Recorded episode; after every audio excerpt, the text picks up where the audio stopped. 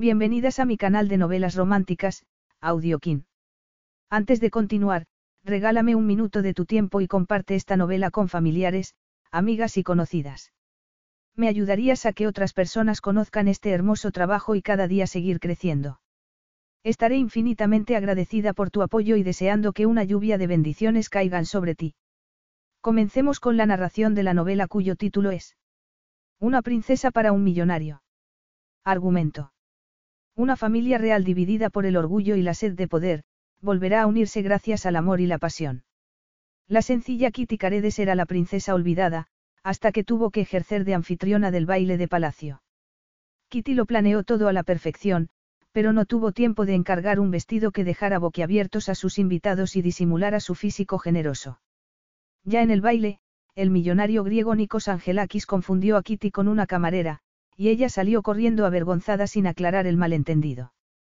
La siguiente vez que Nikos la vio, estaba bañándose a la luz de la luna y él descubrió entonces sus seductoras curvas. Más tarde iba a hacer otro descubrimiento, había seducido a una princesa, y la había dejado embarazada. Capítulo 1. Nikos Angelakis observó a los más de 500 invitados que bailaban o bebían champán bajo las enormes lámparas de cristal. La imagen de los hombres, todos vestidos de smoking, resultaba muy uniforme, mientras que las mujeres, con trajes de alta costura y todo tipo de diamantes y piedras preciosas se movían por la pista de baile como llamativas mariposas. Se levantó el puño de la chaqueta para mirar la hora en su Rolex y luego comenzó a cruzar el gran salón, consciente de las miradas de interés que lo seguían. A sus 32 años, Nikos estaba acostumbrado a la atención que despertaban su aspecto y los rumores sobre su fortuna.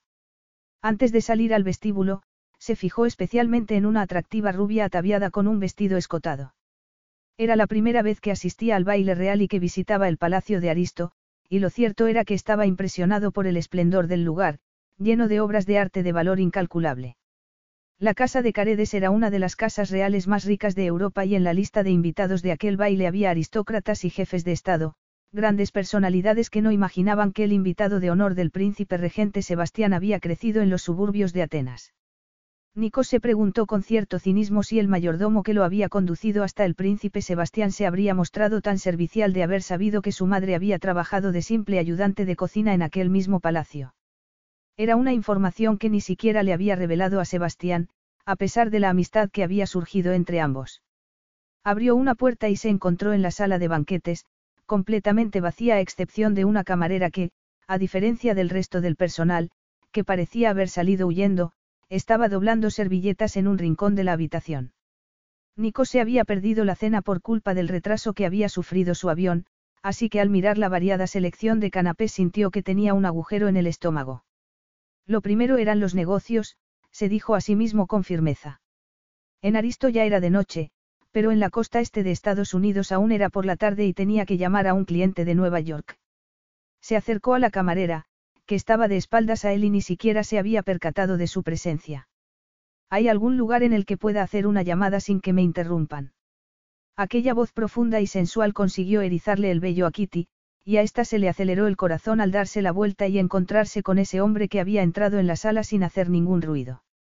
Antes lo había reconocido inmediatamente, nada más verlo entrar en el salón de baile, era Nikos Angelakis, naviero multimillonario, conocido playboy y, en los últimos meses, uno de los mejores amigos de su hermano.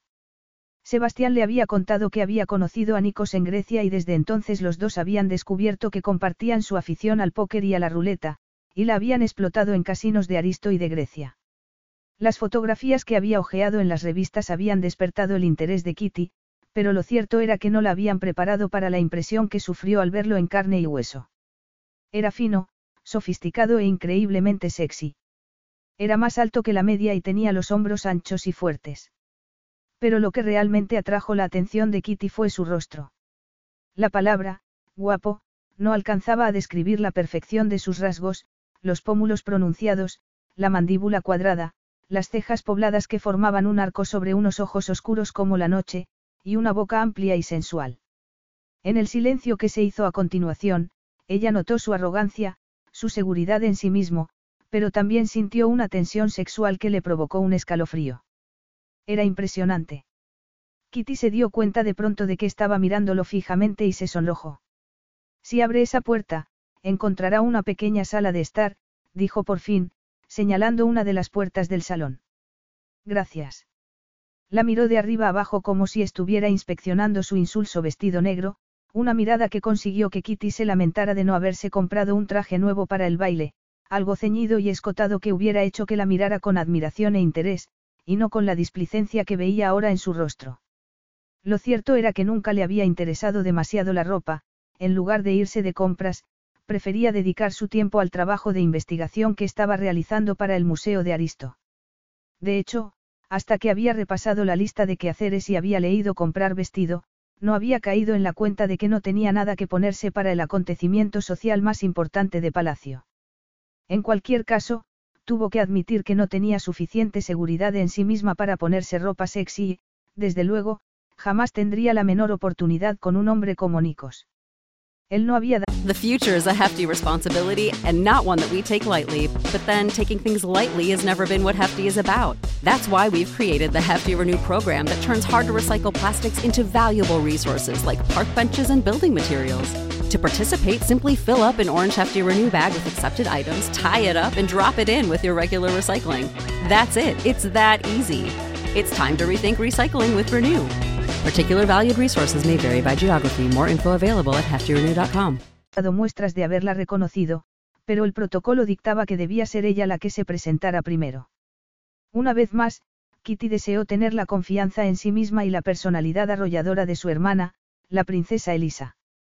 Liz hacía que las relaciones sociales parecieran fáciles. Kitty se recordó que era la princesa Caterina Caredes, cuarta en la línea de sucesión al trono de Aristo, le habían enseñado a desenvolverse en ese tipo de situaciones prácticamente desde el momento de nacer.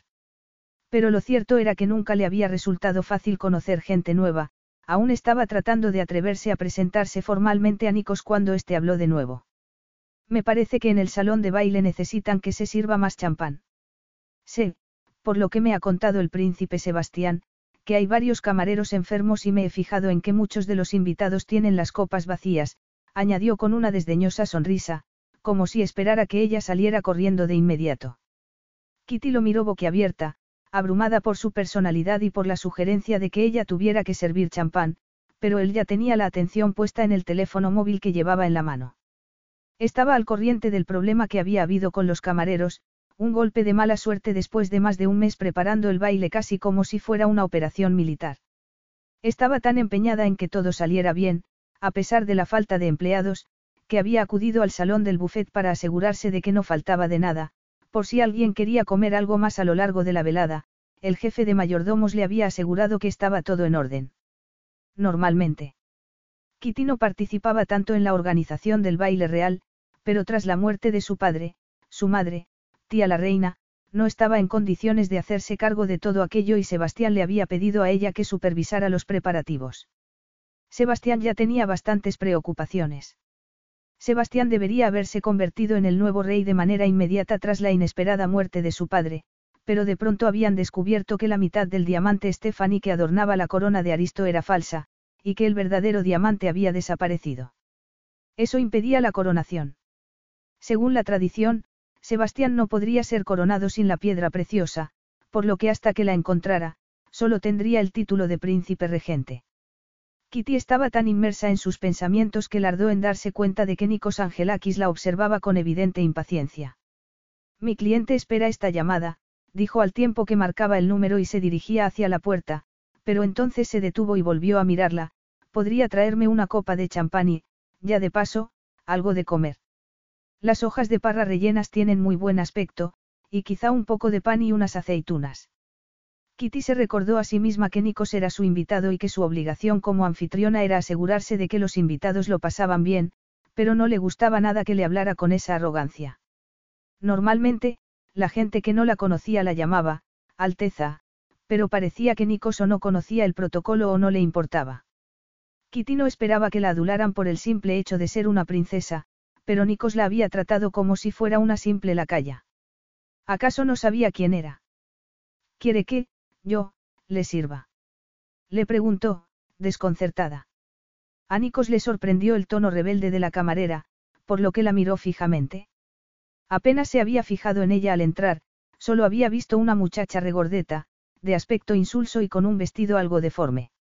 Pero ahora, al observarla con más detenimiento, se dio cuenta de que no era para nada insulsa. Tenía un cuerpo demasiado curvilíneo para la moda del momento, pensó Nikos mientras paseaba la mirada por las caderas que se ensanchaban bajo una fina cintura. Sus pechos generosos se apretaban bajo la tela del vestido. De pronto se la imaginó con un vestido sin tirantes y escotado que mostrara aquellos senos redondos como melocotones. Y se vio a sí mismo quitándole el vestido lentamente, deleitándose en su desnudez, y todo su cuerpo se tensó por la excitación. No era su tipo, pensó con cierta rabia. A él le gustaban las mujeres rubias, altas y elegantes, y esta era bajita, castaña y con curvas. Llevaba unas gafas de pasta que no la favorecían en absoluto, pero Nico se fijó en que tenía la piel aceitunada, los pómulos marcados y una boca de labios carnosos que daban ganas de besar. Cielos. Estaba claro que llevaba demasiado tiempo sin estar con una mujer. Era un adicto al trabajo que había conseguido, con gran esfuerzo, que se multiplicasen los beneficios de la naviera Angelakis, que él mismo dirigía. Trabajaba mucho, pero también le gustaba disfrutar de los placeres de la vida, aunque últimamente no había dedicado mucho tiempo a lo último. Ya era hora de que buscase cierto equilibrio entre ambas cosas, aunque no creía que al príncipe Sebastián le hiciese mucha gracia que sedujera a una de las empleadas de palacio. Si no es mucha molestia, añadió sarcásticamente. Al fin y al cabo, es su trabajo. Kitty pensó en todas las horas que había pasado organizando la fiesta y sintió verdadera rabia. Llevaba varias semanas agotada y nerviosa, haciendo todo lo posible para que el baile fuera un éxito para Sebastián, pero entre sus obligaciones no figuraba la de hacer de camarera para los amigos de su hermano. Sintió que se le sonrojaban las mejillas y puso los brazos en jarras. La idea del bufete es que los invitados puedan servirse personalmente, informó a Nikos. Al ver que éste fruncía el ceño y volvía a mirarla de arriba abajo, se dio cuenta de pronto de que aquel vestido negro de manga larga y sin escote era casi idéntico al uniforme que llevaban las camareras. Su trabajo. Entonces comprendió que era más que probable que Nikos Angelakis no tuviera la menor idea de quién era ella. No se habían visto antes y, a diferencia de Liz, ella rara vez salía en las revistas del corazón. Era obvio que Nikos la había tomado por una camarera y no sabía si reírse o sentirse ofendida. Abrió la boca para decirle que era la princesa Caterina, pero algo la detuvo. Resultaba humillante que la hubiera confundido con una camarera. En ese momento se lamentó de no haber prestado más atención a su imagen en lugar de dar por hecho que nadie se fijaría en ella. Esa noche era la acompañante del príncipe regente y la gente se había fijado en ella, pero no en un sentido positivo. En realidad, ya había oído varios comentarios desagradables durante la noche, 26 años, y aún soltera, debe de ser muy difícil para ella estar siempre a la sombra de una hermana tan guapa como Liz. Por lo visto la princesa Caterina es la más inteligente, pero no tiene la belleza de la princesa Elisa. Kitty se preguntó cómo reaccionaría Nikos cuando le dijera quién era. Pensaría, como todos los demás, que era el patito feo de la familia. El hecho de que él fuera tan increíblemente guapo no ayudaba lo más mínimo. Sintió que se le aceleraba el corazón mientras observaba la belleza de su rostro y se sorprendió a sí misma al desear poder acariciar aquel brillante cabello negro que le caía sobre la frente. De pronto temió que, de algún modo, él adivinara sus pensamientos, pero no podía apartar los ojos de los de él. Sintió algo indefinible que pasó entre ellos, algo que le provocó un hormigueo en la piel y un cosquilleo en los pechos. Tuvo que cruzarse de brazos para ocultar los pezones endurecidos bajo el vestido. Nikos reconoció aquella reacción y lo enfureció que su cuerpo reaccionara con la misma sexualidad. No podía perder el tiempo con una camarera insolente, por mucha química que hubiese surgido entre ellos. Le sugiero que busque en el diccionario la palabra, camarera, respondió él fríamente. Comprobará que se trata de, alguien a quien se le paga para que atienda a otros. Estoy seguro de que el príncipe Sebastián es un buen jefe y que le paga un sueldo más que generoso, así que le agradecería mucho que hiciese lo que le he pedido sin más discusiones.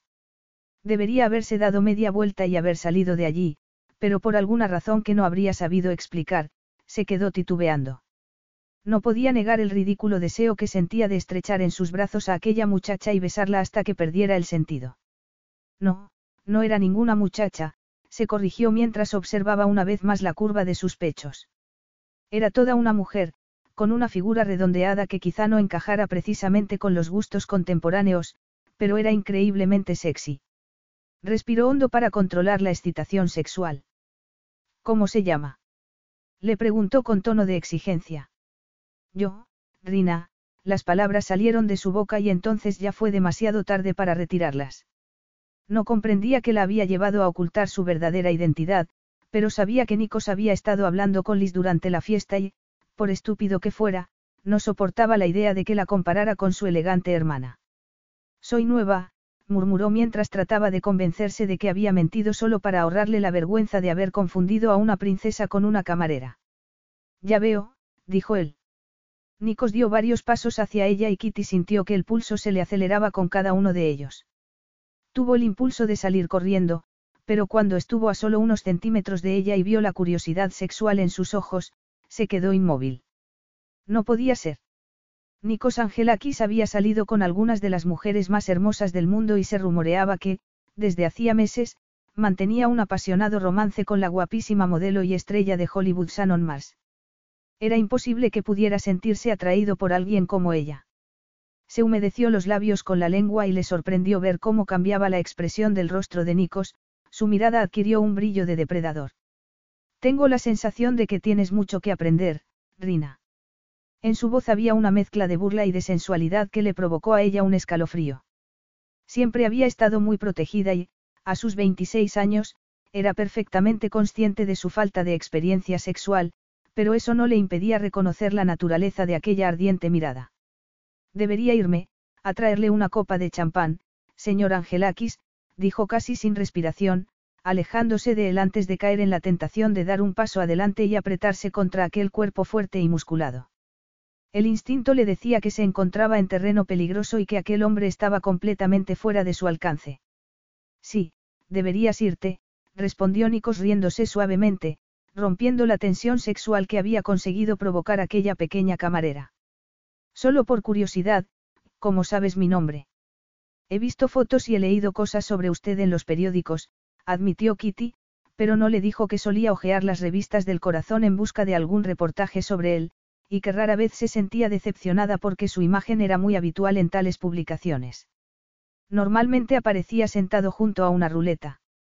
Nikos Angelakis era muy aficionado al riesgo, ya fuera en la mesa de juego o en las carreteras de los alrededores de Atenas, donde solía conducir su Lamborghini acompañado de hermosas mujeres.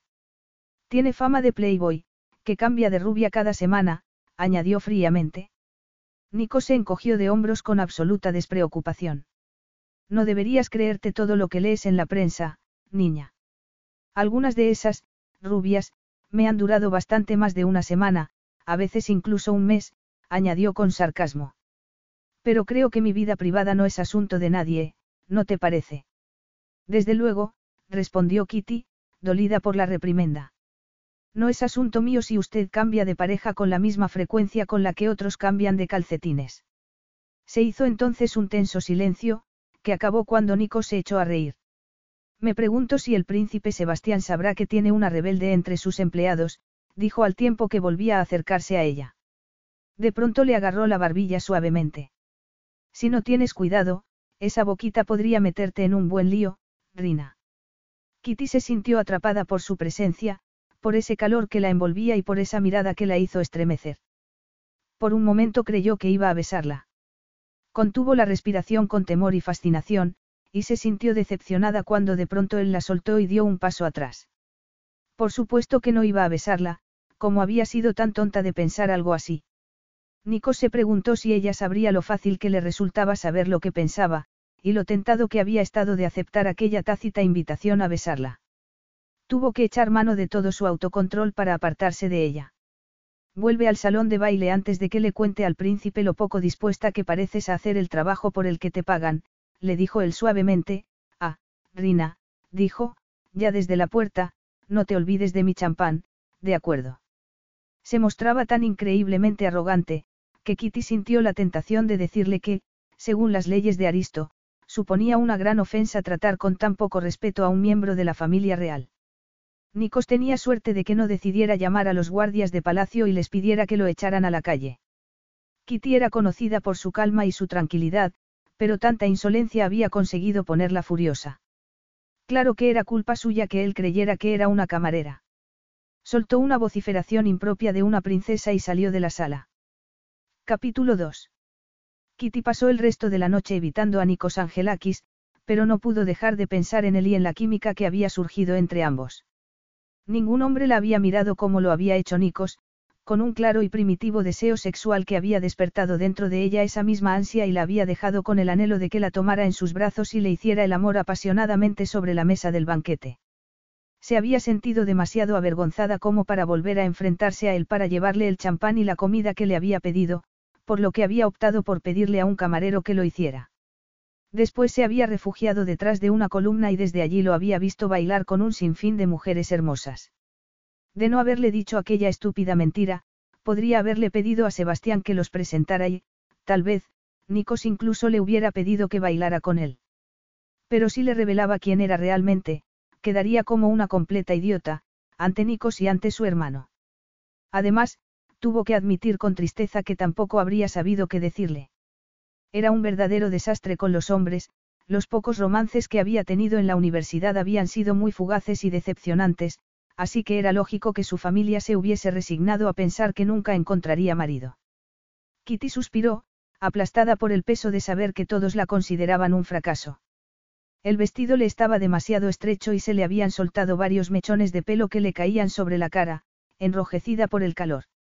Estaba deseando que acabara el baile. Se había esforzado mucho y se alegraba de que estuviera siendo un éxito, pero deseaba recuperar la tranquilidad de la biblioteca del palacio y de sus libros. El rey Aegeus había sentido la misma fascinación que ella por la historia del reino de Adamas y habían pasado momentos muy agradables juntos, investigando a sus ancestros. Nada era lo mismo sin su padre, pensó con tristeza. Algún día Sebastián sería coronado como nuevo rey y ella le ofrecería todo su apoyo, pero lo cierto era que echaba mucho de menos al rey Aegeus. El dolor la invadió de tal modo que tuvo que morderse el labio inferior para controlarlo, del mismo modo que lo hacía la reina tía cuando estaba en público. Estaba cansada de la fiesta, así que salió a la terraza. El cálido aire de la noche estaba impregnado del perfume del jazmín y la madreselva, aquel silencio fue una verdadera bendición después del alboroto de voces que había en el salón de baile, pero la paz no duró mucho. Vaya, vaya, Kitty Caredes. No me había dado cuenta de que eras tú.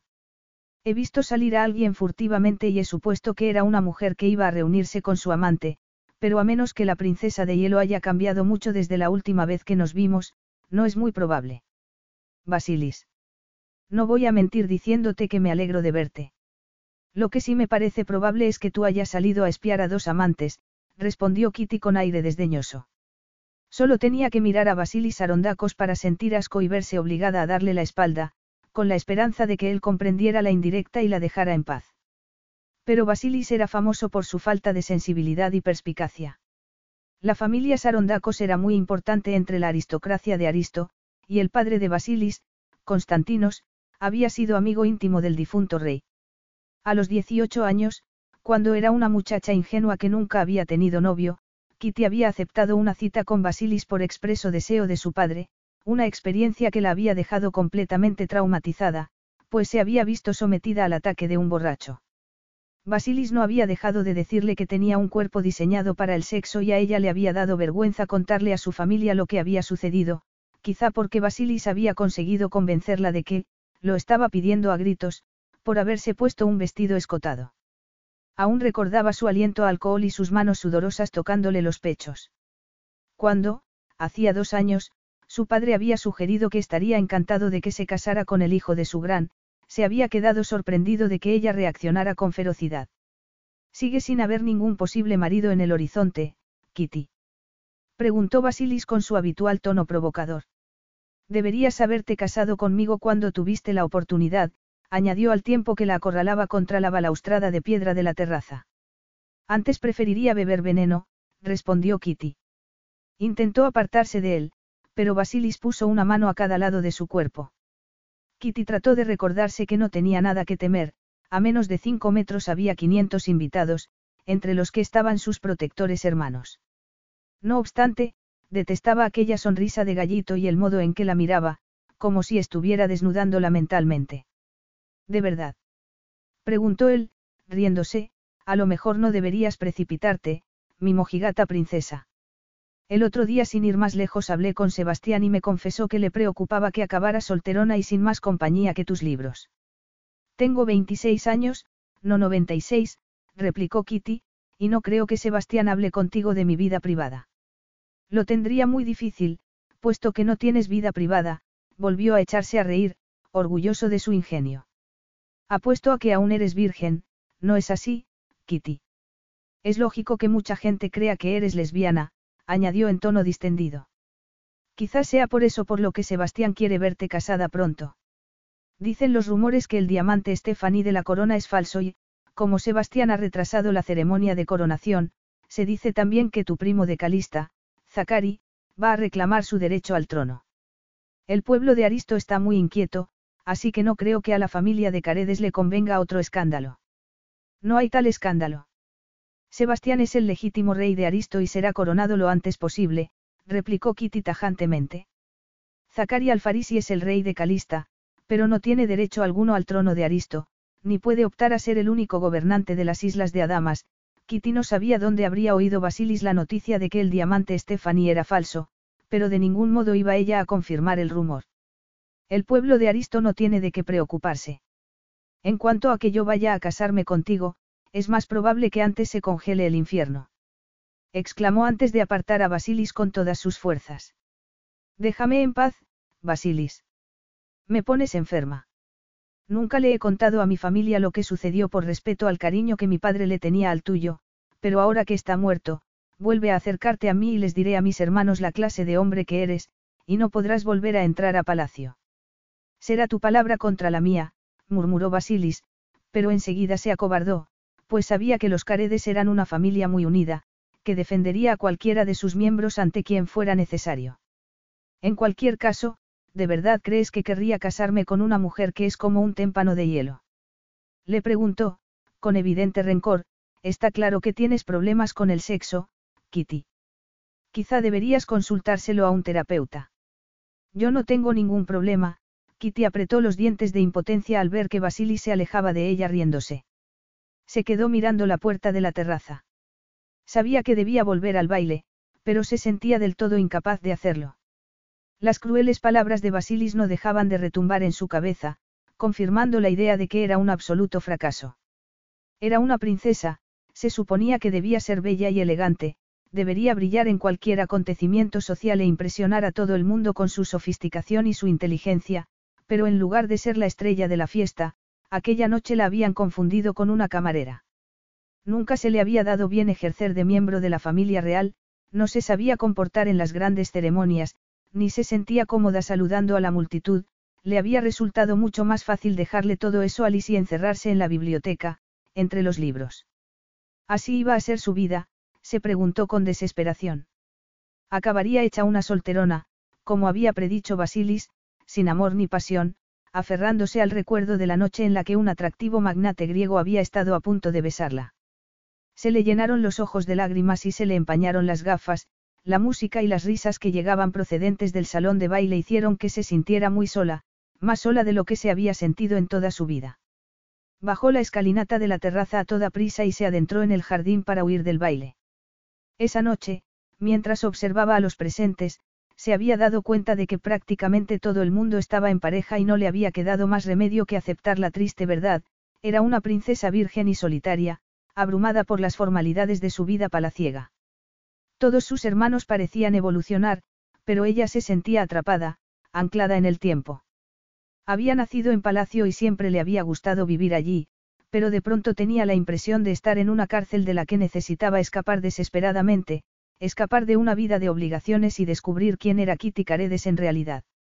Cruzó los jardines del palacio hasta el alto muro de piedra que rodeaba el terreno. Sabía que había una puerta secreta y una llave escondida entre las piedras. No tardó en encontrar la llave a pesar de la oscuridad y, tras abrir la puerta, bajó corriendo por el sendero, que desembocaba en una pequeña cueva en la base del acantilado. A la basura Basilis Arondacos y sus palabras envenenadas. Ella no tenía problemas con el sexo, ni iba a convertirse en una solterona, y que que siguiera siendo virgen a los 26 años. Eso no la hacía menos mujer. Se quitó los zapatos y fue hasta la orilla del agua. Sabía que allí nadie la molestaría, pues la única manera de acceder a aquella tranquila cala era el sendero que nacía en el palacio, un sendero que conocía muy poca gente al margen de la familia. La luz de la luna iluminaba el mar, convirtiéndolo en una superficie plateada. Nadie podía verla allí, estaba completamente sola. De manera impulsiva, se desabrochó los botones de aquel horrible vestido y se lo bajó por las caderas hasta hacerlo caer al suelo. Dejó las gafas sobre una roca, se quitó las horquillas y movió la cabeza para que el pelo le cayera libremente hasta casi rozarle la cintura. Con cada prenda que se quitaba, sentía que se libraba de aquellas palabras malintencionadas y dolorosas. ¿Qué importaba que no tuviera el cuerpo de una modelo? Las mujeres debían tener pechos y, desde luego, ella no se avergonzaba de los suyos. El mar plateado parecía llamarla a gritos y prácticamente podía sentir ya el frescor de sus aguas sobre la piel, así que se lanzó a desafiar las restricciones de su vida y se quitó también la ropa interior antes de lanzarse al agua, completamente desnuda y con el pelo cayéndole por la espalda. Nikos no lamentaba que el baile real se acercara a su fin. Había llegado a Aristo procedente de Dubái después de una semana de intensas negociaciones y de jornadas de 18 horas que estaban empezando a pasarle factura. Admiraba enormemente al príncipe Sebastián y le tenía mucho afecto, pero le aburría la conversación del resto de los invitados, a los que solo parecía interesar quién se acostaba con quién, y las insinuaciones nada sutiles de más de una mujer dispuesta a irse a la cama con él. Quizás simplemente se hubiese cansado de las rubias, pensó mientras salía a la terraza a tomar un poco de aire fresco con media botella de champán en una mano y la chaqueta del smoking en la otra. Llevaba toda la noche molesto consigo mismo por no haber conseguido apartar a aquella camarera, Rina, de su cabeza. No había vuelto a verla tras su encuentro en la sala del banquete, pero sabía que la química que había percibido no era producto de su imaginación. Rina había despertado su curiosidad como no lo había hecho ninguna otra mujer desde hacía mucho tiempo y, en varias ocasiones durante el baile, se había descubierto buscándola entre la gente, lo que le había provocado una verdadera decepción al llegar a la conclusión de que había desaparecido. Comenzó a caminar por los jardines sombríos. El palacio era tan increíble como se lo había descrito su madre años atrás, cuando le había contado anécdotas de la época en la que trabajaba allí, antes de que él naciera. Nikos había escuchado fascinado aquellas descripciones de estancias lujosas y, comparándolas con el viejo apartamento en el que vivían, había creído imposible que pudiera existir tanta fastuosidad. Llegó hasta el extremo del jardín y, estaba a punto de darse media vuelta, cuando recordó vagamente que su madre le había hablado de una puerta secreta en el muro y de un camino que conducía a la playa. Con una sonrisa en los labios, Nikos agarró uno de los farolillos que iluminaban el jardín y se acercó al muro con curiosidad infantil. No tardó en descubrir la mencionada puerta, escondida entre los matorrales. La empujó con la certeza de que estaría cerrada con llave, pero al ver que se abría no pudo reprimir el deseo de seguir el sendero. El terreno fue descendiendo abruptamente hasta convertirse en una estrecha grieta entre las rocas. Nikos tuvo que agacharse para entrar en la cueva. Todo estaba seco allí dentro, lo que quería decir que la marea nunca llegaba a inundarla. El aire olía a algas y pronto pudo ver el mar, que brillaba con reflejos plateados bajo la luna. Al salir a la playa se detuvo en seco y sintió que el corazón le golpeaba el pecho. Por un momento creyó que estaba teniendo alucinaciones, pero la mujer que había allí de pie, a pocos metros de él era completamente real y su curvilínea figura era inconfundible incluso sin ropa. Kitty nadó de un lado a otro de la pequeña cala y luego se quedó flotando boca arriba, mirando a la luna y a las estrellas. Se sentía valiente y poderosa, y tan cómoda con su desnudez como Eva en el jardín del Edén. Había algo sensual y atrayente en la suavidad con que el agua acariciaba su cuerpo desnudo. Le encantaba nadar, y en el agua se sentía tan ligera y elegante como una ninfa, estaba en paz con su propio cuerpo, en lugar de odiarlo por no ajustarse al modelo que había intentado conseguir con multitud de dietas y ejercicio. Basilis no se habría atrevido a decirle que tenía problemas con el sexo si hubiera podido verla en ese momento, pensó mientras se daba la vuelta y dejaba que las olas la devolvieran a la orilla. La playa estaba muy oscura, pero a pesar de la oscuridad, Kitty distinguió de inmediato la figura de un hombre y el corazón estuvo a punto de escapársele del pecho. Dios. ¿Acaso la había seguido Basilis? El miedo le encogió el estómago. Una ola la golpeó de pronto e hizo que tragara un poco de agua, pero hizo un esfuerzo por no toser para no atraer la atención del intruso. Tenía que ser Yasilis. Pocos invitados más conocían el camino que urna el palacio con la playa, Basilis lo conocía porque había estado allí más de una vez con los hermanos de Kitty. La idea de encontrarse con aquel hombre en una playa desierta le provocó un escalofrío de pavor. Había visto cómo la había mirado en la terraza, la sonrisa lasciva que curvaba sus labios y que se había convertido en cruel cuando Kitty le había hecho saber que no quería tener nada que ver con él. Basilis no se habría atrevido a ponerle la mano encima tan cerca del salón de baile, pero allí nadie podría ayudarla, ni oírla gritar.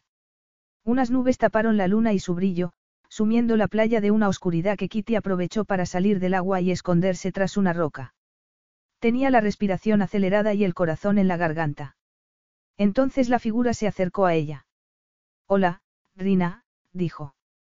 Es la segunda vez que te sorprendo huyendo del trabajo. No deberías estar en el baile. Durante unos segundos la sorpresa dejó sin habla a Kitty. Usted. Exclamó finalmente cuando la luna volvió a abrirse paso entre las nubes y pudo ver a Nikos Angelakis. La mejor defensa era el ataque y, aunque no podía salir de detrás de la roca, le habló enérgicamente. Esto es una playa privada. Efectivamente. Pertenece a la familia real y yo tengo permiso del príncipe Sebastián para estar aquí, respondió Nikos con total calma. Aquí la única que está donde no le corresponde eres tú, a menos que el príncipe haya abierto la playa para uso y disfrute del servicio. ¿Tienes permiso para estar aquí, Rina? Kitty lo miró boquiabierta, sin saber cómo responder sin revelar quién era en realidad. Estaba completamente desnuda y habría deseado que la tierra la tragara en aquel mismo instante. La fiesta aún no ha terminado. ¿Qué hace usted aquí? murmuró, avergonzada. Lo vio encogerse de hombros a pesar de la oscuridad. En el salón de baile hacía mucho calor, así que se me ocurrió salir a dar un paseo y tomar un poco de aire fresco. Apenas podía creerlo cuando la he visto, al salir de la cueva. Debería haber dicho algo, pensé que estaba sola, admitió Kitty, abatida y mortificada mientras recordaba cómo se había quitado la ropa. Solo esperaba que Nikos hubiera llegado cuando ella ya se había metido al agua, pero realmente no lo creía. No quería asustarte, dijo él con una voz mucho más grave. Además, ¿qué hombre se habría arriesgado a perderse el espectáculo, por decir algo? He tenido tanto cuidado de no hacer ruido, que apenas respiraba, hizo una breve pausa antes de añadir, verte mostrar tu cuerpo ha sido la experiencia más erótica que he tenido en mi vida. De algún modo.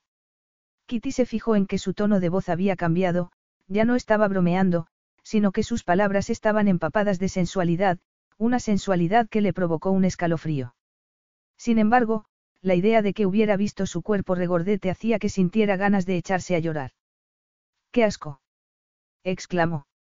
Puedo creerme eso de que no quería asustarme, pero si fuera un caballero, habría cerrado los ojos. La risa de Nikos retumbó en toda la playa.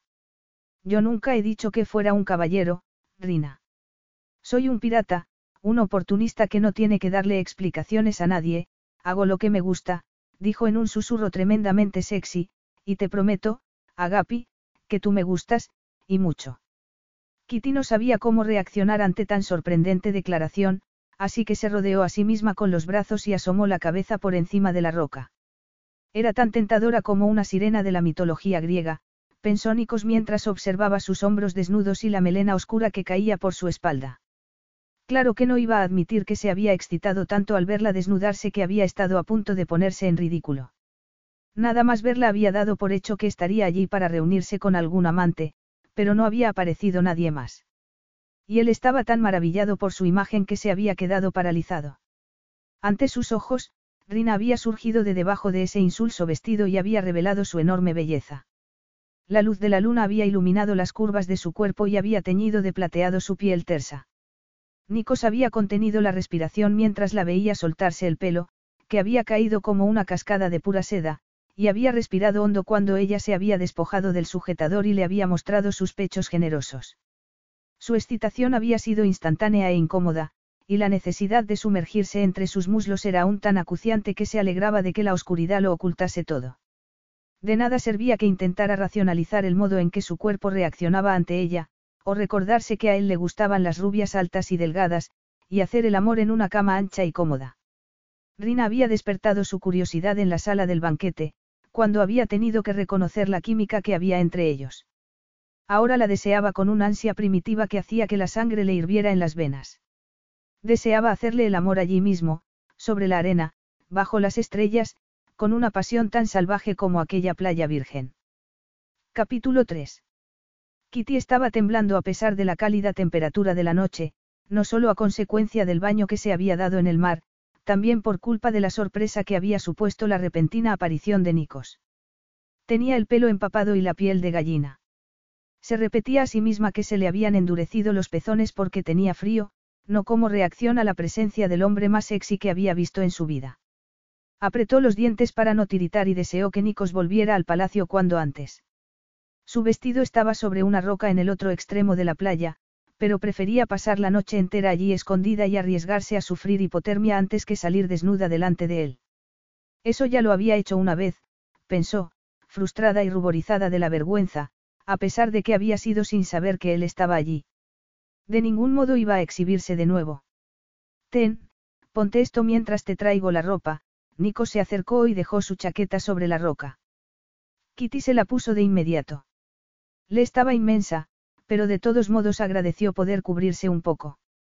El forro de seda tenía un tacto muy sensual, una sensualidad que aumentaba por el hecho de que aún llevara el calor del cuerpo de Nikos y su delicado olor a loción de afeitado. Kitty respiró hondo para sentir el aroma. Siempre había sido miope, pero, quizá para compensar ese problema de visión, tenía el resto de los sentidos muy desarrollados, por lo que podía apreciar hasta el olor más tenue. Sus venas se llenaron de un repentino calor al imaginar que era él el que la rodeaba con los brazos, en lugar de la chaqueta. Recordó la fantasía que había tenido antes, en la que Nikos le hacía el amor sobre la mesa del banquete, y de pronto lo imaginó con total claridad despojándose de la ropa antes de tumbarla sobre la arena. ¿Qué le ocurría? Levantó la mirada hacia él con las mejillas ruborizadas y se quedó sin respiración al ver el ardor con que la observaba. Solo fue un momento porque Nikos bajó la mirada de inmediato, pero Kitty pudo ver el deseo en sus ojos y, a pesar de la falta de experiencia, ese deseo provocó una inconfundible ansiedad dentro de ella. Volvió a estremecerse, y esa vez no le quedó más remedio que admitir que no temblaba de frío, sino como reacción a Nikos. Percibió la tensión de su cuerpo fuerte y masculino y supo que aquella química era real. Por increíble que pareciera, Nikos Angelakis, playboy y mujeriego en serie, se sentía atraído por ella. Por primera en sus 26 años de vida, Kitty se sintió una mujer atractiva y quiso saborear aquel momento, porque tenía la certeza de que él no tardaría en parpadear y darse cuenta de que era demasiado baja, demasiado gordita o demasiado insulsa como para mantener su interés. Deberías esperar en la cueva, allí tendrás menos frío, le recomendó él, rompiendo el silencio. Su voz sonó tan brusca que Kitty pensó que se había enfadado por algo. Se dio media vuelta y se alejó de ella, que se quedó allí titubeando unos segundos y tratando de calmar los latidos de su corazón antes de salir de detrás de la roca y echar a correr hacia la cueva. Él apareció a su lado casi de inmediato y la agarró del brazo. Supongo que necesitarás esto, murmuró al tiempo que le ponía las gafas. Gracias, farfulló Kitty, sin poder apartar la vista de su cara, de esos rasgos marcados que de pronto veía con total claridad, de esos labios finos y firmes.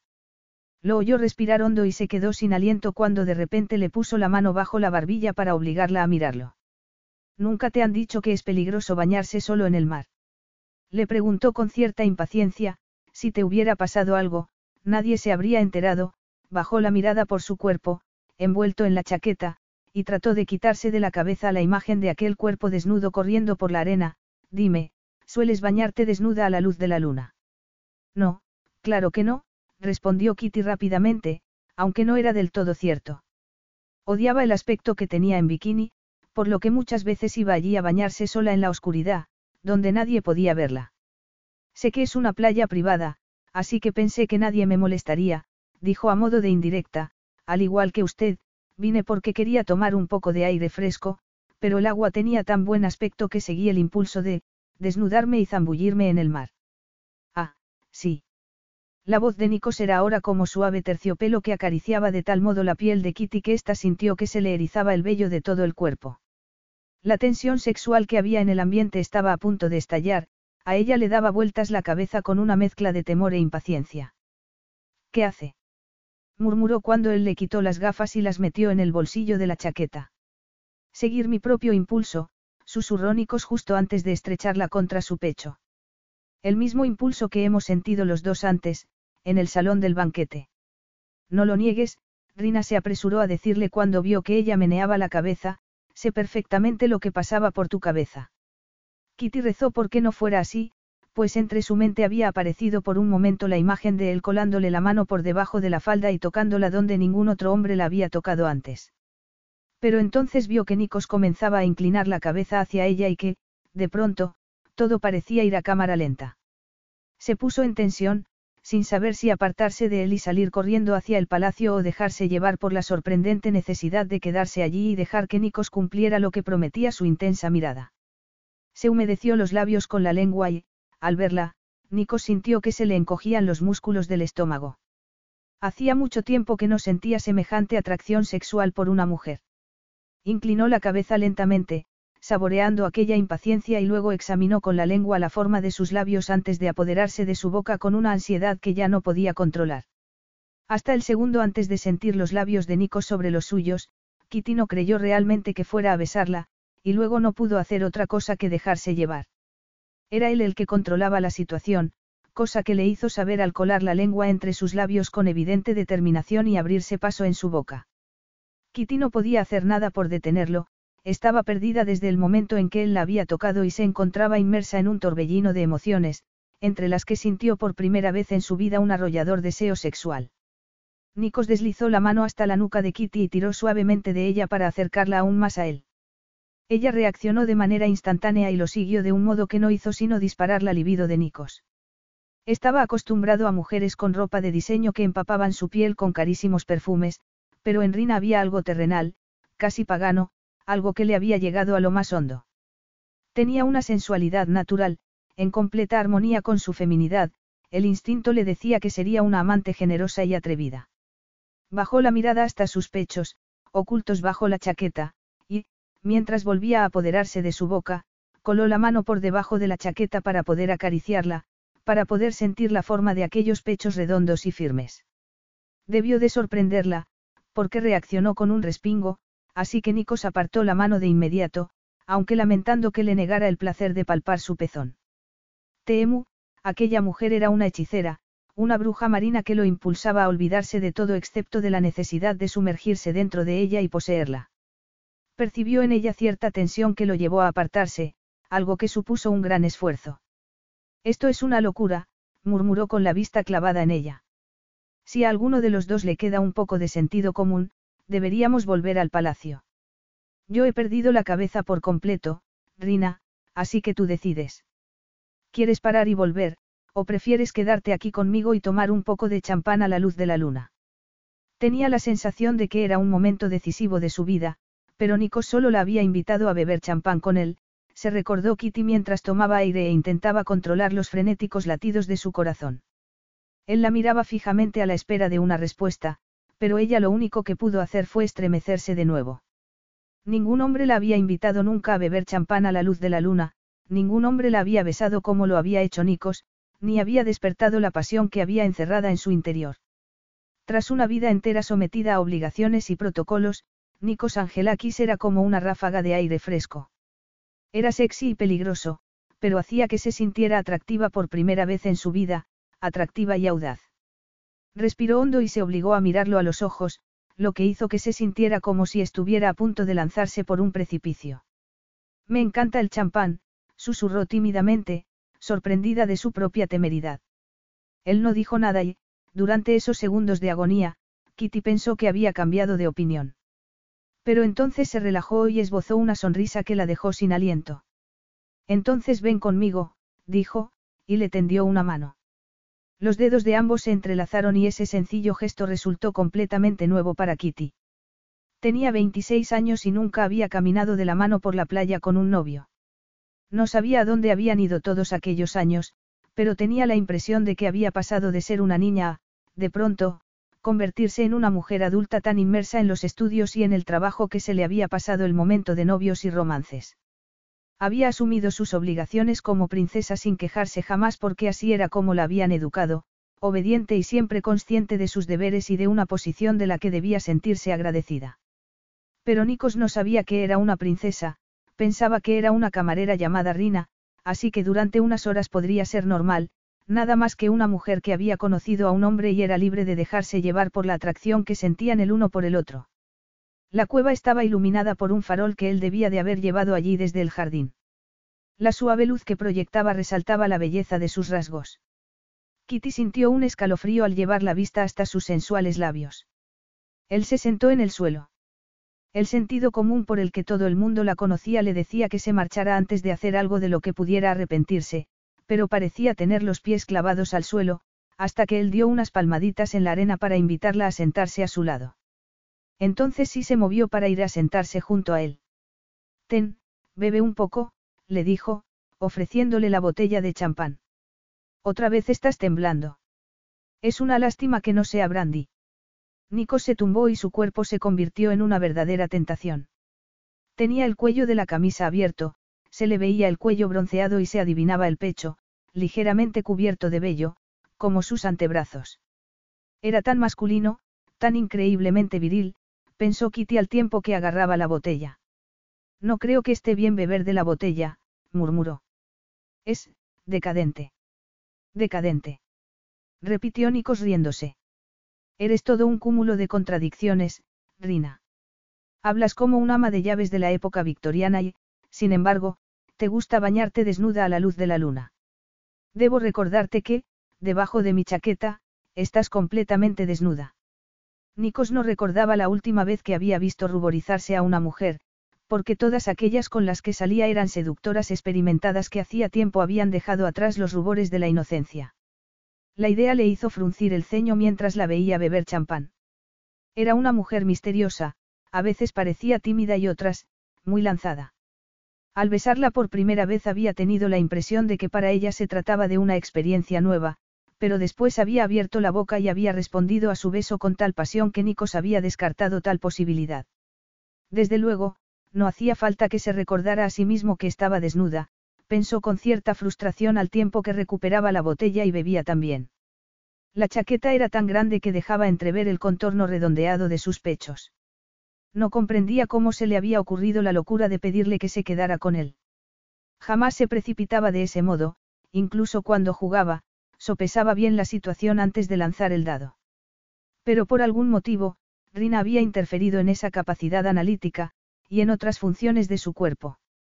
Deseaba volver a besarla y no parar jamás, pero en lugar de hacerlo, realizó un esfuerzo por relajarse e intentar huir de la tentación de beber el champán de sus labios.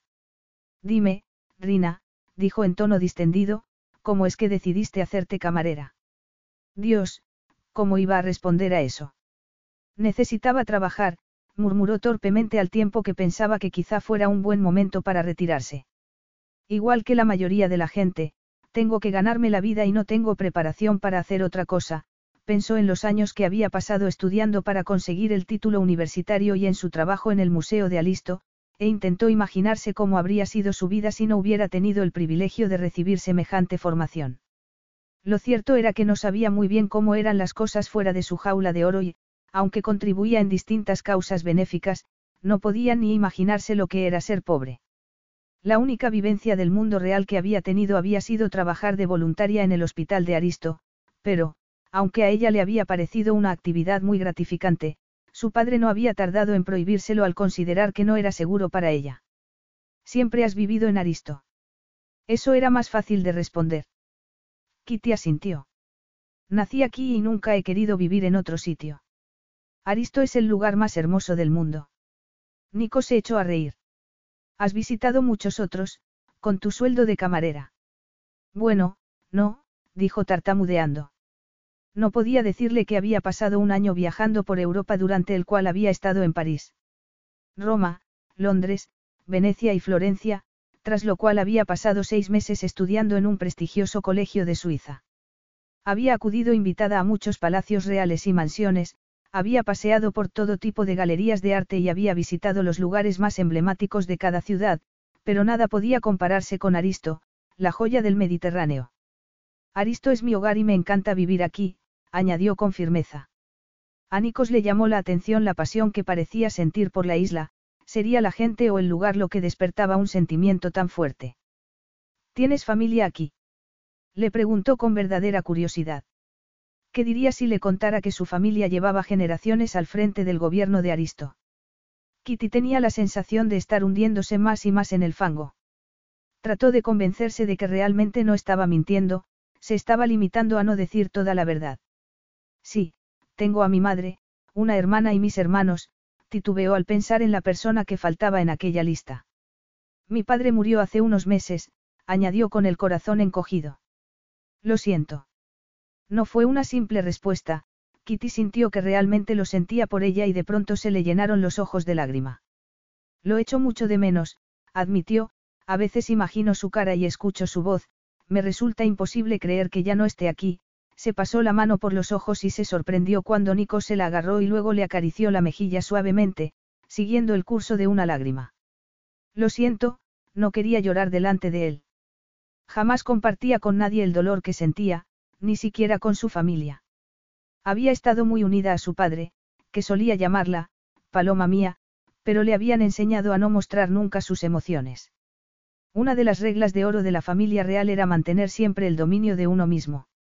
Por eso se avergonzó de haberse mostrado tan débil y trató de apartarse de él, pero Nikos le pasó el brazo por los hombros y la recostó sobre su pecho. No tienes por qué disculparte, le dijo suavemente. Sé lo duro que es perder a alguien. Mi madre murió hace muchos años y nunca podré olvidarla. Tú tampoco olvidarás a tu padre, Rina, pero poco a poco te resultará menos doloroso recordarlo y, con el tiempo, pensarás en él sin ponerte triste. Le apartó el pelo de la cara y Kitty cerró los ojos, y se dejó llevar por la calma que le transmitía.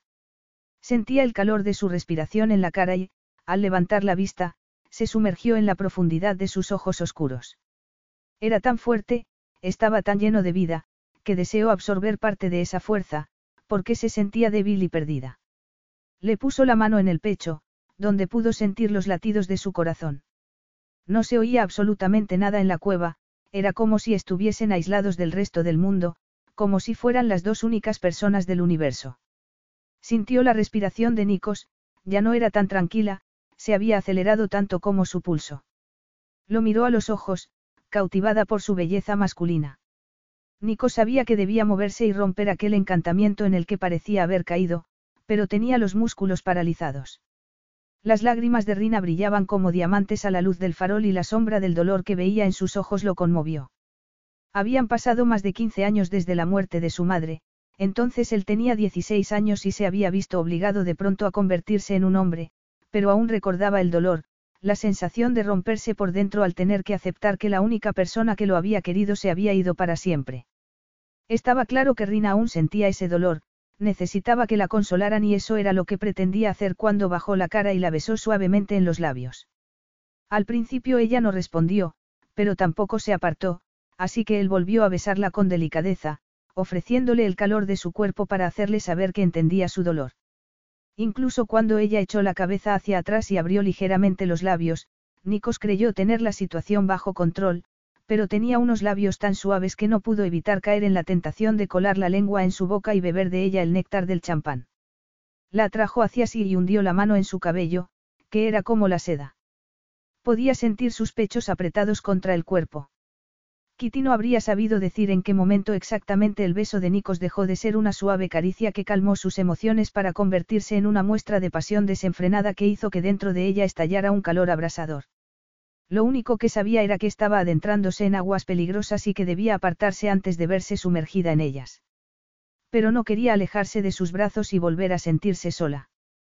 Quería que él la abrazase aún con más fuerza para poder absorber el calor de su cuerpo, así que se apretó contra él y no protestó cuando la tumbó sobre la arena, a su lado.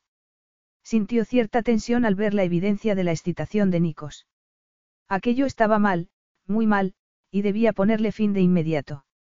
Pero cuando él volvió a besarla, Kitty no pudo hacer otra cosa que dejarse llevar. Solo quería estar un rato en sus brazos, luego se alejaría de él. No era mucho pedir, solo unos besos del hombre más sexy que había conocido en toda su vida y luego volvería a su solitaria existencia. Ya no estaba relajada, sentía una especie de dolor en la pelvis y, cuando él se apartó ligeramente de su boca, Kitty protestó con un murmullo. Temu, Rina. exclamó él y su voz retumbó en las paredes de la cueva. Esto es una locura. Deberías irte ahora que todavía puedo controlarme, la miró a los ojos y vio verdadera pasión en ellos. Si no lo haces, no puedo prometerte que sea capaz de parar. Capítulo 4. Las palabras de Nico se abrieron paso en el cerebro de Kitty muy a su pesar, porque no quería pensar, quería sentir y perderse en ese mundo de placer al que la llevaban sus besos. Tenía la sensación de encontrarse en el umbral de un lugar completamente nuevo y maravilloso y Nikos estaba dándole la opción de cruzar ese umbral o cerrar la puerta y darse media vuelta. Su mente volvió al baile de palacio, a la soledad que había sentido al observar a todas aquellas parejas. Todas sus amigas habían empezado a casarse y a tener hijos, mientras que ella ni siquiera había tenido nunca un novio de verdad. Recordó la crueldad de Basilis Arondacos cuando le había dicho que acabaría siendo una solterona y sintió una profunda desesperación. No quería seguir sola, y el deseo que veía en los ojos de Nikos le decía que esa noche, no tenía por qué estarlo. Le tocó la cara tímidamente y recorrió sus labios con la yema del dedo. Apenas podía creer que estuviera allí tumbada junto al hombre más sexy que había conocido, esa sensación de irrealidad hacía que no sintiera nada excepto el deseo de que volviera a besarla. Su natural timidez le impedía hablar, pero a Nikos le bastó con el mensaje que lanzaban sus ojos. El ansia con que él la miraba le aceleró el corazón e hizo que se olvidara de todo salvo de él, de sus caricias, de su olor, del sabor de su boca mientras la besaba con pasión desatada. Kitty sabía que había abierto la caja de Pandora y que debía estar preparada para afrontar las consecuencias. El corazón se le subió a la garganta al darse cuenta de que Nikos estaba desabrochándole la chaqueta, de pronto tuvo dudas. En su mente apareció el recuerdo de Basilis tocándole los pechos, un recuerdo que le encogió el estómago y le entrecortó la respiración de pánico. Pero Nikos la trataba con increíble suavidad y, al abrir la chaqueta y ver sus pechos, la observó con deleite, apreciando su belleza. Kitty sintió un escalofrío y el pánico fue desapareciendo lentamente mientras él le acariciaba los pechos. Nikos murmuró algo incomprensible. Preciosa, dijo entonces con voz ronca al tiempo que le tocaba un pezón con la punta de los dedos. Era una sensación tan maravillosa que Kitty cerró los ojos y se dejó llevar por el placer.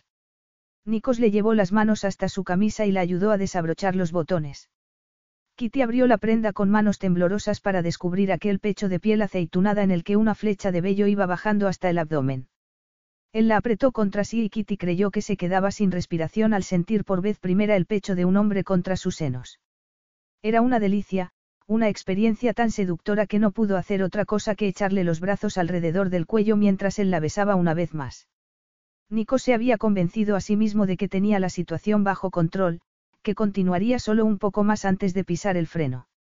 Había tenido alguna que otra aventura de una noche, breves encuentros con mujeres sexualmente activas y seguras de sí misma que, al igual que él, buscaban satisfacer una necesidad sin complicarse la vida con los sentimientos.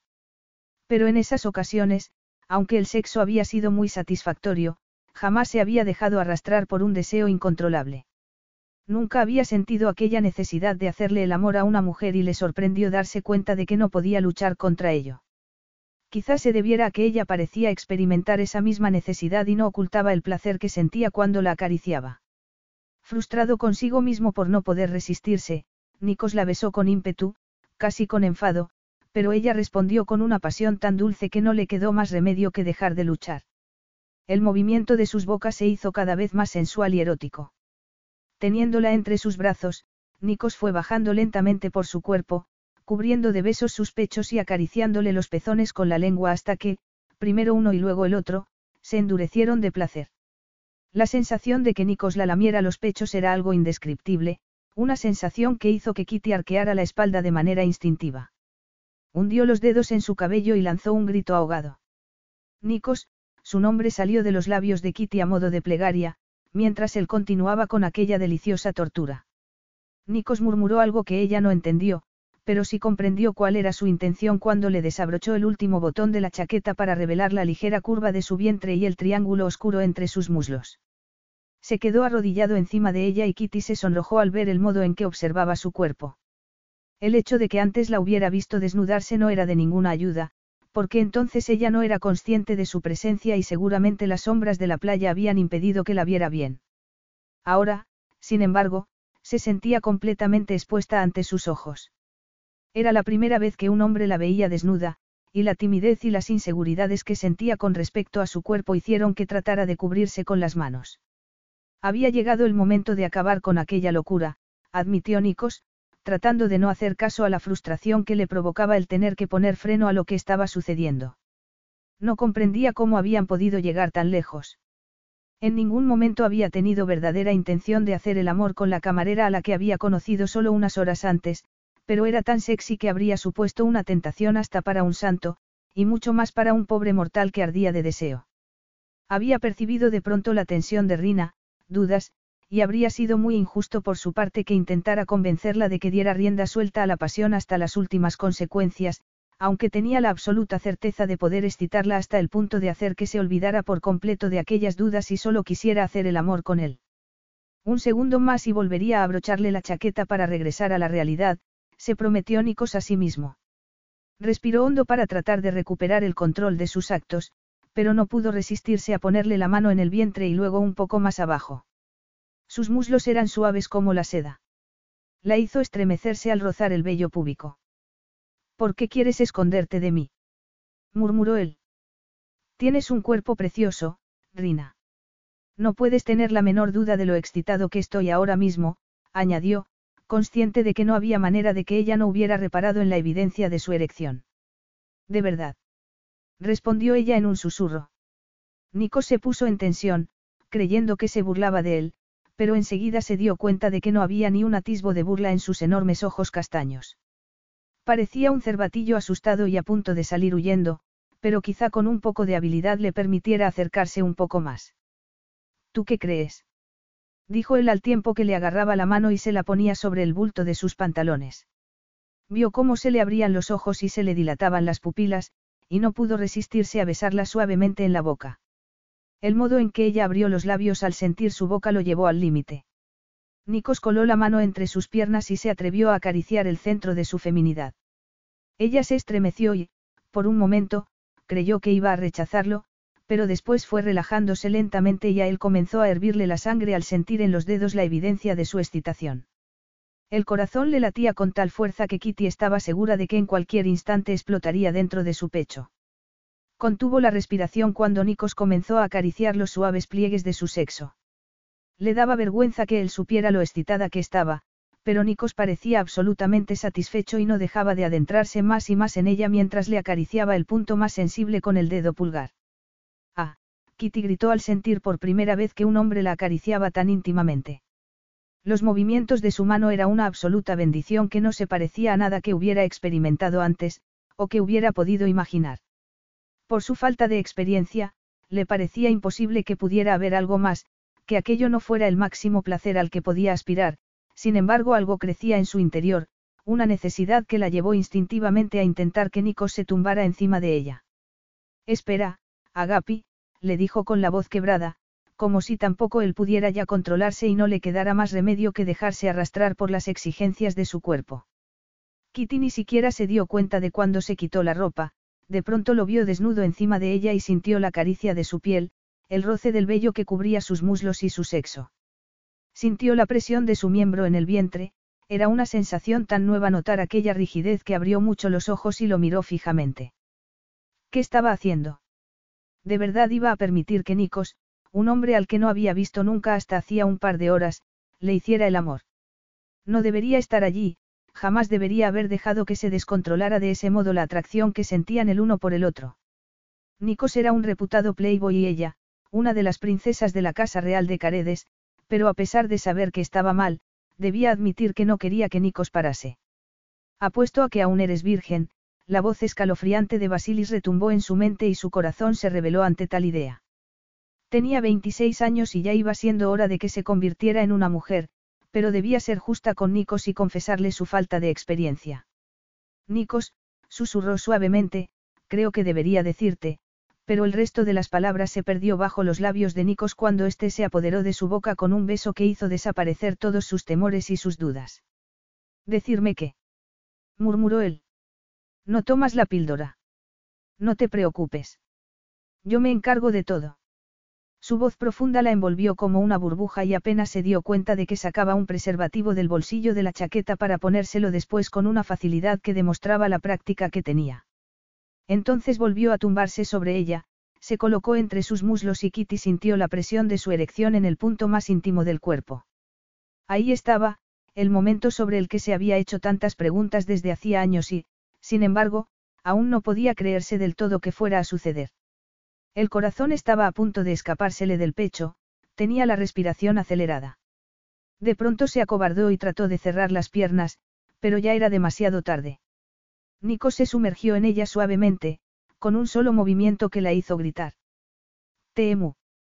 exclamó él, completamente inmóvil, y la miró frunciendo el ceño. ¿Es tu primera vez? ¿Cómo es posible?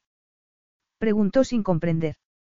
Empezó a retirarse, pero después de la primera sorpresa, Kitty sentía que su cuerpo estaba acomodándose a él y que el dolor iba desapareciendo.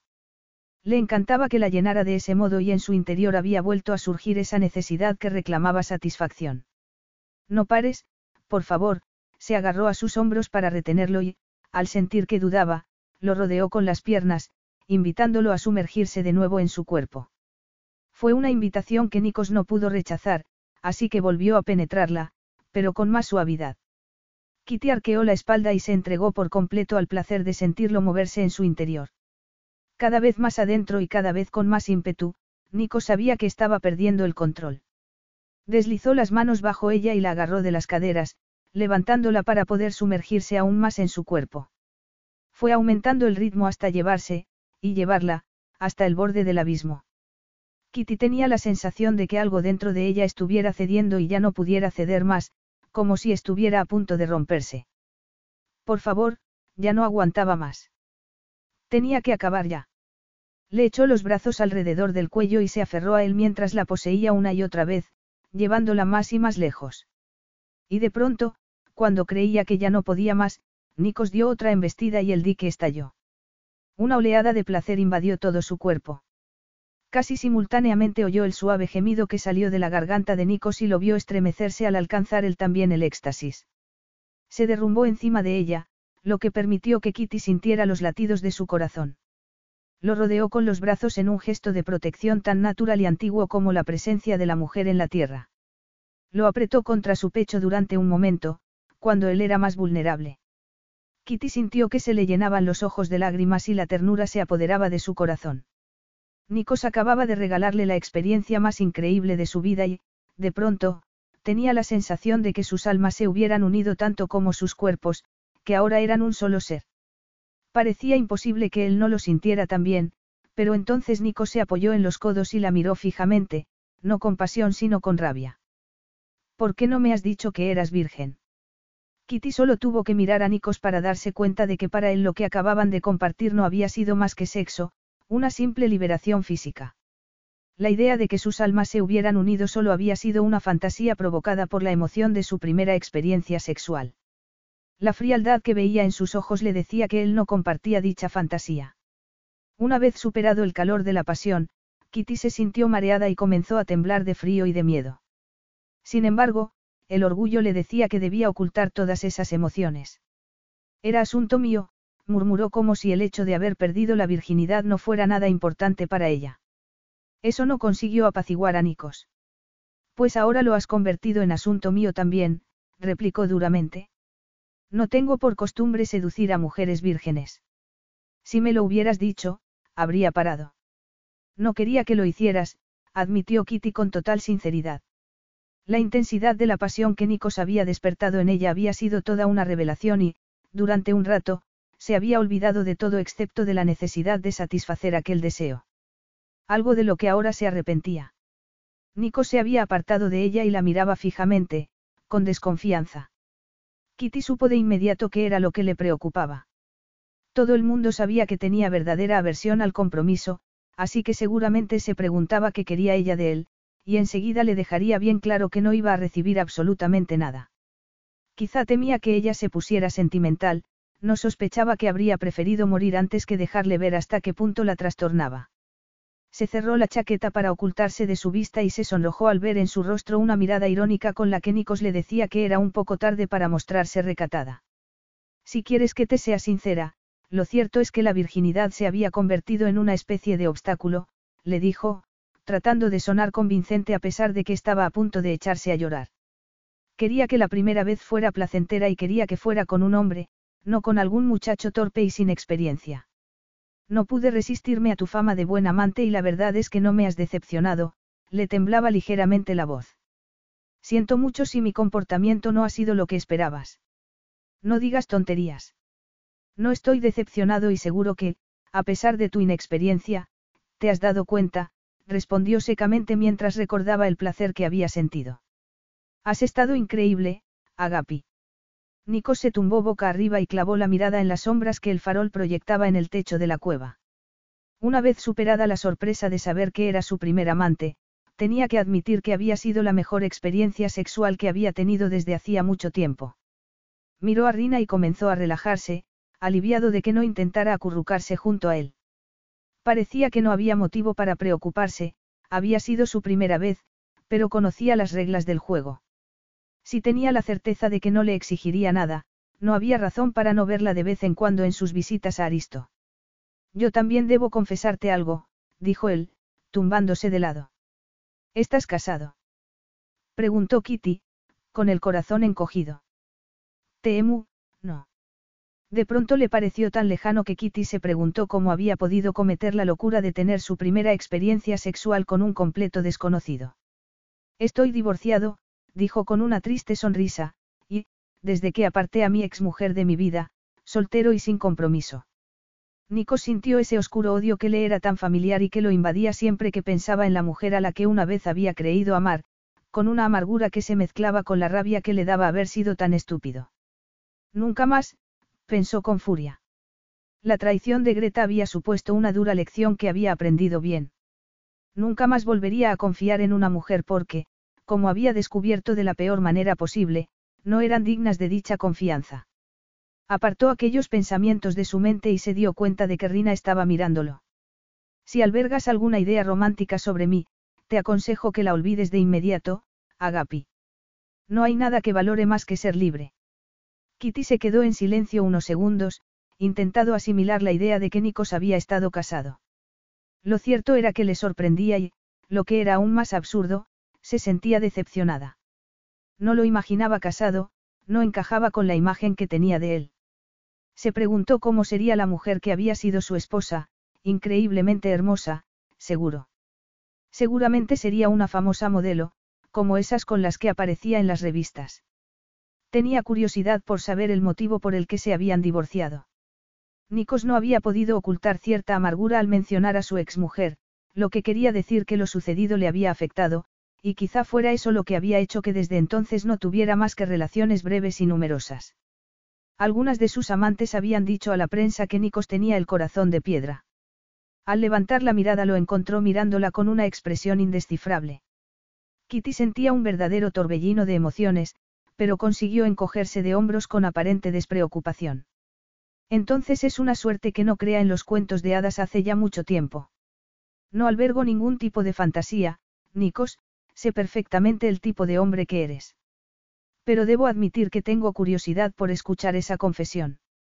Desapareció entonces la breve tensión que había surgido entre ellos y a los labios de Nikos volvió aquella sonrisa seductora. Yo tampoco tenía permiso del príncipe regente para bajar a la playa, dijo por fin. Entonces, ¿cómo conocías el camino que llega hasta aquí? Le preguntó Kitty, confundida. Mi madre me habló sobre él de niño. Estaba dando un paseo por el jardín cuando de pronto me acordé de que me había contado que había un sendero secreto que conducía a la playa, y decidí buscarlo. Lo cierto es que no sabía si la historia era cierta o solo era un rumor que mi madre había oído cuando, se detuvo bruscamente y, al ver la mirada de curiosidad de Kitty, añadió, cuando vivía en Aristo. No había ninguna razón por la que no debiera contarle a Rina que su madre había trabajado como cocinera en el palacio. En realidad resultaba irónico que se hubiese sentido atraído por una de las camareras del baile en lugar de por alguna de las elegantes invitadas. Quizá anhelaba inconscientemente volver a sus raíces, el caso era que su vida privada era únicamente asunto suyo y no quería arriesgarse a que Rina vendiera la historia a la prensa y acabar leyendo en alguna revista, mi encuentro sexual sobre la arena con un magnate griego.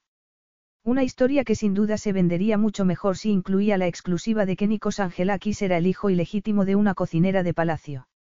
Por nada del mundo permitiría que nadie ensuciara la reputación de su madre.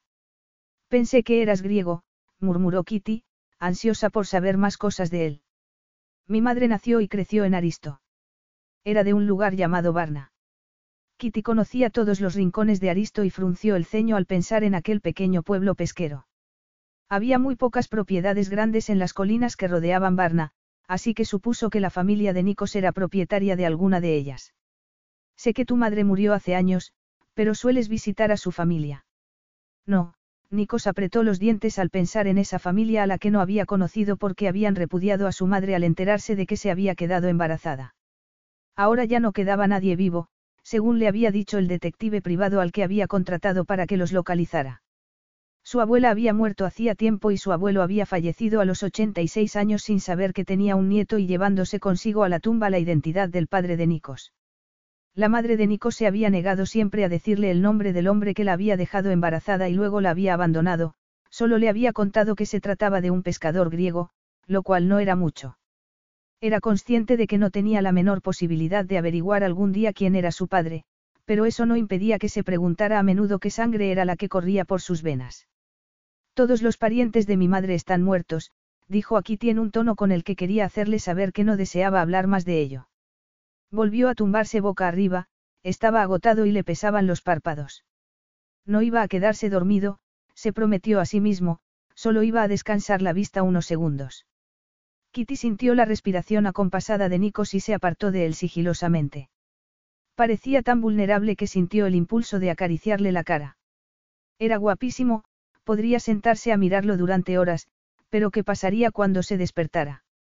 Le ardieron las mejillas al imaginarse la escena de ambos vistiéndose en silencio y volviendo juntos al palacio. Seguramente él le daría las buenas noches y quizá incluso la besara. Kitty sabía mucho de protocolo, pero absolutamente nada sobre las costumbres de los amantes. Se preguntó si Nikos le pediría su número de teléfono o querría volver a verla. Cuando iba a decirle que era la princesa Caterina, la hermana de su mejor amigo, y no una camarera llamada Rina. No debería haberle mentido, pensó con desesperación. Pero cuando lo había conocido en el baile, no había imaginado que se acostaría con él antes de que acabara la noche. De pronto comprendió la enorme trascendencia de lo que había hecho y sintió el deseo de gritar de pavor. Tenía que irse antes de que Nikos despertara. Se puso en pie con el corazón acelerado, se quitó la chaqueta de Nikos y se vistió con su ropa, que él había dejado sobre una roca. No perdió el tiempo en ponerse la ropa interior, solo el vestido y las gafas. No tenía los zapatos, debían de estar aún en la playa, pero no podía arriesgarse a que Nico se despertara, así que se marchó descalza. Recorrió el sendero que conducía a palacio tan deprisa como pudo, temiendo que en cualquier momento se oyera la voz de Nikos a su espalda, pero no fue así y solo unos minutos después se encontraba ya en el interior del palacio. La fiesta había terminado y los invitados se habían marchado. El servicio se había retirado ya a descansar. Nadie la vio llegar ni meterse en su habitación, pero cuando cerró la puerta tras de sí y fue a mirarse al espejo, Kitty tenía el corazón en la garganta. Apenas reconocía a la mujer del espejo, tenía los labios enrojecidos y el pelo alborotado. ¿Qué había hecho? Debía de haberse vuelto loca. Nikos la había invitado a tomar champán, pero apenas había bebido un trago, por lo que no podía echarle la culpa al alcohol. Se tapó la cara con las manos como si así pudiera espantar el recuerdo de la pasión que había compartido con Nikos en la cueva. No quería ni pensar en la opinión que tendría de ella, aunque no debía ser peor de la que tenía ella misma. Al menos sabía que seguramente no volvería a verlo nunca más, y él no podría descubrir su verdadera identidad. Era preferible que creyera que se había acostado con una camarera llamada Rina, y que ella se olvidara de que lo había conocido. Capítulo 5. En los días que siguieron al baile Kitty hizo todo lo que pudo por borrar a Nikos de su mente, pero fracasó estrepitosamente. Cada vez que cerraba los ojos veía su rostro y, por la noche, soñaba que estaba en sus brazos y los cuerpos de ambos estaban entrelazados íntimamente. La frustración sexual era para ella algo nuevo y muy incómodo, aunque enseguida surgió otro asunto que la mantuvo en vela hasta el amanecer. Se le estaba retrasando el periodo y ella siempre había sido muy regular. Cuando pasaron los días y no hubo ninguna señal para dejar de preocuparse, tuvo que admitir que no tenía sentido hacer como si los temores no existieran. Sin embargo, comprar una prueba de embarazo no era tarea fácil para un miembro de la familia real. Era una de los menos conocidos, Pero no tanto como para poder entrar en una farmacia y comprar una prueba tranquilamente. Finalmente, no le quedó más remedio que ir a ellos, la capital de Aristo, escondida tras unas enormes gafas de sol y un sombrero no menos grande, ir a una farmacia y comprar la prueba de embarazo antes de salir rápidamente, aterrada de que alguien pudiera reconocerla. El resultado fue horriblemente predecible y, al mismo tiempo, impactante, así que, dos semanas después del baile real, Kitty miró fijamente aquella línea azul de la prueba de embarazo y se preguntó si se le había revuelto el estómago por culpa del miedo, o si se trataba de la primera evidencia física de que estaba esperando un hijo de Nikos. ¿Cómo era posible? pensó con desesperación. Nikos había utilizado protección. Se sentía atrapada en una pesadilla de la que no podía escapar, pero no se trataba de un mal sueño sino de algo real, tenía que afrontar el hecho de que era una princesa soltera y embarazada. Aún seguía sin salir del asombro y de la conmoción cuando Sebastián la encontró en la biblioteca unas horas más tarde. Por fin te encuentro, Kitty, su hermano la observó detenidamente, ¿estás bien? Llevas varios días muy pálida y mamá está preocupada por ti. Estoy bien, se apresuró a decir Kitty, y apartó la mirada de Sebastián, pero no lo hizo lo bastante rápido como para que su hermano no viera el brillo de las lágrimas en sus ojos. Kitty, Kat, ¿qué ocurre? Nada, el cariño con que su hermano la llamó con el apelativo cariñoso de cuando eran niños hizo que se derrumbara y se echara a llorar. Kitty. ¿Qué ocurre? Sebastián acudió de inmediato al otro lado del escritorio en el que ella estaba sentada para poder abrazarla. Sabes que puedes contarme lo que sea, le dijo con ternura e impaciencia. Yo siempre te ayudaré. Por mucho que la protegiera como lo había hecho siempre, Sebastián no podría solucionar aquel problema. No había manera de suavizar el impacto de la noticia, así que Kitty la soltó sin rodeos. Estoy embarazada. Durante unos segundos el silencio de la biblioteca fue fiel reflejo del asombro de Sebastián, hasta que estalló. ¿Qué? ¿Qué quieres decir? Le preguntó mientras la miraba como si de repente no la conociera, no comprendo. Por algún motivo, la reacción de Sebastián hizo que Kitty asumiera por fin lo que iba a suceder. Respiró hondo. Es muy sencillo. Voy a tener un hijo. Una vez más, Sebastián se quedó sin habla, pero por fin irguió la espalda y le preguntó. ¿Quién es el padre? En la mente de Kitty apareció el rostro hermoso y arrogante de Nikos. No te lo puedo decir, susurró con profundo pesar. No digas tonterías, la interrumpió Sebastián y frunció el ceño, me estás diciendo que no sabes quién es el padre. Temu, Kitty, es que tienes una vida secreta de la que yo no sé absolutamente nada. No, claro que no, respondió, llorando de nuevo al ver el gesto de decepción de su hermano. Sé quién es el padre, solo puede ser una persona, dijo, pero fue un accidente, un error y él, a él no le gustaría nada. Por eso he decidido no decírselo. No me importa lo más mínimo si le gusta o no, gruñó Sebastián al tiempo que se apartaba de ella. Lo único que me importa eres tú. Kitty, dejó de hablar un segundo y cerró los ojos después de observar su rostro empapado en lágrimas, Eres una princesa, la cuarta en la línea de sucesión al trono, no puedes ser madre soltera. Kitty se mordió el labio inferior. Comprendía perfectamente que Sebastián estuviese destrozado. La noche del baile, Basilis Arondakos había tratado de provocarla diciéndole que la familia real no podía permitirse verse envuelta en un nuevo escándalo. Ningún miembro de la Casa Real de Aristo había tenido nunca un hijo ilegítimo, por lo que las consecuencias podrían sacudir los cimientos de la Casa Caredes. Kitty no tenía muchas opciones, en realidad, no tenía ninguna. Estaba embarazada y la idea de no tener el bebé ni siquiera era una posibilidad. En cuanto a decírselo a Nikos, era el mejor amigo de Sebastián, pensó con desesperación, con el corazón roto al ver el gesto de su hermano. ¿Cómo se sentiría Sebastián si supiese que la había seducido un hombre en el que confiaba plenamente? Además, ella había mentido a Nikos. Había dejado que creyera que era una camarera llamada Rina.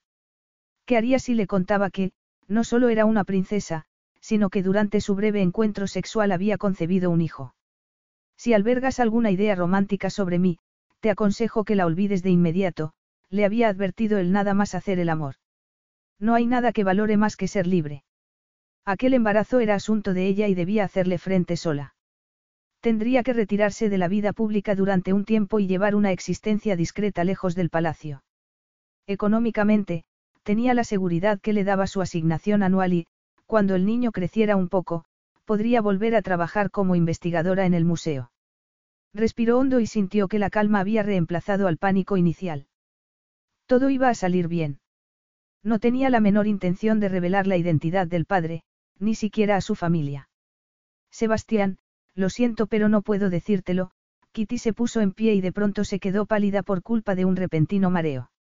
Vas a tener que disculparme, no me encuentro bien, murmuró al tiempo que iba rápidamente hacia la puerta. ¿Y mamá? La voz de Sebastián la obligó a detenerse. Tendrás que contárselo y supongo que sabes que le va a romper el corazón, tan poco tiempo después de la muerte de papá. Te Kitty, qué desastre, añadió con gesto sombrío.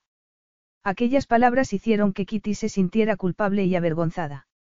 Yo hablaré con mamá y con el resto de la familia, pero dame unos días más para, para asimilar las cosas. Te lo ruego, Sebastián. Sebastián se mostró dubitativo, la miró a los ojos fijamente y finalmente asintió. Si llego a enterarme de quién es el padre, te prometo que le arrancaré los brazos, aseguró con furia. Te mereces algo mejor que esto, Kitty. Una semana después, Kitty estaba en el balcón del palacio saludando a la muchedumbre que se había reunido allí con motivo del Día de la Independencia, que conmemoraba el día que las islas de Adama se habían independizado del control británico. La reina tía, aún muy afectada por la muerte de su marido, sufría una bronquitis que le había impedido asistir a la celebración. El príncipe Alex y su esposa, María, estaban en Estados Unidos, mientras que el príncipe Andreas se encontraba en Australia con su flamante esposa, Joyi. Liz tenía otros compromisos oficiales, por lo que Kitty había tenido que actuar como acompañante de Sebastián, cosa que había aceptado con la certeza de que, una vez que se convirtiera en madre soltera, no podría aparecer en los acontecimientos de Estado. Aquel sábado había amanecido soleado, un típico día de verano de Aristo en el que el calor del sol banaba a la multitud que había seguido el desfile por las calles, para después reunirse frente al palacio, desde donde Kitty sonreía e intentaba soportar el peso del vestido y de la tiara de diamantes. Creo que nunca he visto tanta gente reunida en el Día de la Independencia. Han venido cientos de personas a mostrarte su apoyo, Sebastián, comentó al entrar al salón mientras se quitaba los guantes blancos, que entregó a un criado. Su hermano estaba hablando con uno de los invitados, pero se dio la vuelta al oír la voz de Kitty, ella se quedó paralizada. Fue como si alguien hubiera apretado el botón de quitar el sonido del televisor, todas las voces desaparecieron, Kitty solo oía el sonido de su propia respiración y los latidos de su corazón. Nikos, creo que no conociste a mi hermana en el baile de hace unas semanas. Esta es la princesa Caterina. Sebastián se quedó mudo, intrigado por la expresión de furia que surgió en el rostro de Nikos Angelakis y la repentina palidez de Kitty.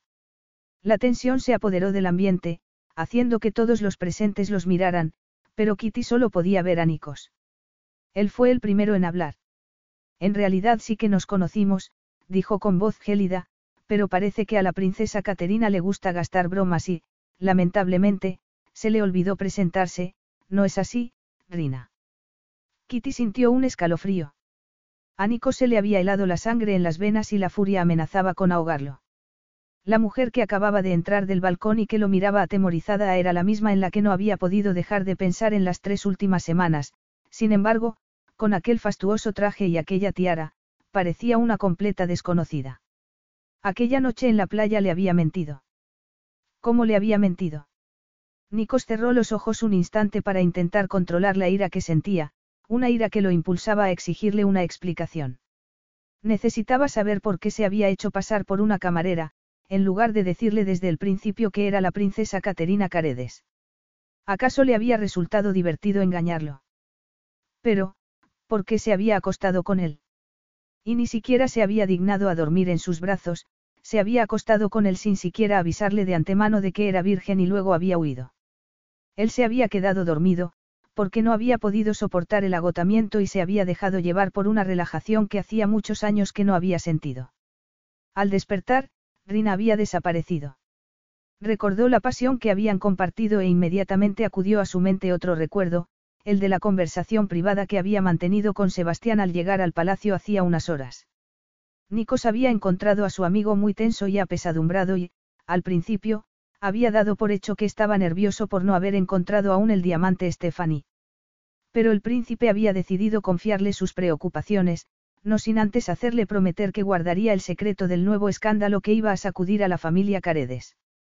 Su hermana, la princesa Caterina, había sido seducida por un desconocido y estaba embarazada. Temu, no. No podía ser. Miró a Rina, porque para él seguía siendo una camarera y no una princesa, e intentó descubrir la verdad en su rostro. Otra vez no. No después de aquella tragedia que jamás podría olvidar. Enseguida se dio cuenta de que aquello no era ninguna trampa cruel, era perfectamente posible que Rina estuviese embarazada y, por el gesto que vio entonces en el rostro de Sebastián, también era posible que su amistad con el príncipe estuviese a punto de hacerse añicos. Kitty no podía apartar los ojos del rostro de Nikos y la furia que veía en ellos la llenó de nerviosismo. Era imposible que adivinara su secreto con solo mirarla. Pero entonces ella se llevó la mano instintivamente al vientre y vio que él seguía el movimiento con la mirada. Sebastián estaba diciendo algo, pero Kitty ni siquiera lo oía, solo vio cómo la preocupación de su rostro se convertía en ira al comprender lo que estaba ocurriendo. Kitty sintió que le latían las sienes, de pronto todo se quedó negro y cayó en un vacío sin fin. Kitty abrió los ojos lentamente y vio el fresco de querubines que adornaba el techo. Por un momento se sintió desorientada, pero entonces su cerebro reaccionó y lo recordó todo. Miró a su alrededor y comprobó que estaba en la salita que había junto al salón principal. Recordó la oscuridad que la había envuelto, debía de haberse desmayado por primera vez en su vida, y alguien la había llevado a aquella salita, donde la había tumbado en un sofá. Ese alguien estaba de pie junto a la ventana y, aunque no podía verle la cara, sí percibía su tensión y su ira. Nikos. Bajó las piernas al suelo y se puso en pie rápidamente, pero una fuerte náusea la obligó a sentarse de nuevo. No podía vomitar delante de él, no aguantaría una humillación más, así que apretó los dientes y esperó a que la habitación dejara de dar vueltas. Tienes un vaso de agua en la mesita, le señaló Nikos con tensión. Te recomiendo que bebas un poco. Kitty agarró el vaso con manos temblorosas y tomó un sorbo. El agua fría consiguió calmarle las náuseas. Unos segundos después volvió a ponerse en pie y se arriesgó a mirar a Nikos. Tenía un moretón en la barbilla. ¿Qué te ha pasado? Sebastián, se limitó a decir. Te ha pegado. Recordó la expresión de furia que había visto en la cara de su hermano antes de desmayarse y meneó la cabeza con pavor. La verdad es que no lo culpo, después de la noticia que acababa de contarme, explicó Nikos con la misma frialdad y sin poder ocultar la ira que sentía. Yo no he respondido al golpe, no te preocupes. Sebastián solo estaba defendiendo tu honor, para serte sincero, no habría entendido que no me pegara, hizo una pausa durante la que solo se oyó en la sala el tic-tac del reloj. La verdad es que ha sido una manera muy espectacular de enterarme de que voy a ser padre, comentó con sarcasmo, que era la única manera en la que podía permitirse sacar la rabia que lo quemaba por dentro, porque no podía perder el control y gritar todo lo que le daban los pulmones, que era lo que en realidad habría necesitado hacer. Tú te desmayas, el príncipe regente me da un puñetazo delante de más de cien invitados, entre los que se incluyen dignatarios internacionales y miembros de la prensa, estoy seguro de que la historia va a salir en los titulares del mundo entero. Nikos respiró hondo y se dio media vuelta hacia la ventana. En el exterior la gente iba retirándose, aún ondeando las banderas con los colores de Aristo y con el escudo de la casa Caredes. De pronto tuvo la sensación de que todo aquello no era real, que su vida estaba a punto de cambiar irrevocablemente, pero debía controlar los nervios y al menos informarse de los hechos. ¿Es cierto? Preguntó con voz ronca y se obligó a apartarse de la ventana. ¿De verdad estás embarazada, o es otro de tus juegos? Es totalmente cierto, respondió Kitty, me hice una prueba y ayer me lo confirmó el médico. No sabía cómo había esperado que reaccionara Nikos, no se había atrevido a imaginar la escena en la que le decía que estaba esperando un hijo suyo, y mucho menos lo que él contestaría. Era evidente que estaba asombrado, y comprendía que estuviera también enfadado, pero esa gélida ira que veía en sus ojos le parecía excesiva. Y es mío, como parece creer Sebastián. Claro que es tuyo, ahora la furiosa era ella. Sabes perfectamente que era virgen cuando estuve contigo y, desde entonces, no he tenido decenas de amantes. No quería comprometerte, ni siquiera entiendo cómo puedo haberme quedado embarazada, añadió, apartando la mirada de él. Tú utilizaste protección. Pero falló, afirmó Nikos tajantemente. Me di cuenta cuando me desperté. Al ver que te habías ido, fui en tu busca, al principio pensé que a lo mejor habías ido a bañarte de nuevo y temí que pudiera haberte pasado algo, hasta que vi que no estaba tu ropa y me di cuenta de que había salido huyendo. Si no te hubieras ido, habría podido decirte que cabía la posibilidad de que te hubieras quedado embarazada y habría insistido en que mantuviéramos el contacto hasta saber si era así, concluyó. Nikos respiró hondo y recordó lo preocupado que había estado desde que había descubierto que se había roto el preservativo. Había intentado buscarla, pero parecía haber desaparecido de la faz de la tierra. Lo había invadido entonces el temor a que se repitiera la historia. Un temor que se había hecho realidad. Volvieron a su mente los recuerdos de una historia que había apartado de su memoria durante mucho tiempo. Cinco años atrás, su amante se había quedado embarazada. Nico siempre había creído que el motivo de que sintiera que le faltaba parte de su identidad era porque no sabía quién era su padre si había jurado que jamás abandonaría a una mujer que esperara un hijo suyo. Por eso cuando Greta le había revelado que iban a tener un bebé, Nikos le había pedido que se casara con él. Pero no solo había querido casarse con la modelo danesa por el bebé. Se había enamorado de ella, admitió con profunda tristeza. Tras la muerte de su madre, el trabajo se había convertido en su máxima prioridad, en una obsesión que le había impedido que ninguna mujer se acercara realmente a él. Con Greta había sido diferente, con ella había tenido la relación más larga de su vida y finalmente se había visto obligado a reconocer que la hermosa rubia se había hecho un hueco en su corazón. Después de la sorpresa inicial, se había alegrado de ir a ser padre, sabiendo que aquel niño sería su único pariente de sangre en el mundo. Un mes después de la boda había ocurrido la tragedia. Por mucho tiempo que viviera, nunca podría perdonarla por llamarlo por teléfono desde Dinamarca, a donde había viajado por trabajo, y decirle que había perdido el bebé. Nikos miró de nuevo al exterior del palacio, y recordó la tristeza que había sentido entonces. Había sido un duro golpe, pero se había esforzado por llevarlo con calma y centrarse en consolar a Greta, sin sospechar que su llanto era fingido. Ella había ido recuperándose sin problema durante los meses siguientes y muy pronto había vuelto a trabajar. Sin embargo, no pasó mucho tiempo antes de que empezaran a surgir problemas en la relación. A Greta siempre le había gustado mucho salir y empezó a acusar a Nikos de ser un aburrido. Después, cuando él le propuso que intentaran tener otro hijo, ella había asegurado que prefería centrarse en su carrera. Nikos había descubierto entonces que su mujer consumía sustancias prohibidas y que había estado ocultándole dicha costumbre, lo que dio lugar a terribles peleas. Precisamente durante una de esas peleas, Greta le había confesado la verdad a gritos. Nunca había querido tener un hijo, pero cuando se había quedado embarazada y Nikos le había pedido que se casara con él, había aprovechado la oportunidad para convertirse en la esposa de un millonario. Había esperado hasta después de la boda, y entonces había decidido poner fin al embarazo. Nikos tragó la bilis que sentía en la garganta y se esforzó por apartar de su mente el recuerdo de su exmujer. Greta era el pasado. Ni siquiera había sentido la menor lástima cuando, dos años atrás, había leído en los periódicos que había muerto. En el momento en que se había enterado de que le había arrebatado a su hijo, el corazón de Nico se había congelado y, sin bien había seguido viviendo como si nada, había desterrado de su interior todo tipo de emociones, como si sus sentimientos hubieran muerto para siempre. De pronto ya no se sentía muerto. Por primera vez en cinco años, algo se había conmovido en su interior. Miró a la mujer que acababa de jurarle que llevaba dentro un hijo suyo y pensó que el destino le había dado otra oportunidad, otro hijo, estaba dispuesto a mover cielo y tierra para asegurarse de que aquel bebé tuviera la posibilidad de vivir. Capítulo 6. Kitty miró a Nico sin comprender la tristeza de sus ojos. Estaba destrozado por la noticia de que ella esperaba un hijo suyo. Tenía los dientes apretados y el rostro tan tenso que parecía esculpido en mármol, frío, duro e incapaz de perdonar.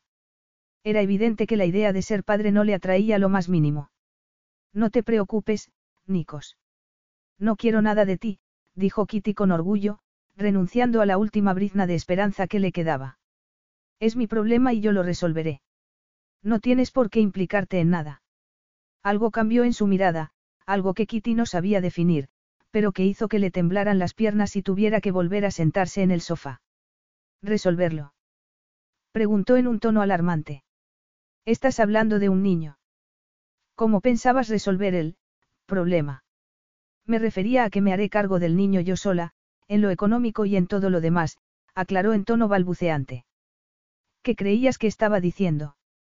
Abrió los ojos de par en par al darse cuenta de lo que había pensado.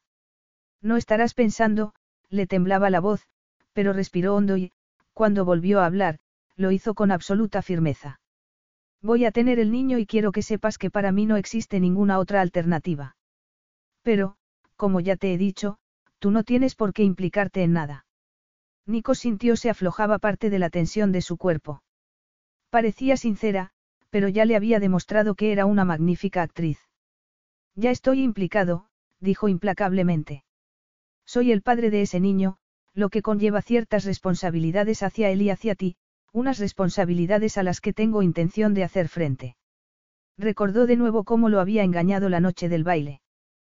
Cuando pensabas decírmelo? O ni siquiera ibas a molestarte en hacerlo. Supongo que habría sido muy difícil después de haberme mentido sobre quién eras, añadió, lleno de mordacidad. Kitty se sonrojó y negó con la cabeza. La verdad es que llevo una semana sin saber qué hacer, admitió con voz débil. Nikos la miró fijamente. Mientras tú intentabas aclararte, yo no dejaba de buscarte. Pregunté en el palacio y cuando me dijeron que no había ninguna empleada llamada Rina, me puse en contacto con todas las empresas de catering de Aristo.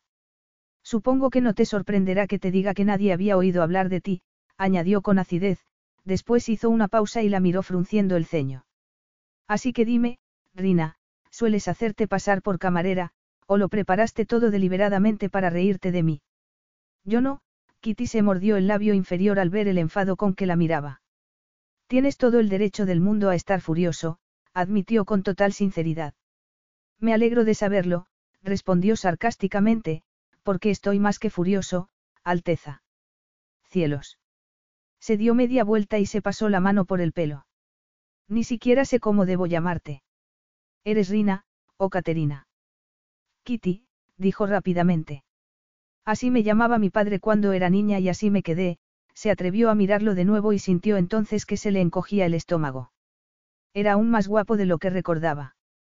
Con aquel traje gris y la camisa azul, parecía un sofisticado hombre de negocios, distante e imponente. No había podido quitárselo de la cabeza desde que había hecho el amor con él la noche del baile y ahora no podía evitar observarlo sin parpadear. No te engañé intencionadamente. Tú me confundiste con una camarera y me pareció más fácil dejar que siguieras creyendo que lo era. Sé sincero, me habrías creído si te hubiera dicho quién era realmente. Le preguntó al ver su furiosa mirada. Todo el mundo me comparaba con mi hermana Liz tenían razón, yo no parecía una princesa, más bien parecía una camarera, como tú pensaste. Cuando nos encontramos en la playa más tarde, me quedé atónita al oírte decir que me encontrabas atractiva. Hiciste que me sintiera hermosa, aunque sé que no lo soy, reconoció con tristeza, y quise seguir siendo la sexy camarera, en lugar de la sosa de Kitty. Y después de engañarme haciéndome creer que eras una camarera, decidiste que era una buena oportunidad para perder la virginidad con un hombre con experiencia, mejor que con algún, muchacho torpe. Le preguntó Nikos fríamente, recordando lo que ella le había dicho cuando había descubierto que era la primera vez que estaba con un hombre. Eres una de las herederas al trono de Aristo, ¿en qué estabas pensando? Fue un momento de locura, se defendió Kitty, y se llevó la mano al vientre al pensar en la vida que crecía en su interior. Nunca imaginé que pudiera tener tan graves consecuencias. Pues así es, y ahora debemos hacer frente a dichas consecuencias, aseguró Nico sin rodeos. Se hizo un tenso silencio durante el que Kitty sintió que se le encogía el estómago como le había ocurrido el día en que, a pesar de su miedo a la altura, se había ofrecido para hacer puenting durante un acto benéfico, y se había encontrado sobre una plataforma, a punto de saltar al vacío. La única solución es que nos casemos. No había otra alternativa, pensó Nikos mientras veía cómo Kitty se quedaba boquiabierta. Había jurado que jamás volvería a casarse, pero si quería ser el padre de aquel bebé, y no tenía la menor duda de que quería, tendría que sacrificar su libertad y casarse con una mujer que había demostrado no ser digna de su confianza. Puede que no sea lo ideal, añadió al ver que Kitty negaba con la cabeza. Créeme, esto no es lo que yo habría elegido, pero le he prometido a Sebastián que cumpliré con mi deber. Kitty volvió a tener la sensación de que todo daba vueltas a su alrededor y tuvo que recostarse sobre los almohadones del sofá. Es absurdo, dijo, espantada por la palabra, deber. ¿Se te ocurre algo mejor? Nico se acercó al sofá y la miró con curiosidad y arrogancia, ¿qué piensas hacer si no, Alteza? Estoy intrigado. Debes saber, eso sí, que no permitiré que un hijo mío venga al mundo como ilegítimo, añadió tajantemente, creo que Sebastián se ha sentido muy aliviado cuando le he dicho que tenía intención de casarme contigo lo antes posible. Ya tiene suficientes problemas en este momento sin necesidad de preocuparse por ti. No tiene por qué preocuparse por mí, replicó Kitty. Puedo cuidarme sola, aseguró con obstinación, aunque sabía que Sebastián no solo se preocupaba por ella, sino por el efecto que pudiera tener su embarazo en la casa real. No había precedentes de nada parecido. El pueblo de Aristo era fiel a la monarquía, pero sin duda se escandalizaría al saber que una princesa iba a tener un hijo sin estar casada y, como bien había apuntado Nikos, aquel era el peor momento posible para Sebastián, que aún esperaba a poder ser coronado. Pero, casarse con Nikos. ¿Cómo iba a casarse con un hombre que la odiaba por haberle mentido y que la miraba con tanto desprecio? No solo era absurdo, era una completa locura que Kitty no podía aceptar. Desde niña había creído que un día se enamoraría de alguien que la amaría con todo su corazón, y no soportaba la idea de que ese cuento de hadas se rompiera en mil pedazos. No podemos casarnos, murmuró. No nos queremos. Nikos la miró con gesto burlón. ¿Qué es el amor sino una fantasía que solo existe en los libros y en las películas? Dijo él. La gente suele confundir el sexo con el amor, pero yo no voy a cometer tal error. Te estoy proponiendo un matrimonio de conveniencia por el bien de nuestro hijo, hizo una nueva pausa antes de añadir, yo nunca he sabido la identidad de mi padre. No conseguí que mi madre me dijese su nombre, y siempre me he preguntado si me pareceré a él y si tendremos los mismos rasgos, se quedó mirando a Kitty unos segundos. No voy a permitir que mi hijo sufra el trauma de no saber de dónde viene. A Kitty le sorprendió la emoción que empapaba sus palabras y más aún el darse cuenta de que hablaba completamente en serio. Nikos, vamos a ser sensatos, dijo, desesperada, solo estoy embarazada de tres semanas, sería una locura apresurarnos a casarnos y, y que luego resultara que no era necesario, le tembló la voz al imaginar que pudiera perder el bebé, pues entre ellos había ya un vínculo emocional. Lo cierto era que en su familia no había antecedentes de pérdidas espontáneas, pero nadie podía asegurarle que no pudiera suceder. Hay muchas otras opciones, siguió diciendo. Si realmente quieres formar parte de su vida, podemos llegar a un acuerdo sobre los derechos de visita, podrías venir a verlo a palacio regularmente, sentía sus ojos negros clavados en ella. Lo que trato de decirte es que no es necesario que tomemos ninguna decisión precipitada. No soy una pobre camarera, tengo una buena situación económica y una familia que me apoya, así que podré criar al niño sola perfectamente. A Nico se le había helado la sangre al oír hablar de derechos de visita y se dio cuenta de pronto de que si no tenía cuidado, las cosas podrían complicarse mucho. Parecía que Kitty había decidido criar a su hijo sola, pero él también había decidido algo, que quería formar parte de la vida de ese niño, o de esa niña. Y quería ser un padre de verdad, no un desconocido que iba de visita de vez en cuando según el régimen de visitas. Kitty había dejado muy claro que no lo necesitaba y, desde luego, tenía los medios económicos necesarios como para mantenerlo sin su ayuda, así que él iba a tener que encontrar la manera de convencerla de que era indispensable, y estaba dispuesto a valerse del chantaje emocional para conseguir que se casara con él. Dime, vas a decirle a tu madre, estando aún tan afectada por la muerte del rey Aegeus, que te niegas a casarte con el padre de tu futuro hijo, y que no te importa el escándalo que eso pueda suponer para la familia real. Le preguntó con dureza. Ahora mismo Sebastián está hablando con la reina. Tenía miedo de que tu madre se enterara de tu embarazo al oír algún cuchicheo de los criados, lo cual es inevitable después de la escena del salón, siguió mirándola implacablemente a pesar del gesto de pavor de Kitty. Esperemos que ninguno de los invitados o de los miembros de la prensa que había en la celebración haya adivinado que estás embarazada. Si nos casamos rápido, nadie tiene por qué saber que esa es la causa. Vio cómo Kitty apretaba las manos en el regazo, sobre el vestido de satén azul que solían llevar la reina y las princesas en los acontecimientos de Estado. El enorme traje ocultaba su cuerpo, pero bajo aquella tela rígida Nico sabía que se escondían sus pechos generosos y la curva de sus caderas. Volvió a sentir la terrible frustración sexual que llevaba torturándolo desde la noche del baile. Sintió la necesidad de quitarle las horquillas del pelo y sumergir los dedos en aquella sedosa melena castaña. Entonces ella levantó la mirada y se dio cuenta de que tenía los ojos de un marrón profundo como el terciopelo, y unas pestañas larguísimas. ¿Dónde están tus gafas? ¿O es que formaban parte del disfraz de camarera? Añadió con actitud burlona, obligándose a apartarse de la tentación que suponía su boca. Estaba furioso consigo mismo por seguir deseándola a pesar de que le hubiera mentido de ese modo. Aún no comprendía por qué se había hecho pasar por esa rina, y detestaba la idea de que se hubiera burlado de él, pero no podía olvidar la pasión que habían compartido en la cueva y su cuerpo ansiaba poder repetir aquel encuentro. Hoy me he puesto lentillas, dijo Kitty, con evidente tensión, y ya te he explicado que no te engañé deliberadamente. Simplemente, sucedió, le tembló la voz al imaginar en cómo reaccionaría su madre cuando se enterara de que estaba embarazada. La reina tía querría que se casara con Nikos, y Sebastián también votaría porque solucionaran la situación cuanto antes. ¿Cómo iba a soportar tener que casarse con un hombre que afirmaba no creer en el amor y que jamás sentiría nada por ella? No te equivoques, Kitty, dijo Nikos, observando los cambios que experimentaba su rostro. Si crees que voy a marcharme así como así y te voy a dejar que críe sola a nuestro hijo, te advierto que voy a luchar por la custodia. Aunque para ello tenga que sacrificar mi amistad con Sebastián, no dudaré en llevarte a ti y al resto de tu familia ante un juez, y supongo que te imaginas lo que eso supondría para la monarquía de Aristo. No había ninguna duda de que Nikos hablaba completamente en serio. Kitty sintió un escalofrío al mirarlo a los ojos. Nada más verlo por primera vez, había percibido en él una falta de misericordia que escondía hábilmente bajo su seductor encanto, un encanto del que ahora no había ni el menor rastro. De pronto se dio cuenta de que si elegía luchar contra él, acabaría perdiendo. Quiero que el niño viva conmigo en Grecia, anunció él. Tú decides si quieres participar en su educación o no.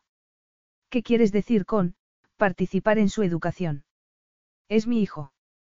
exclamó, visiblemente alterada.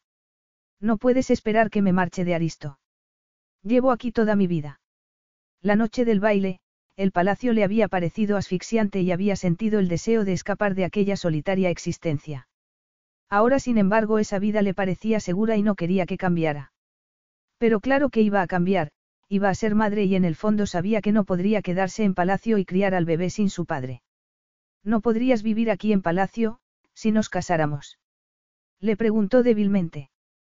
La base de operaciones de mis negocios está en Atenas, tengo que estar allí, explicó con voz neutra. Como es natural, una vez que seas mi esposa, vivirás conmigo y, aunque mantendremos una estrecha relación con Aristo y con la familia real, nuestro hijo, o nuestra hija, añadió con énfasis, crecerá en Grecia. Ya lo he hablado con Sebastián y está de acuerdo, añadió, como si eso zanjara la cuestión. Kitty sintió un estremecimiento al oír aquellas palabras tan rotundas. Sebastián estaba de acuerdo y, si bien sabía que su hermano jamás la obligaría a casarse con Nikos, también sabía que no tenía alternativa. La habitación de pronto le pareció agobiante, tanto que se puso en pie y corrió hacia la puerta. Tendría que casarse con Nikos por el bien de su hijo y de la familia real, pero la perspectiva de verse atrapada en un matrimonio sin amor con un hombre que la despreciaba, la llenó de desesperación. Necesito tiempo para pensarlo, murmuró cuando Nikos fue rápidamente hasta ella. Por lo que me ha contado Sebastián de tus estudios, deduzco que eres una persona muy inteligente, así que comprenderás la gravedad de la situación, le dijo él. Tienes que tomar una decisión ahora. Sebastián y tu madre saben que en este momento estoy pidiéndote que te cases conmigo y esperan que vayamos a las habitaciones de la reina y les contemos que has respondido. Me parece que ninguno de los dos tenemos otra opción, continuó diciendo al ver que ella no intervenía. Kitty levantó la mirada hacia él con cansancio, pero a pesar de todo, sintió un extraño calor al ver su rostro de cerca. Parecía que hubiera pasado una eternidad desde que habían hecho el amor en aquella cueva y, al fijarse en sus labios finos, le pareció imposible haber besado aquella boca. Podía percibir su poder, era algo tangible que de pronto hizo que se sintiera débil y exhausta. Todo estaba a favor de Nikos y ella no tenía fuerzas para luchar contra él. ¿Cuándo? Consiguió decir, aunque apenas podía creer que realmente estuviese considerando la oferta. Supongo que tendremos que celebrar la boda en los próximos meses, antes de que se le notara el embarazo y todo el mundo supiese el verdadero motivo del matrimonio. Mucho antes, corrigió Nikos. Sebastián ha fijado como fecha el 11 de julio y ya ha cancelado todos sus compromisos para ese día. Kitty hizo un cálculo rápido. Pero eso es dentro de tres semanas. Exclamó, aterrorizada. No puedo hacerlo, Nikos. Claro que puedes, aseguró él con fría determinación, porque, para serte sincero, Kitty, no tienes otra elección. Capítulo 7. Las siguientes tres semanas pasaron volando y Kitty cada vez se sentía más alejada de su propia vida y de los preparativos para la boda que se desarrollaban a su alrededor. Era casi como estar atrapada en un sueño del que esperaba despertar en cualquier momento y descubrir que nunca había conocido a un hombre llamado Nikos Angelakis, y mucho menos se había quedado embarazada de él. Pero cuando abrió los ojos la mañana de la boda y vio el traje de novia colgado frente a la cama, tuvo que asumir la realidad. Al cabo de solo unas horas sería una mujer casada y, por el bien del bebé que crecía en su interior, no podía escapar a su destino. Ya te he dicho que todas las novias están guapas el día de su boda, le dijo Liz mientras pasaba la mano por la falda del vestido. Estás impresionante. El vestido te favorece mucho. No se te ocurra volver a ponerte esas enormes camisas que tanto te gustan. Ya se encargará Nicos de que no lo hagas, añadió su hermana en tono distendido. Tiene una vida social muy ajetreada, así que seguro que te compra una ropa preciosa y muy sexy para que lo acompañes a todas las fiestas de Atenas.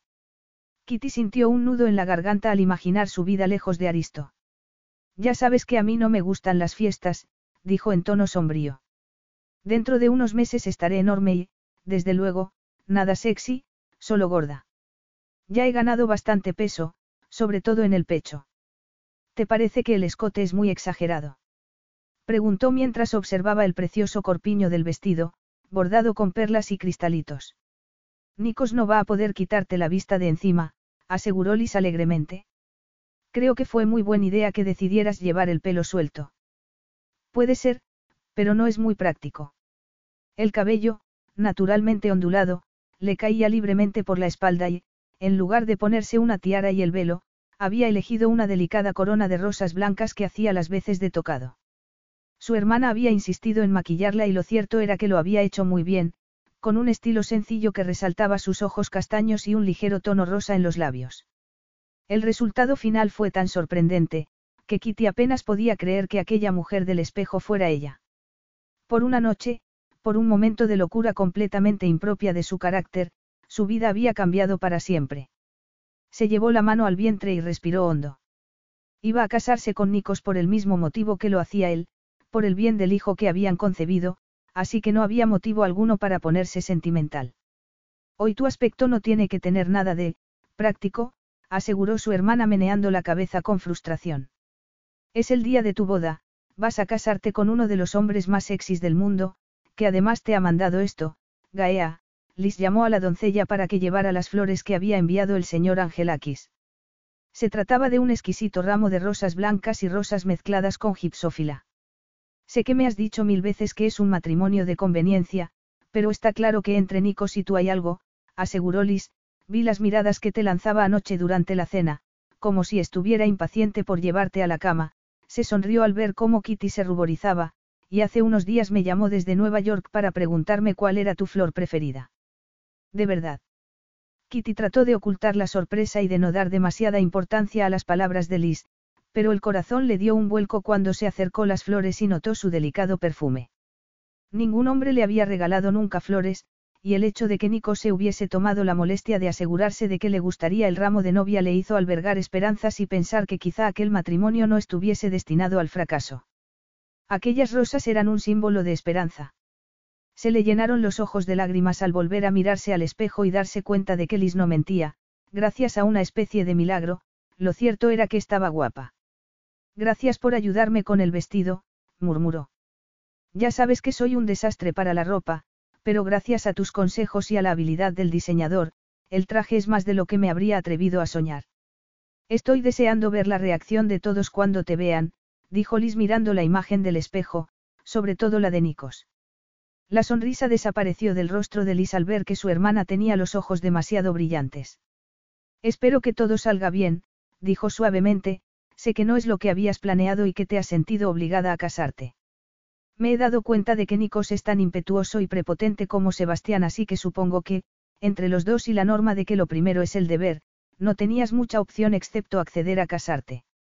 Pero tienes que estar segura de que Sebastián y mamá, igual que el resto de la familia, solo quieren lo mejor para ti, y estoy convencida de que casarte con Nikos es lo mejor que podías hacer. Eso espero, respondió Kitty, incapaz de disimular el temor que sentía. En las tres semanas que habían pasado desde el anuncio oficial del compromiso, Nikos solo había visitado el palacio dos veces antes de viajar a Estados Unidos, y en ninguna de las dos ocasiones, habían pasado ni un momento a solas. Nikos se había mostrado amable y encantador, y se había ganado de inmediato la simpatía de la reina tía, pero Kitty lo había encontrado tan distante que ni siquiera había sabido cómo hablarle. Incluso las veces que la había llamado desde Estados Unidos, las conversaciones se habían limitado a hablar de cómo se encontraba en aquella primera etapa del embarazo y de si estaba comiendo suficiente. Aparte de un par de mañanas que había tenido náuseas, lo cierto era que Kitty se sentía fuerte y sana, y tenía un apetito de caballo. Su madre le había dicho que era de esas mujeres a las que se les notaba que estaban embarazadas desde el principio, pero no estaba segura de cuál sería la reacción de Nikos cuando viera que su cuerpo ya había empezado a redondearse. Lo que era más importante, llegaría siquiera a ver su cuerpo. La pasión que habían compartido en la cueva parecía ahora un sueño lejano y, si no fuera porque llevaba dentro a su hijo, estaría segura de que había imaginado el placer de su boca y las caricias de sus manos. ¿Qué esperaba Nikos de la noche de bodas? que durmieran juntos, en la misma cama. Kitty vio cómo se le sonrojaban las mejillas y sintió que se le endurecían los pezones bajo el vestido. No habían hablado de ese aspecto del matrimonio, pero Nikos era un hombre increíblemente viril por lo que suponía que no querría llevar una vida sin sexo. Claro que no había dado ninguna muestra, ni el día que le había pedido que se casara con él, ni en las otras ocasiones en que lo había visto, de que aún la deseara. En realidad no había habido ningún tipo de contacto físico entre ellos desde aquella noche en que habían hecho el amor. Incluso cuando habían posado para las fotografías oficiales del compromiso, Nikos había acercado los labios a su mano, pero no la había besado en la boca como ella habría deseado. Y cuando un periodista le había preguntado si estaba enamorado, había respondido con un comentario ingenioso que había hecho reír a todos los presentes, pero que para Kitty había sido una clara declaración de que no significaba nada para él. Liz miró el reloj. Deberíamos irnos ya. ¿Estás preparada? Lo estaba. ¿Cómo iba a estar preparada para lanzarse a lo desconocido? No obstante, tomó aire y asintió. Estoy todo lo preparada que puedo estar, admitió. El corazón le latía con fuerza cuando salió por la puerta. Se volvió a mirar una última vez el dormitorio que había ocupado durante 26 años y sintió una profunda tristeza al pensar que, a partir de ese día, el palacio ya no sería su hogar. De ahora en adelante su hogar estaría en Atenas, con Nikos, solo podía pedirle al cielo que no hubiera cometido un error al decidir casarse con él. La capilla privada del palacio estaba repleta de invitados. Cuando Kitty cruzó el arco de entrada, surgió un murmullo de excitación en toda la nave y oyó las exclamaciones de sorpresa de muchos de los presentes al verla vestida de novia. Pero ella tenía la mirada clavada en el hombre que la esperaba junto al altar, vestido con dechaqué gris marengo. Nikos debió de darse cuenta de que había llegado por la reacción de los invitados, pero se quedó inmóvil y ni siquiera se volvió a mirar hacia la puerta. Su falta de curiosidad y de ganas de ver a la mujer con la que se veía obligado a casarse fue un duro golpe para Kitty. El pánico se apoderó de ella durante unos instantes y no pudo controlar un estremecimiento que le sacudió el cuerpo entero al pensar en lo que estaba a punto de hacer. ¿Estás bien? preguntó Sebastián con un susurro, Temu, Kitty, no irás a desmayarte, ¿verdad? Ella tuvo la sensación de que se le metía dentro la música del órgano de la capilla y sintió el impulso de salir corriendo, de huir del futuro sin amor que la esperaba junto a Nikos. Pero al ver la preocupación reflejada en la mirada de su hermano, recordó la lección que le habían inculcado ya desde niña, lo primero era la obligación. Agarró con fuerza el ramo y esbozó una sonrisa para Sebastián. Estoy bien, aseguró.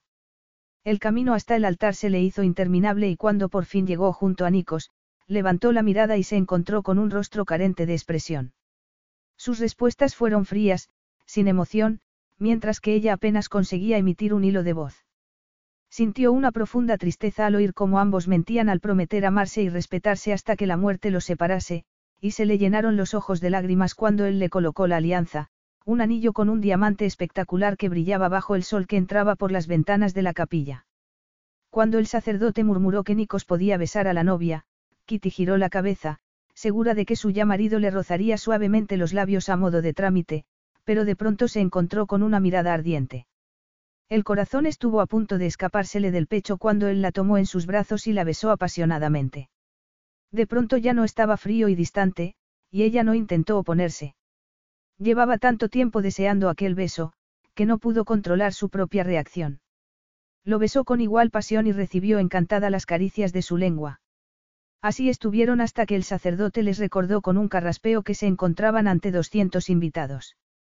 Aquel era un matrimonio de conveniencia que nada tenía que ver con la historia de amor que ella siempre había soñado, pero para bien o para mal, ahora era la esposa de Nikos Angelakis y había llegado el momento de olvidarse de aquellas fantasías románticas y aceptar que estaba casada con un hombre que nunca la amaría pero que, al menos, la deseaba. Estás preciosa con ese traje de novia, le dijo él más tarde, durante la fiesta, cuando ya habían acabado los brindis y los discursos y ella le había dicho que iba a cambiarse para el viaje a Atenas, no tardes mucho, Agapi. Tardaremos al menos una hora en llegar al helicóptero y será de noche cuando lleguemos a Atenas, estoy impaciente por estar a solas con mi esposa. El brillo de la mirada de Nikos llenó de aprensión a Kitty, que salió corriendo a cambiarse de ropa, desesperada por estar unos minutos lejos de su inquietante presencia. La falda de seda y la ajustada chaqueta verde jade que se puso también habían sido una elección de Liz, y lo cierto era que ambas cosas favorecían mucho a su curvilínea figura y le iban bien a su color de piel y de pelo. No pudo evitar preguntarse qué diría Nikos cuando descubriera que debajo del traje no llevaba nada más que un sujetador de encaje negro y unas braguitas también negras. Todo parecía indicar que su marido esperaba tener una verdadera noche de bodas y ella no podía negar que la química sexual que había entre ellos era tan intensa como la noche del baile. No obstante, la idea de pasar la noche con él tenía muy nerviosa a Kitty, porque la realidad era que apenas se conocían. Para ella, la intimidad que se compartía con alguien al hacer el amor era algo muy importante, pero tenía la impresión de que para Nikos el sexo era la única ventaja de aquel matrimonio forzado. Salió al pasillo completamente inmersa en sus pensamientos, pero apenas había dado dos pasos cuando se chocó con Basilis Arondakos y se le revolvió el estómago automáticamente. No pareces una novia muy dichosa, dijo con su crueldad habitual, ¿qué ocurre, Kitty? Tienes miedo de que si dejas a tu marido solo un momento, pueda centrar su atención en, tu hermana. Estaba borracho. Arrastraba las palabras y apestaba alcohol. Kitty se había quedado horrorizada al ver su nombre en la lista de invitados, pero enseguida se había recordado que era un viejo amigo de la familia y que, con un poco de suerte, después de aquel día, no tendría que volver a verlo nunca más. Intentó pasar de largo, pero él la agarró del brazo y la puso contra la pared. Suéltame. Trató de zafarse de él, pero Basilis la apretó con más fuerza mientras se reía. No me extraña que te preocupe, le dijo, Liz es muy guapa y Nikos es un conocido playboy. Cállate, Basilis. Kitty se avergonzaba y se despreciaba a sí misma por envidiar la belleza de su hermana. No hay nada entre Liz y Nikos. Te recuerdo que se ha casado conmigo. Pero el motivo por el que lo ha hecho no es tan secreto como te gustaría, respondió Basilis con un guiño. Debo reconocer que Angelakis es más ambicioso de lo que yo creía y, desde luego, contigo ha encontrado todo un filón. ¿Quién se habría atrevido a seducir a una ingenua princesa virgen, dejarla embarazada y luego casarse con ella rápidamente para ahorrarle la vergüenza a la familia real? Me sorprende que Sebastián no le haya concedido algún título como pago a sus servicios, concluyó implacablemente. No digas tonterías, dijo Kitty, asombrada por las palabras de Basilis. ¿Cómo se había enterado de que estaba embarazada? ¿Qué quieres decir con que Nikos es ambicioso? Le preguntó. Es multimillonario y tiene su propia empresa. Una empresa que heredó después de seducir a otra mujer, afirmó Basilis, no solo en Hollywood se consigue prosperar acostándose con las personas adecuadas. Nikos Angelakis es el hijo ilegítimo de una madre pobre. Creció en los suburbios de Atenas y en la adolescencia se vio envuelto en el mundo de la delincuencia. Basilis hizo una pausa al ver la expresión de sorpresa de Kitty y esbozó una desagradable sonrisa, Deduzco que tu flamante esposo no te ha hablado de su pasado. Si no me crees, pregúntale por el tatuaje que lleva en el hombro. No sé cómo lo consiguió, pero conoció a una millonaria, Larisa Petridis, la hija del magnate naviero, continuó contándole Basilis. Larisa había heredado la empresa de su padre tras la muerte de este.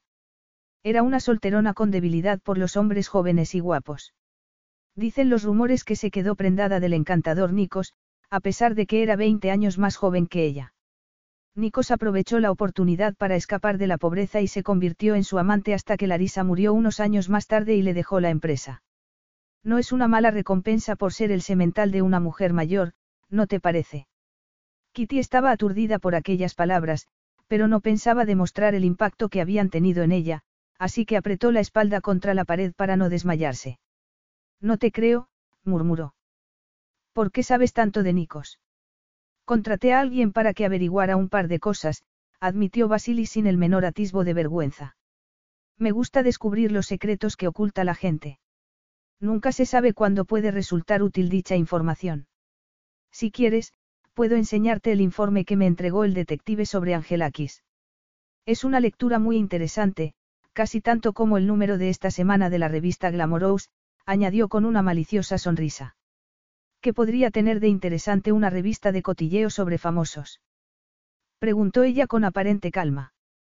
Quizá te gustaría ver unas fotos en las que se ve lo que estaba haciendo tu esposo tres semanas antes de la boda.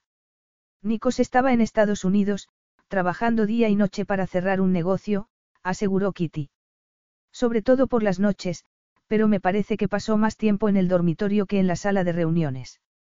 Afrontalo, Kitty, no eres el tipo de Angelakis, supongo que por eso ha pasado las últimas semanas con su amante, Sanon Mars, aquí tienes la prueba, se sacó una revista del bolsillo de la chaqueta y la abrió por una página en la que se veía a Nikos con una rubia impresionante. Nikos salía guapísimo en las fotos, con el rostro bronceado y un mechón de pelo cayéndole en la frente. Parecía relajado y contento en compañía de aquella hermosa mujer con la que sin duda tenía mucha confianza, algo que le rompió el corazón a Kitty aún más que las imágenes en las que Sanon abrazaba a Nikos con los pechos desnudos. Le arrancó la revista de las manos y leyó rápidamente el pequeño párrafo que acompañaba las fotografías.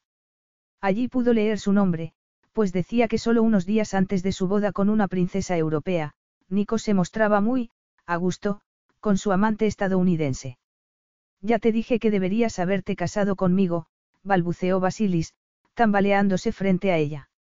Yo jamás te habría humillado el mismo día de tu boda. Seguramente muchos de los invitados han desayunado hoy viendo esas imágenes y se habrán preguntado cuál es el verdadero motivo por el que Nikos te ha llevado ante el altar con tanta prisa. Kitty empezó a tener náuseas y notó que perdía la poca confianza que tenía en sí misma. Los invitados no la habían mirado porque estuviesen sorprendidos de su transformación, estaban comparándola con Sanon Mars. Y Nikos y su aparente impaciencia por llevarla a la cama. ¿Cómo iba a sentirse atraído por ella, teniendo a una mujer como Sanon esperándolo en Estados Unidos? Ella solo podría ser un humilde premio de consolación, pensó Kitty con tristeza. Se apartó de Basilis y no sintió ninguna lástima por él cuando vio que apenas podía mantenerse en pie. Se obligó a sí misma y a respirar hondo porque estaba temblando y sabía que eso no podía hacerle ningún bien al bebé. Aquello era lo único que importaba, el único motivo por el que se había casado con Nikos, de ahora en adelante iba a concentrar toda su energía en cuidar de la vida que crecía en su interior. Ángela aquí solo se ha casado contigo por el prestigio que le da el estar casado con una princesa. Las palabras de Basili siguieron a Kitty mientras bajaba la escalera, pero no se detuvo, ni se volvió a mirarlo. Sabía perfectamente por qué se había casado con ella Nikos. Por el bebé.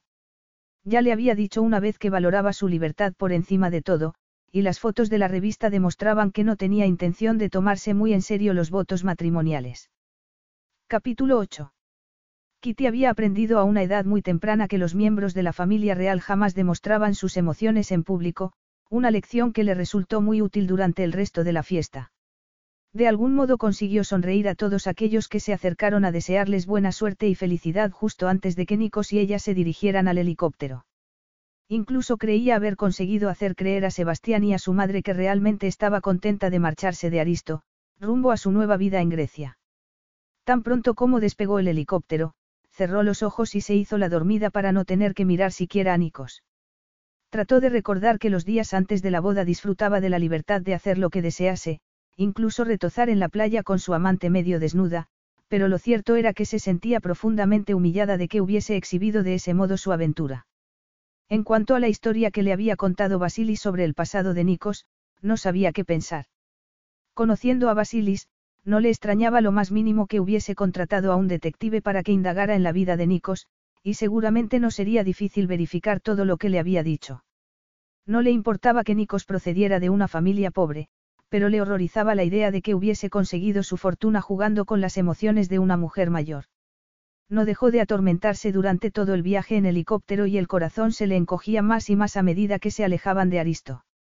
Nikos había estado bastante rato hablando con el piloto, pero luego fue a sentarse junto a ella y, a pesar de todo lo que sabía sobre él, Kitty no pudo evitar que sus sentidos reaccionaran ante la cercanía.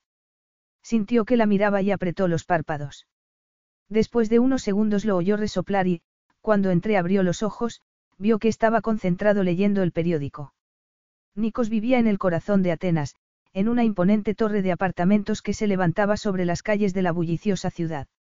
Era todo tan distinto a la tranquilidad de Aristo, que Kitty sintió una profunda congoja cuando la limusina se metió en el aparcamiento subterráneo del edificio. Cuando yo esté trabajando, Stavros, mi chofer, te llevará donde quieras. También es guardaespaldas. No debes salir por ahí sola, le advirtió Nikos en cuanto entraron en el ascensor. No tenía guardaespaldas en Aristo y tampoco creo que vaya a necesitarlo aquí, respondió Kitty, sorprendida. Las cosas allí son distintas. Todo el mundo quiere mucho a la familia real y nadie se atrevería a haceros ningún daño. Pero aquí ya se está hablando de ti, le explicó. La gente, especialmente la prensa, está fascinada con la idea de tener una princesa. Seguramente has visto a los fotógrafos que nos han seguido desde el aeropuerto. Mañana tu fotografía aparecerá en la portada de todos los periódicos y, desgraciadamente, a veces no es buena tanta atención. Kitty frunció el ceño. ¿Qué quieres decir? Que hay gente que nos tiene envidia por nuestra fortuna, le dijo con tristeza. No pretendo asustarte, Kitty, pero debes de saber que a veces hay secuestros de gente importante, una posibilidad que eliminarás por completo si haces como te digo y siempre vas acompañada de estabros. Nikos le había dado órdenes al conductor y guardaespaldas de que siguiera a Kitty a todas partes, pero debía admitir que no lo había hecho solo por razones de seguridad. Por mucho que le hubiera asegurado que deseaba tener aquel hijo, él no tenía intención de correr ningún riesgo, tenía que saber dónde estaba en cada momento. El gesto de Nikos advirtió a Kitty de que no debía decir nada más respecto al asunto del guardaespaldas, pero lo cierto era que no le hacía ninguna gracia. Pensaba que en Atenas disfrutaría de una mayor libertad, lejos de los rígidos protocolos de la vida de palacio, pero parecía que había cambiado una cárcel por otra, y que iba a tener su carcelero particular.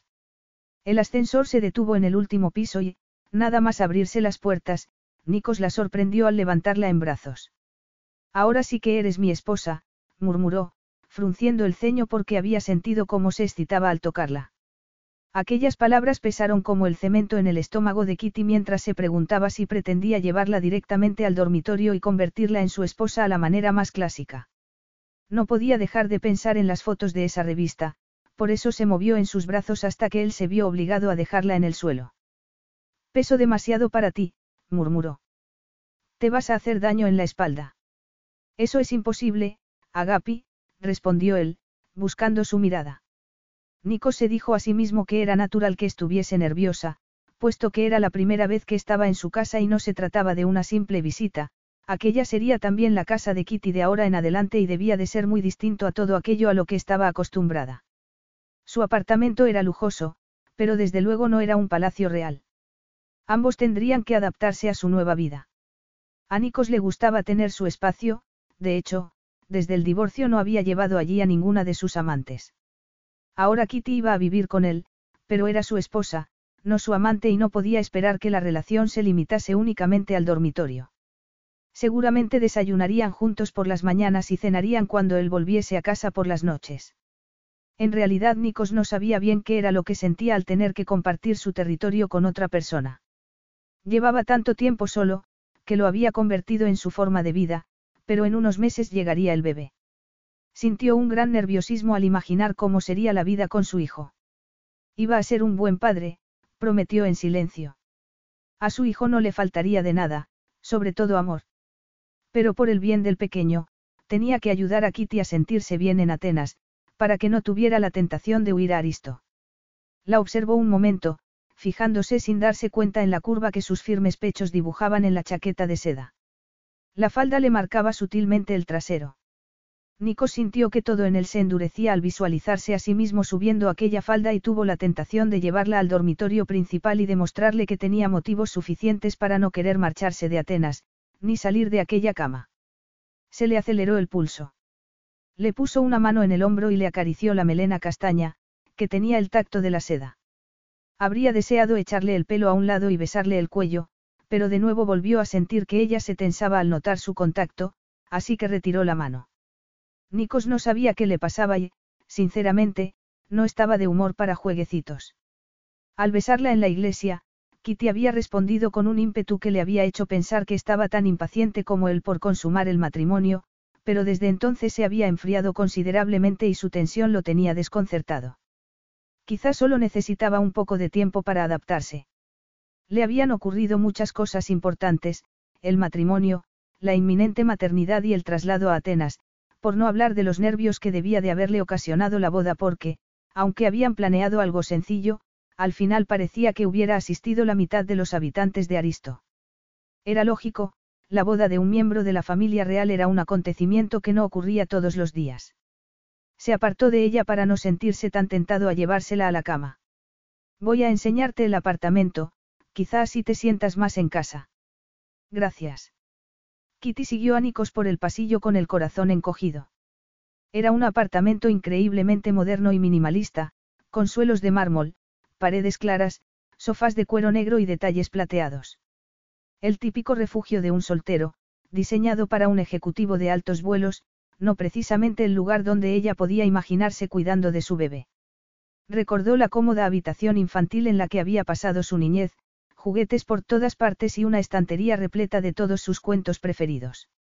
Se le llenaron los ojos de lágrimas al recordar las visitas que le hacía su padre todas las tardes para leerle alguno de esos cuentos, aunque tuviera que interrumpir una reunión importante para poder hacerlo. No imaginaba a Nikos haciendo algo parecido por su hijo, ni los imaginaba a los tres viviendo allí, jugando a la familia feliz. Aquí no tendrás por qué pasar demasiado tiempo, le dijo él cuando le mostró una brillante cocina de acero inoxidable. Sotiris, mi empleado y cocinero, se encarga de todo en ese aspecto. Te lo presentaré más tarde. Siguió avanzando por el pasillo. Pasaron por un elegante comedor, tres dormitorios de buen tamaño, uno de los cuales tendría que ser el del bebé. Al final del pasillo, Nikos abrió la última puerta que quedaba y Kitty se quedó inmóvil. El dormitorio principal tenía unas vistas sobrecogedoras de la Acrópolis, iluminada con unos focos que hacían que la piedra brillara en contraste con el cielo del atardecer. Era impresionante, pero Kitty tenía toda la atención puesta en la gigantesca cama que dominaba la habitación, con cabecero de piel y sábanas de seda negra. Una de las paredes estaba cubierta de arriba abajo con espejos en los que se veía la cama, y se vería también a sus ocupantes, pensó al mismo tiempo que se fijaba en la botella de champán metida en un cubo de hielo que había junto al lecho. Era el escenario perfecto para la seducción. Inconscientemente, ella se preguntó a cuántas mujeres habría llevado Nikos y si se habrían detenido a admirar las vistas antes de meterse en su cama. Lo miró con el corazón golpeándole el pecho y se preguntó si en ese mismo instante estaría pensando en llevársela a la cama. La doncella ha deshecho el equipaje que enviaron de Aristo y ha puesto todas tus cosas en el vestidor. Ven, te lo enseñaré, Nikos la llevó hasta una puerta que había en un extremo del dormitorio. Kitty lo siguió de inmediato, agradecida del respiro que eso suponía. El vestidor era una cómoda habitación con armarios de roble, un sofá y un tocador situado junto a otra puerta que conducía a un baño privado. El pánico de Kitty se suavizó al darse cuenta de que allí al menos tendría cierta privacidad. Nikos había abierto los armarios y observaba el interior con el ceño fruncido. ¿Por qué no has mandado toda tu ropa? Lo he hecho, respondió Kitty, esto es todo lo que tengo. Nunca me ha interesado mucho la moda. Pues te sugiero que empieces a interesarte, movió las perchas de un lado a otro con impaciencia. Sé que aún estás de luto por la muerte de tu padre, pero parece que solo tuvieras ropa negra. No es ropa de luto.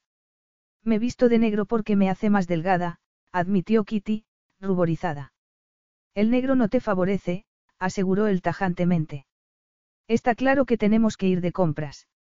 Yo tengo muchos compromisos sociales y ya tengo la agenda llena de invitaciones de gente que quiere conocer a mi esposa, la princesa. Kitty suspiró apesadumbrada y atemorizada porque sabía que esa gente que había mencionado Nikos iba a sentirse muy decepcionada cuando descubrieran que ella no era la princesa sofisticada y elegante que esperaban. Nikos se acercó a ella y de nuevo comenzó a sentir mariposas revoloteándole en el estómago cuando él le tomó la mano y la llevó hacia la puerta que conducía al dormitorio. Me gusta la ropa que llevas ahora, murmuró con voz profunda y sensual. La eligió Liz, reconoció Kitty, que apenas podía hablar mientras él le pasaba la mano por el hombro y luego la deslizaba por el frente de la chaqueta. Nico se echó reír suavemente. En ese caso, es una lástima que tu hermana no eligiera todo el guardarropa. Aquellas palabras hicieron que Kitty sintiera unos celos con los que estaba muy familiarizada. Liz era hermosa y tenía un gusto exquisito. Si su hermana hubiera estado en el baile real seis semanas atrás, seguramente Nikos no se habría fijado en ella y jamás habría bajado a la playa, ni le habría hecho el amor a una camarera llamada Rina. De pronto la invadieron todas las inseguridades de siempre. No habría sido necesario que Basilis le dijera que no era el tipo de Nikos, Kitty era perfectamente consciente de que no tenía la figura de modelo de Liz, o de Shannon Mars, y no soportaba la idea de que su marido la comparara con su impresionante amante modelo. De repente se fijó en que Nico se había quitado la chaqueta y estaba empezando a desabrocharse la camisa. Esta noche quiero dormir sola, anunció Kitty, con el corazón acelerado y la boca seca. Ha sido un día muy largo y estoy agotada, tenía la sensación de haber estado todo el día en una especie de montaña rusa de emociones que había hecho que le temblaran las piernas y los brazos. Entonces, ¿por qué no te dormiste durante el viaje? Le preguntó, enarcando ambas cejas. No me he creído en ningún momento que realmente estuvieses dormida y me ha parecido bastante infantil, añadió. La impaciencia que denotaban sus palabras encendió los ánimos de Kitty. Parecía de lo más satisfecho, pero claro, se había salido con la suya en todo, mientras que a ella le había cambiado la vida por completo. Tienes razón, me he hecho la dormida, para no tener que hablar contigo, admitió con furia. Y la idea de acostarme contigo me pone enferma. Nikos apretó la mandíbula para tratar de controlarse. No solía tener ninguna paciencia con los caprichos y las rabietas femeninas. No es esa la impresión que me diste cuando te besé en la iglesia, le dijo. ¿Qué te ha hecho cambiar de opinión tan de repente? Kitty se sonrojó al recordar cómo había respondido a aquel beso, pero entonces no sabía que él había pasado los días antes de la boda con su amante. Había dejado de desabrocharse de la camisa, pero la tenía prácticamente abierta del todo y se le veía la piel bronceada del torso. Era tan guapo, y ella, en cambio, tan normalita, pensó Kitty con pesar. Se moría de vergüenza si pensaba que tenía que desnudarse frente a él y dejar que la viera. ¿Cuál es el verdadero problema, Kitty? Le preguntó, frustrado por no saber comprenderla. El gesto de su rostro indicaba que estaba dispuesto a esperar toda la noche si era necesario hasta recibir una explicación. Kitty titubeó unos segundos y finalmente habló. En la fiesta, cuando subí a cambiarme de ropa, me encontré con alguien, con un amigo de la familia, vaciló ante la idea de llamar, amigo, a alguien tan despreciable. El caso es que me he enterado de ciertas cosas sobre ti, confesó, cosas que no sabía sobre tu pasado, como que naciste en un entorno muy pobre y que tuviste problemas con la ley. Se hizo un tenso silencio. Kitty cada vez se sentía más incómoda, así que quiso resolver las dudas que Basilis había sembrado en ella. También me he enterado de los rumores que afirman que debes el éxito de tu negocio a una rica heredera llamada Larisa Petridis, que te dejó la empresa naviera de su padre cuando murió porque había sido su amante. ¿Quién es el amigo que te ha contado todo eso? Preguntó Nikos en un tono que resultaba peligroso, a pesar de que sonreía con arrogancia. Al menos ten la decencia de darme el nombre de la persona que se ha tomado tantas molestias para poder clavarme un cuchillo por la espalda. Kitty titubeó. Es un amigo de mi hermano Sebastián, Basilis Sarondacos. Nico soltó una carcajada. Sarondacos no es amigo de Sebastián. Lo incluyó entre los invitados porque el rey Aegeus era amigo de su padre. Por eso ella nunca le había contado a nadie lo que le había hecho Basilis, pensó con tristeza. Basilis llevaba mucho tiempo aprovechándose de su relación con la familia real, pero habría mentido con respecto a Nikos. Esos rumores son ciertos. Le preguntó casi sin voz. No es ningún secreto que mi madre era pobre, Nikos se encogió de hombros. Parecía relajado, pero Kitty podía sentir su furia, lo que la impulsó a dar un paso atrás. Crecí en los suburbios de Atenas, en unas condiciones que ni siquiera te imaginas, dijo con dureza, ¿cómo va a saberlo una princesa que siempre ha disfrutado de los privilegios y la riqueza de la vida en palacio?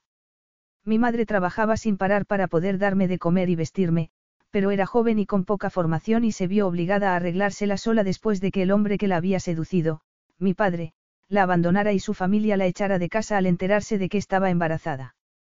El gesto de Nico se endureció aún más.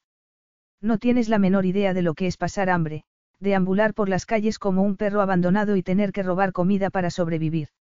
No me avergüenzo de mi pasado porque el hambre me dio fuerzas para buscar una vida mejor para mi madre y para mí. Pero es cierto que durante un tiempo me metí en algunos líos y, si no llega a ser por Larisa Petridis, seguramente ahora estaría en la cárcel y no al frente de una empresa multimillonaria. Kitty miró a Nikos con los ojos como platos. Entonces sedujiste a una mujer rica y te convertirse en su amante con la esperanza de heredar su empresa. No voy a discutir mi relación con Larisa, sentenció tajantemente. Admito que heredé Petridisipin de Larisa. Era una magnífica persona, pero una empresaria terrible, cuando yo me hice cargo de la empresa, estaba al borde de la ruina. Trabajé mucho para darle la vuelta a la situación y soy el único responsable de que Petridis Angelakis Sipin acabe de dar unos beneficios históricos. Mientras hablaba Nikos había ido acercándose, y de pronto ella se dio cuenta de que estaba atrapada entre la cama y él. Sentía la furia que emanaba de su cuerpo. Giró la cabeza y lanzó un grito ahogado cuando él levantó la mano y la agarró por la barbilla. Suéltame. ¿Qué ocurre, Kitty? Le preguntó con evidente tristeza, es que tienes miedo de ensuciarte las manos si me tocas, ahora que sabes que no soy ningún aristócrata de sangre azul, sino un muchacho de los suburbios. Por supuesto que no, se apresuró a decir. No le importaba nada su procedencia social, lo que la preocupaba era dónde había estado las semanas antes de la boda y la mujer con la que había pasado ese tiempo. No deberíamos habernos casado, dijo, con el corazón revuelto por culpa de aquellas imágenes de Sanon y él en la playa. No debería haberme dejado convencer, quiero la anulación. ¿Por qué crees que no soy lo bastante bueno para ti? Le preguntó él, furioso. Sé que eres una princesa, pero no tenía ni idea de que fueras también una snob, consentida y llena de prejuicios. No es por eso, respondió Kitty, herida por sus palabras. Echó mano al bolso para sacar la revista que le había dado Basilis.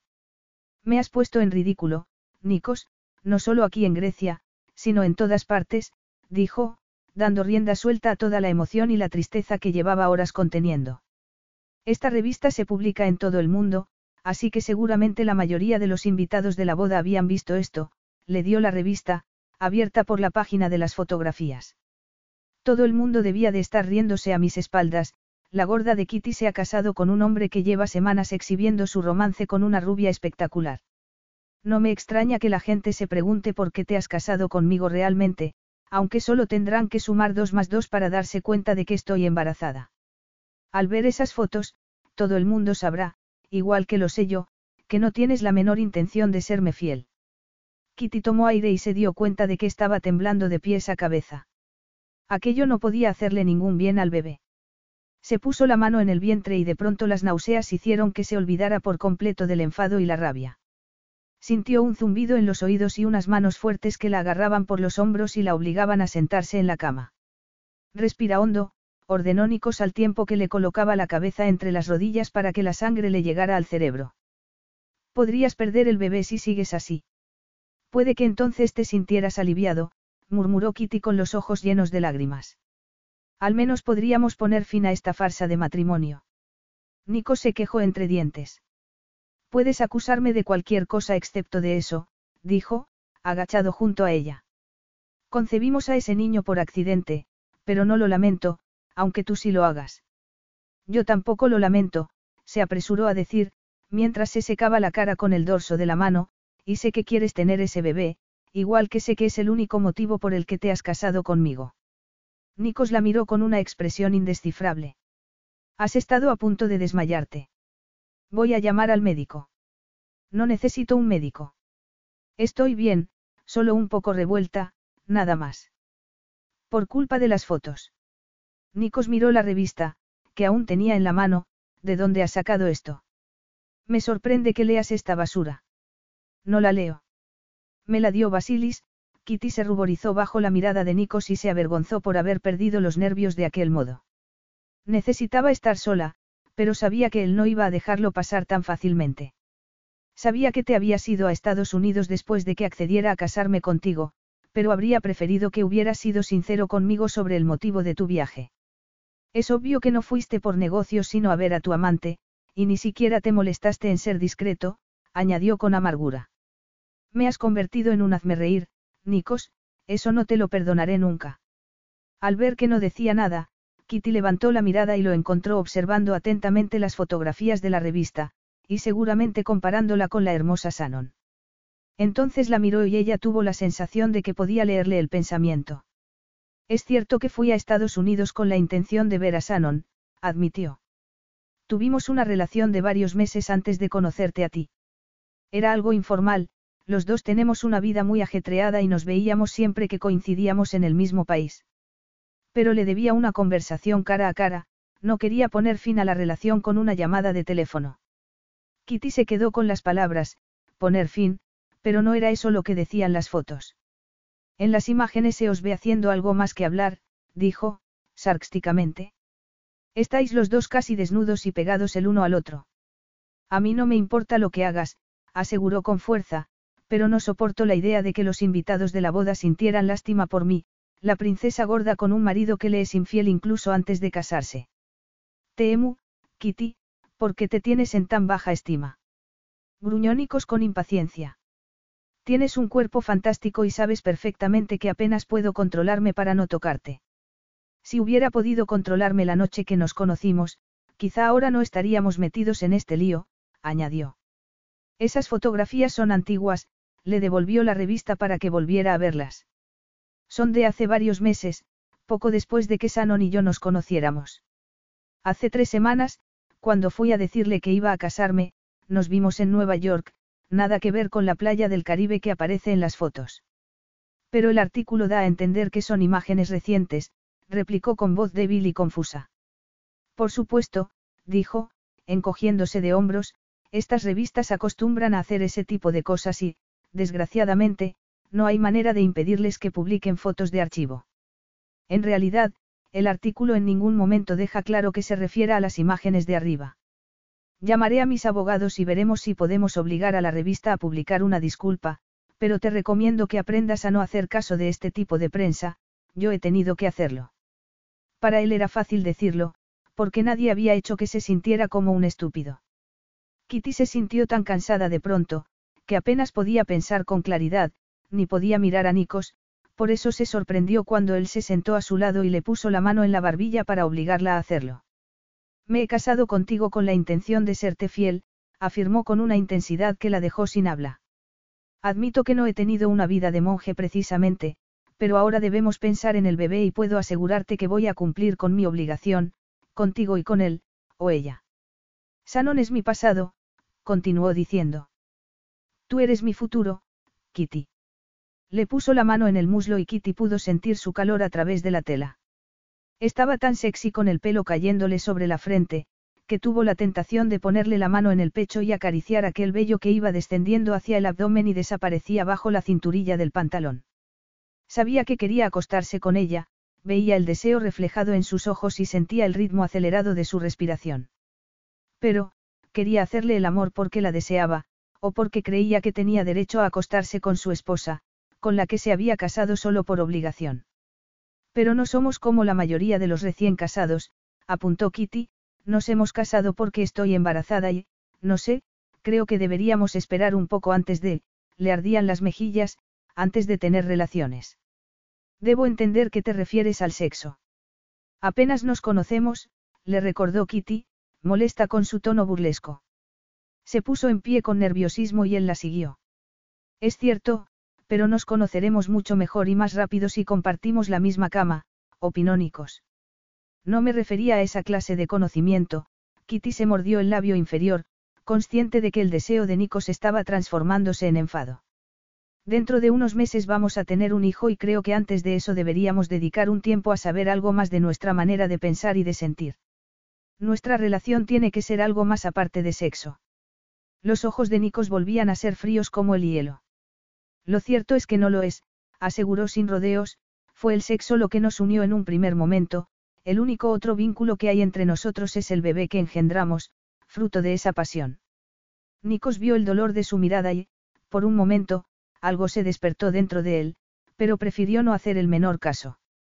Hablar de su manera de pensar y sentir era la idea que Nikos tenía del infierno. Sus pensamientos solo le pertenecían a él, eso era algo que había aprendido en las calles, no debía pedir consejo ni confiar en nadie. Una lección que su exmujer se había encargado de recordarle. Sabemos que somos compatibles sexualmente, siguió diciendo con voz cínica y fría. A mí me parece una buena base para cualquier matrimonio, tan buena como cualquier otra. Entre nosotros sigue habiendo tanta química como el día del baile, insistió al ver que ella negaba con la cabeza. Puede que esto sirva para convencerte. Nikos. Él se movió antes de que Kitty pudiera reaccionar y sus protestas murieron cuando sintió que la rodeaba con su brazo y su boca le rozaba los labios. Se apoderó de su boca con una pasión irrefrenable, con una determinación con la que pretendía hacerla responder. Cada vez le era más difícil resistirse. Sentía el calor que emanaba de su cuerpo y su olor masculino, una mezcla de jabón, loción de afeitado y algo más, el aroma de las feromonas, un olor que hizo que se le encendiera la sangre. Cuando la había besado en la iglesia, había deseado que no parara, y ahora volvía a sentir lo mismo, era como si la arrastrara a un lugar donde nada importaba, excepto él y esas sabias caricias. Su mente y su cuerpo se enfrentaban en una batalla en la que la precaución la instaba a luchar contra aquellas sensaciones que él provocaba, pero Kitty sintió que su mente iba perdiendo fuerza y se imponía la fuerza del deseo. Él hundió la mano en su cabello y la besó aún con más ímpetu, con un erotismo que hizo que ella se olvidara por completo del sentido común. Ni siquiera se dio cuenta de que le había quitado la chaqueta, de algún modo habían acabado tumbados en la cama y ella ya ni siquiera llevaba puesto el sujetador. Se estremeció al sentir su mano sobre el pecho, sus dedos acariciándole el pezón hasta hacerlo endurecer. Aquel hombre era su marido, estaban atados el uno la otro por el niño que habían concebido durante un apasionado encuentro. Quizá tuviera razón y el sexo pudiera ser un buen comienzo para aquella relación. Kitty estaba confundida, pero el roce de su erección hizo que se olvidara de todas las dudas y se centrara en el deseo que sentía por él, en el calor que sentía entre las piernas. Dejó de luchar contra él y contra sí misma, contra los dictados de su cuerpo, y se abrazó a Nikos. Pero en lugar de responder a la provocación de su lengua, él levantó la cabeza y la miró a los ojos. La química sigue ahí, ¿no te parece, Agapi? Le dijo con una arrogante sonrisa en los labios. Entonces se levantó de la cama y salió de la habitación, dejándola medio desnuda y sola. Volvió casi de inmediato con unas sábanas en la mano. Las necesitarás si vas a dormir en el sofá, le explicó mientras paseaba la mirada por su rostro y sus pechos desnudos, a menos que hayas cambiado de opinión, claro. Yo, Kitty se sentía humillada por haber sucumbido tan fácilmente a sus encantos. Veo que sigues sin estar segura, Nico se rió suavemente mientras se acercaba a la cama, momento que aprovechó para estrecharla en sus brazos y levantarla sin hacer caso de las protestas de Kitty, los dos sabemos que podría pasarme la noche entera haciéndote el amor y que lo disfrutarías tanto como yo, le dijo con una arrogancia que resultaba enervante, pero quiero que lo desees. Nunca me he acostado con una mujer que no deseara estar conmigo y no tengo intención de empezar a hacerlo ahora, Agapi. La llevó en brazos hasta el vestidor y la dejó sobre el sofá. Ya sabes dónde encontrarme cuando aceptes la verdad. Supongo que para ti la verdad es que te encuentro irresistible, no. Dijo Kitty, cubriéndose los pechos con las sábanas. Lo odiaba él y se odiaba más a sí misma por su absoluta incapacidad para resistirse. Creo que vas a tener que esperar mucho tiempo. Como respuesta, él le dio un beso en los labios que la dejó con ganas de más. No lo creo, dijo, seguro de sí mismo. El sofá se convierte en una cama muy cómoda, así que, duerme bien, Kitty, se dio media vuelta y le lanzó una nueva sonrisa al tiempo que murmuraba, si puedes. Capítulo 9. El sofá cama era tan cómodo como había asegurado Nikos, pero Kitty no dejó de dar vueltas durante la mayor parte de la noche, luchando contra las ganas de hundir la cara en la almohada y echarse a llorar. El control que Nikos ejercía sobre la situación hacía que se sintiera como una tonta. Aún no comprendía por qué había armado tanto lío con lo de dormir con él, pero el instinto de protección le advertía que no se entregara a un hombre del que sabía muy poco. Por fin consiguió quedarse dormida y, cuando despertó, el sol se colaba por las cortinas. Tardó bastante en ducharse y secarse el pelo, pero sabía que no podía seguir postergando el momento de enfrentarse a Nikos, además, tenía hambre y sabía que debía comer por el bien del niño, así que finalmente salió de la habitación. Lo encontró sentado a la mesa de la terraza, concentrado en el periódico. Llevaba unos pantalones vaqueros y una camisa color marfil que resaltaba el bronceado de su piel. Estaba tan guapo, que Kitty tuvo que detenerse en medio del salón para controlar la reacción de su cuerpo. Se puso en pie de inmediato al verla salir a la terraza y le acercó una silla. Ella se había preparado para hacer frente a algún comentario sárcastico sobre cómo había dormido y sabía que, en cuanto viera las ojeras que tenía, se daría cuenta de que apenas había pegado ojo, pero fue un alivio comprobar que no tenía intención de hacer ningún comentario sobre la noche anterior. Hay fruta, yogur y tostadas, pero si te apetece otra cosa, se lo diré a Sotiris, le ofreció amablemente. No, esto está muy bien, aseguró Kitty observando la variedad de frutas, pero no quiero café, gracias. Desde que estoy embarazada no puedo soportarlo. ¿Has tenido náuseas matinales? La verdad es que no. Tengo cierto malestar de vez en cuando, pero desgraciadamente, no me ha afectado al apetito. La mayoría de la ropa ya no me vale, dejó de hablar, ruborizada, cuando Nikos observó lo estrecha que le estaba la blusa que llevaba y que apenas le cerraba en el pecho. Seguro que me voy a poner enorme, murmuró mientras se resistía a la tentación de echarse miel en el yogur. Nikos la observó detenidamente, antes de preguntarle algo que llevaba tiempo pensando. ¿Qué sientes sobre el embarazo, Kitty? No lo sé, respondió ella lentamente. Si te soy sincera, todo esto parece una especie de sueño, del que tengo la sensación que me despertaré en cualquier momento, y me encontraré de nuevo en Aristo, sin nada en que pensar excepto la investigación del museo. ¿Es eso lo que te gustaría? Te mentiría si te dijera que no hay una parte de mí que desearía volver a esa situación, admitió. He pasado toda mi vida en Aristo y la verdad es que es muy duro marcharse de allí para empezar de nuevo en un sitio que no conozco. Atenas me parece muy grande y bulliciosa, así que seguramente me pase el tiempo perdiéndome por la ciudad. Nikos percibió la nostalgia que impregnaba sus palabras y, por primera vez, se dio cuenta de lo difícil que debía de ser para ella tener que marcharse de la isla que tanto amaba. Voy a hacer todo lo que esté en mi mano para que te sientas cómoda aquí, murmuró. No he preparado ningún viaje de luna de miel, pero sí me he tomado un tiempo libre para enseñarte un poco la ciudad, hizo una pausa, consciente de que era la primera vez que no sabía cómo tratar a una mujer.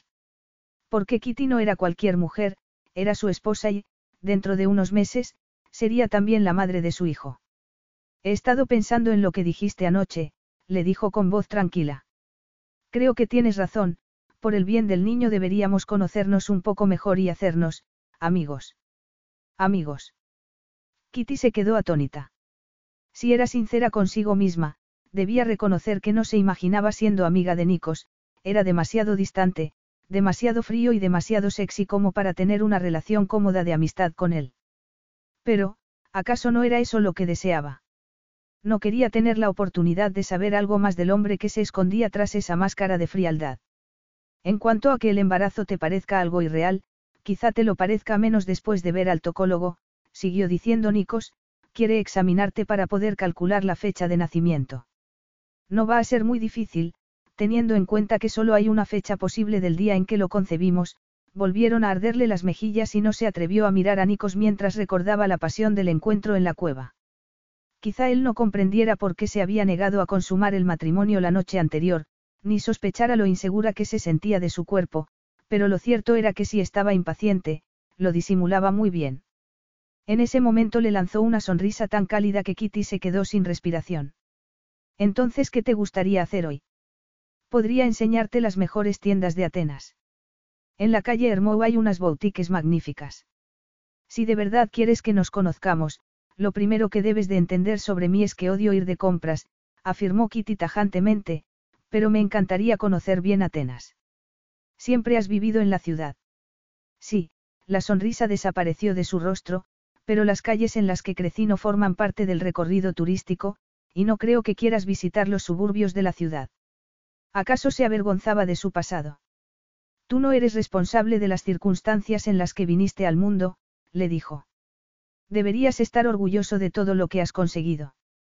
Eres uno de los empresarios más importantes de Grecia. Nico se encogió de hombros, pero las palabras de Kitty se le quedaron grabadas. Era cierto que tenía mucho éxito en los negocios, pero nunca se había parado a pensar en lo que había conseguido, había estado demasiado concentrado en el siguiente paso, en el siguiente trato que debía cerrar. Aunque sí, seguramente estaba orgulloso. Hasta ese momento nunca había tenido nadie con quien compartir el éxito, pero Kitty hacía que se sintiera bien consigo mismo y de pronto se dio cuenta de que su mujer era tímida, pero muy perspicaz.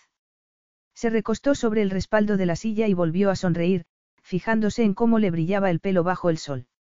Si no quieres ir de tiendas, ¿a dónde te gustaría ir? Al Partenón, al Templo de Zeus, al Jardín Nacional, Kitty enumeró todos los lugares emblemáticos de Atenas, eres ateniense, así que supongo que conoces bien todos esos sitios. Por supuesto, Agapi, dijo a pesar de que siempre se había considerado una persona sin raíces, alguien incompleto porque no sabía quién era su padre. Se paró a pensar que estaba muy orgulloso de su ciudad y quería enseñársela a Kitty, igual que haría algún día con su hijo. Entonces vamos a hacer de turistas, anunció poniéndose en pie y tendiéndole una mano. Sé que echas de menos Aristo, pero voy a hacer que te enamores de Atenas. Iba a hacer que se enamorara también de él.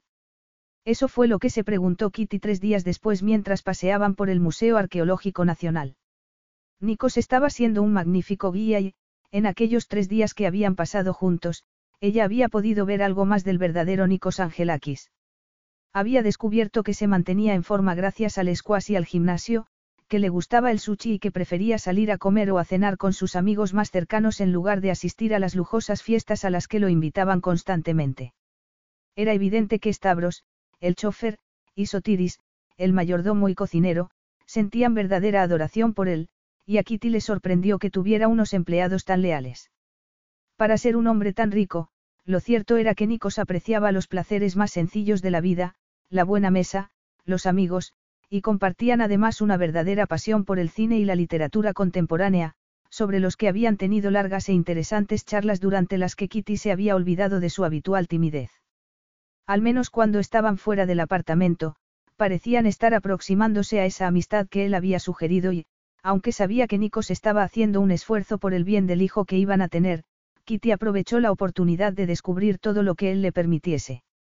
Sin embargo, en cuanto volvían al apartamento, volvía a estallar la tensión, una tensión provocada por la evidente atracción sexual que sentían el uno por el otro. Kitty sabía que se lo había buscado a pulso y seguía sin apenas dormir por las noches, se pasaba horas mirando la puerta que comunicaba el dormitorio con el vestidor, preguntándose si alguna vez tendría el valor de abrirla y salir del impasse. Sin embargo, no podía deshacerse de sus temores. No le daba miedo la intimidad física que conllevaba el sexo, pero sí la posibilidad de que, si se entregaba por completo a Nikos, éste tuviera demasiado poder sobre ella. ¿Dónde vamos ahora? preguntó él, interrumpiendo sus pensamientos, ¿quieres que veamos la colección de esculturas, o prefieres descansar? Pareces un poco cansada y no te conviene excederte. El único motivo de su cansancio era que se había pasado la noche fantaseando con él en lugar de dormir, admitió para sí y se sonrojó al ver que Nikos estaba mirándola. Solo esperaba que esa vez no adivinara lo que estaba pensando, como solía hacer. Me gustaría seguir con la visita, dijo. ¿No te parece increíble que algunas de estas obras sean del siglo mil antes de Cristo? En el Museo de Aristo tenemos algunas esculturas del Imperio Romano y del Bizantino, pero Grecia tiene la colección más importante del mundo. No sabes lo emocionada que estoy de poder contemplarla. Me alegro que hayas encontrado algo en Atenas capaz de emocionarte, Agapi, la provocó Nico suavemente, y no pudo evitar sonreír al verla sonrojarse de nuevo. Lo miraba con aquellos enormes ojos que le recordaban a un cervatillo asustado que saldría corriendo si él se acercaba demasiado. Cuando se había negado a dormir con él la primera noche, él había creído que se trataba de una especie de juego, pues estaba acostumbrado a que las mujeres utilizaran el sexo como arma o como método de chantaje para conseguir lo que querían, y había dado por hecho que Kitty no era distinta a las demás. Pero en los últimos días había descubierto que su esposa era muy diferente. Nunca había conocido a nadie como ella y cada vez estaba más convencido de que su dulzura y su timidez no eran algo fingido. Si estás aburrido, podemos irnos, ya volveré yo en otro momento, le sugirió ella. No estoy aburrido, Agapi. Me asombra todo lo que sabes sobre la materia y me parece que eres mucho mejor guía que este libro, dijo, señalando la guía turística que llevaba en la mano, y le sorprendió darse cuenta de que lo decía en serio.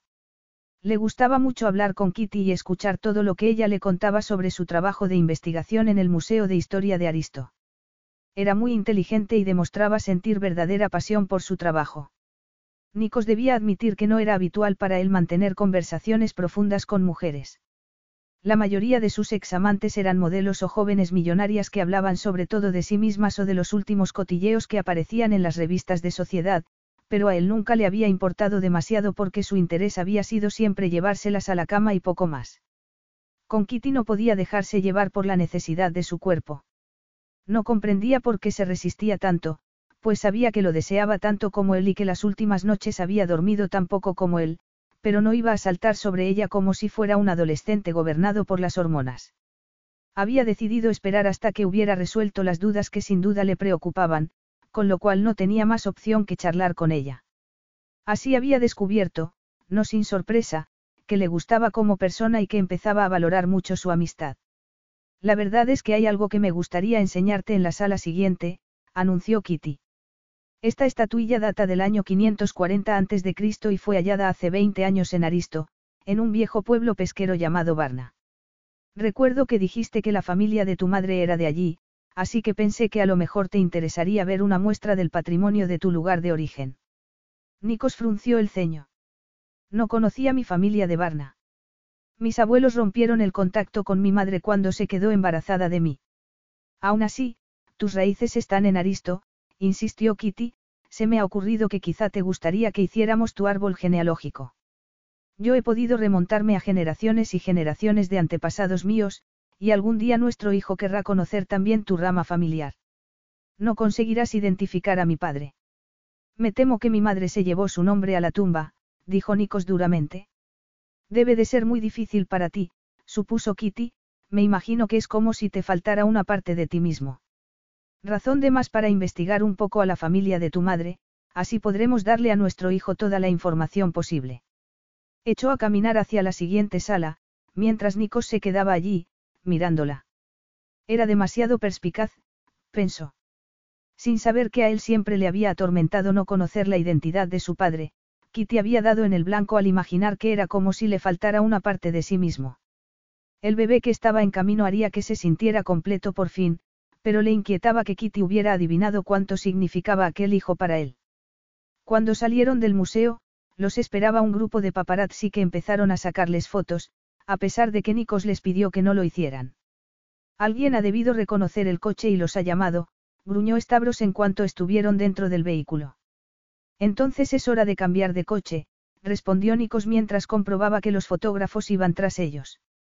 Estaba acostumbrado a la atención de la prensa, pero su matrimonio con una princesa había aparecido en los titulares de todos los periódicos, lo que hacía que una fotografía de ellos dos juntos valiera ahora mucho dinero y que los paparazzi se mostraran muy insistentes, e incluso agresivos. Intenta despistarlos, Stavros. ¿No vamos a volver al apartamento?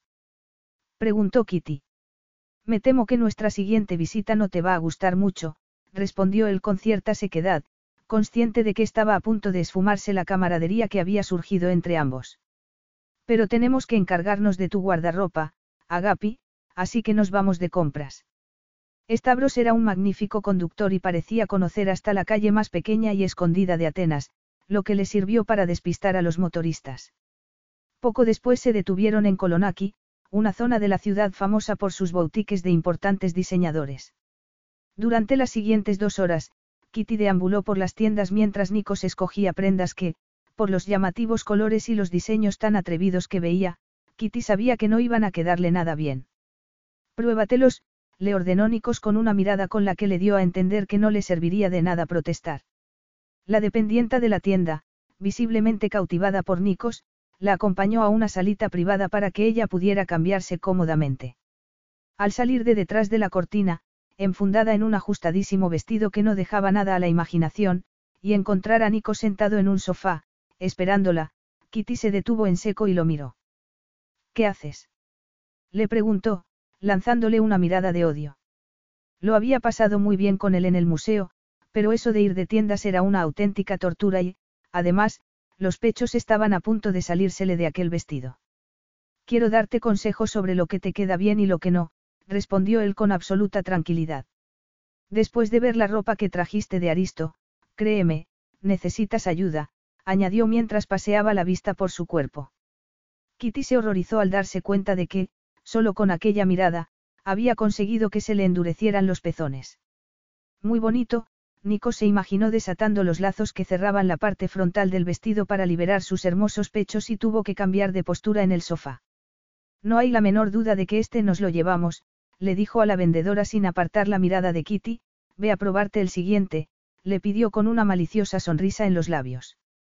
Cuando por fin salieron de la boutique, acompañados de tres empleadas que les llevaron las bolsas hasta el coche, Kitty estaba nerviosa y enfadada. Espero que lo hayas pasado bien humillándome, murmuró mientras caminaban entre la multitud que se había congregado para ver a uno de los empresarios más ricos de Grecia y a su esposa. ¿En qué te he humillado? Preguntó Nikos, alarmado. Haciendo que me probara todas esas cosas y que me paseara delante de ti como si fueras mi dueño, Kitty se había sentido terriblemente ridícula y estaba convencida de que Nikos no había dejado de compararla con sus numerosas examantes, flacas y rubias. Esa ropa no me quedaba bien y no pienso ponérmela, así que has tirado el dinero. Claro que te la pondrás, Agapi, alguien la empujó, ¿eh? Inmediatamente, Nikos le pasó un brazo por los hombres a modo de protección. De hecho, esta misma noche te vas a poner el vestido de seda rojo. Nos han invitado a una fiesta benéfica organizada por una de las organizaciones con las que colaboro y, como puedes imaginar, todo el mundo tendrá los ojos puestos en mi esposa. La presencia de los paparazzi impidió que Kitty lanzara la airada protesta que tenía preparada. Afortunadamente, Stavros tenía el coche preparado y al cabo de solo unos segundos, estaban a salvo en su interior. ¿Por qué tienen tanto interés? Preguntó Kitty mientras el coche se incorporaba al tráfico y las motos lo seguían de un modo muy peligroso. Yo no he hecho nada para atraer tanta atención, no he descubierto nada, ni he salvado ninguna vida. Solo soy Kitty Caredes, una persona muy aburrida que, casualmente, nació princesa. Ahora eres Kitty Angelakis, le recordó Nikos, y no eres en absoluto aburrida. Pero estoy de acuerdo en que da la sensación de que la gente cada vez está más obsesionada con los famosos. En Aristo, no, murmuró Kitty. Esto jamás habría sucedido allí. Incluso me paseo por la isla en moto, y lo más que puede ocurrir es que alguien me sonría o me salude con la mano. Recostó la cabeza en el asiento y se llevó la mano al vientre. Toda aquella atención de los medios la alteraban más de lo que se atrevía a reconocer. Echaba mucho de menos la tranquilidad del palacio y la libertad que no había sabido apreciar en Aristo. No estaba acostumbrada a ser el centro de atención de la prensa y le resultaba agotador.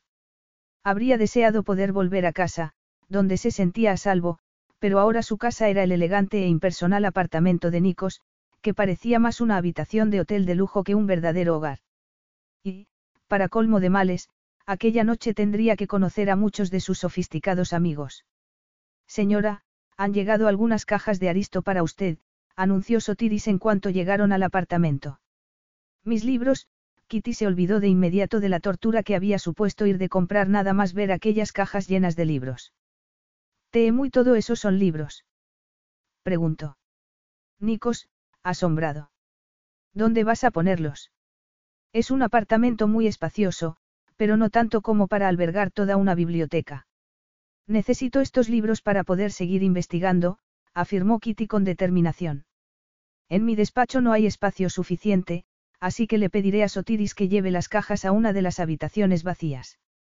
Supongo que podemos convertirla en un despacho para ti, si es que tienes intención de seguir trabajando, aunque dudo mucho que vayas a tener tiempo para hacerlo y, como es lógico, no hay ninguna necesidad económica de que trabajes. Por supuesto que quiero seguir escribiendo mi libro sobre la historia de las Islas de Adamas, y también me gustaría seguir ejerciendo de asesora del Museo de Aristo hasta que nazca el niño, declaró Kitty, ¿qué voy a hacer si no todo el día mientras tú estás trabajando? Supuse que te gustaría participar en alguna organización benéfica. Melina de Maquis es una amiga mía muy implicada en las organizaciones benéficas de Atenas, organiza comidas y otras actividades para recaudar fondos. Le pediré que te llame para que te lo cuente personalmente. A Kitty se le encogió el corazón al pensar en pasar día tras día con mujeres millonarias, sin duda con muy buen corazón, pero sin otra obligación en el mundo que la caridad. Tenía que haber algo más útil que pudiera hacer con su vida. Estaba pensando que quizá pudiera trabajar como voluntaria en algún hospital de la zona, como hacía en Alisto. ¿Te refieres a ese en el que te atacó un enfermo mental? Sebastián me contó que tu padre te prohibió volver después de aquel incidente, le dijo Nikos en un tono que dejaba bien claro lo que opinaba de la idea. No me atacó conscientemente, el pobre hombre no sabía lo que hacía. Mi padre siempre fue demasiado protector conmigo, añadió Kitty con lástima. Yo también voy a serlo, aseguró él, ¿cómo vas a trabajar en un hospital si los paparazzi te persiguen como han hecho hoy? En lugar de ayudar, serías un obstáculo. Nadie sabría dónde estoy si no fuera porque vamos por ahí en limusina y con un guardaespaldas.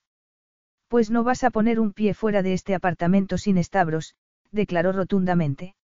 Estás embarazada, Kitty, y no voy a permitir que te pongas en peligro a ti misma y a nuestro hijo. No tengo intención de poner en peligro a nadie. ¿Qué quieres decir con que no lo vas a permitir? Kitty sintió cómo se desvanecía la afinidad que había sentido hacia él en el museo. ¿Desde cuándo tienes autoridad sobre mí? Le preguntó con furia. Desde que eres mi mujer, y, lo que es más importante, desde que llevas dentro a mi hijo, respondió en un tono que no dejaba lugar a dudas. Tengo que trabajar un rato en el despacho, anunció después de mirar la hora. Te recomiendo que empieces a prepararte para la fiesta, sé por experiencia lo mucho que tardáis las mujeres en arreglaros. Esa referencia a su amplia experiencia con las mujeres fue la gota que colmó el vaso. Kitty sintió el impulso de tirarle algo a la cabeza, pero cuando quiso darse cuenta había desaparecido de su vista, así que no le quedó más remedio que intentar tranquilizarse, para lo cual se preparó un baño caliente con la esperanza de que eso la ayudara a aliviar la tensión que le provocaba la idea de tener que salir con gente a la que no conocía.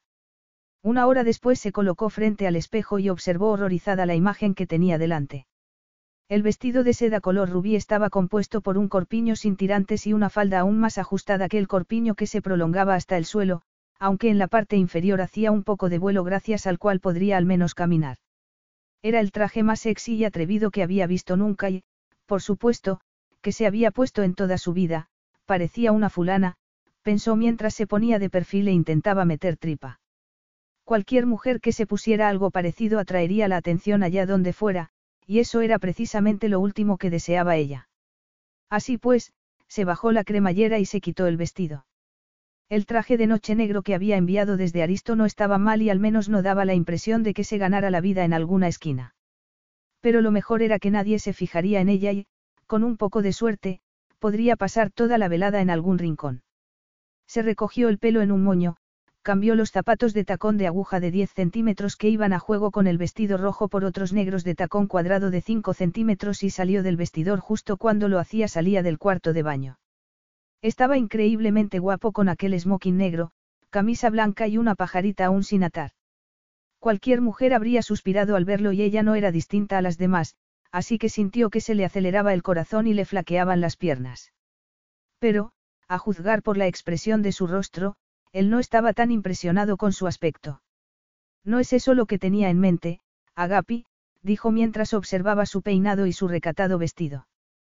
Pensé que habíamos decidido que ibas a ponerte el vestido rojo.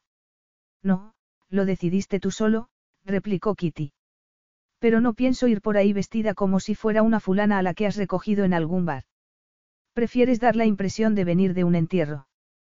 Preguntó él con su habitual arrogancia. Tienes cinco minutos para cambiarte, dijo con una voz peligrosamente suave. Eres mi mujer, Kitty, y debes vestirte adecuadamente. No te empeñes en parecer una vieja solterona. Kitty sintió que estallaban dentro de ella los nervios que había conseguido contener durante la discusión sobre el hospital. Me siento más cómoda con la ropa que yo misma elijo, comenzó a decir, pero entonces él se puso a desabrocharle los botones del vestido, ¿qué crees que haces? Gritó, ¿cómo te atreves? Nikos bajó la mirada hasta sus pechos, que, con el ritmo de la respiración, apenas aguantaban dentro del sujetador semitransparente que llevaba. Me atrevo, Kitty, murmuró con evidente deseo sexual, porque eres mi mujer, comenzó a quitarle las horquillas del pelo hasta dejárselo completamente suelto y conseguir que cayera libremente por su espalda. Aún te quedan dos minutos para cambiarte, si no quieres que te quite yo toda la ropa, le dijo con una seductora sonrisa en los labios, pero me temo que si te desnudo, esta noche no iremos a ninguna parte excepto a la cama.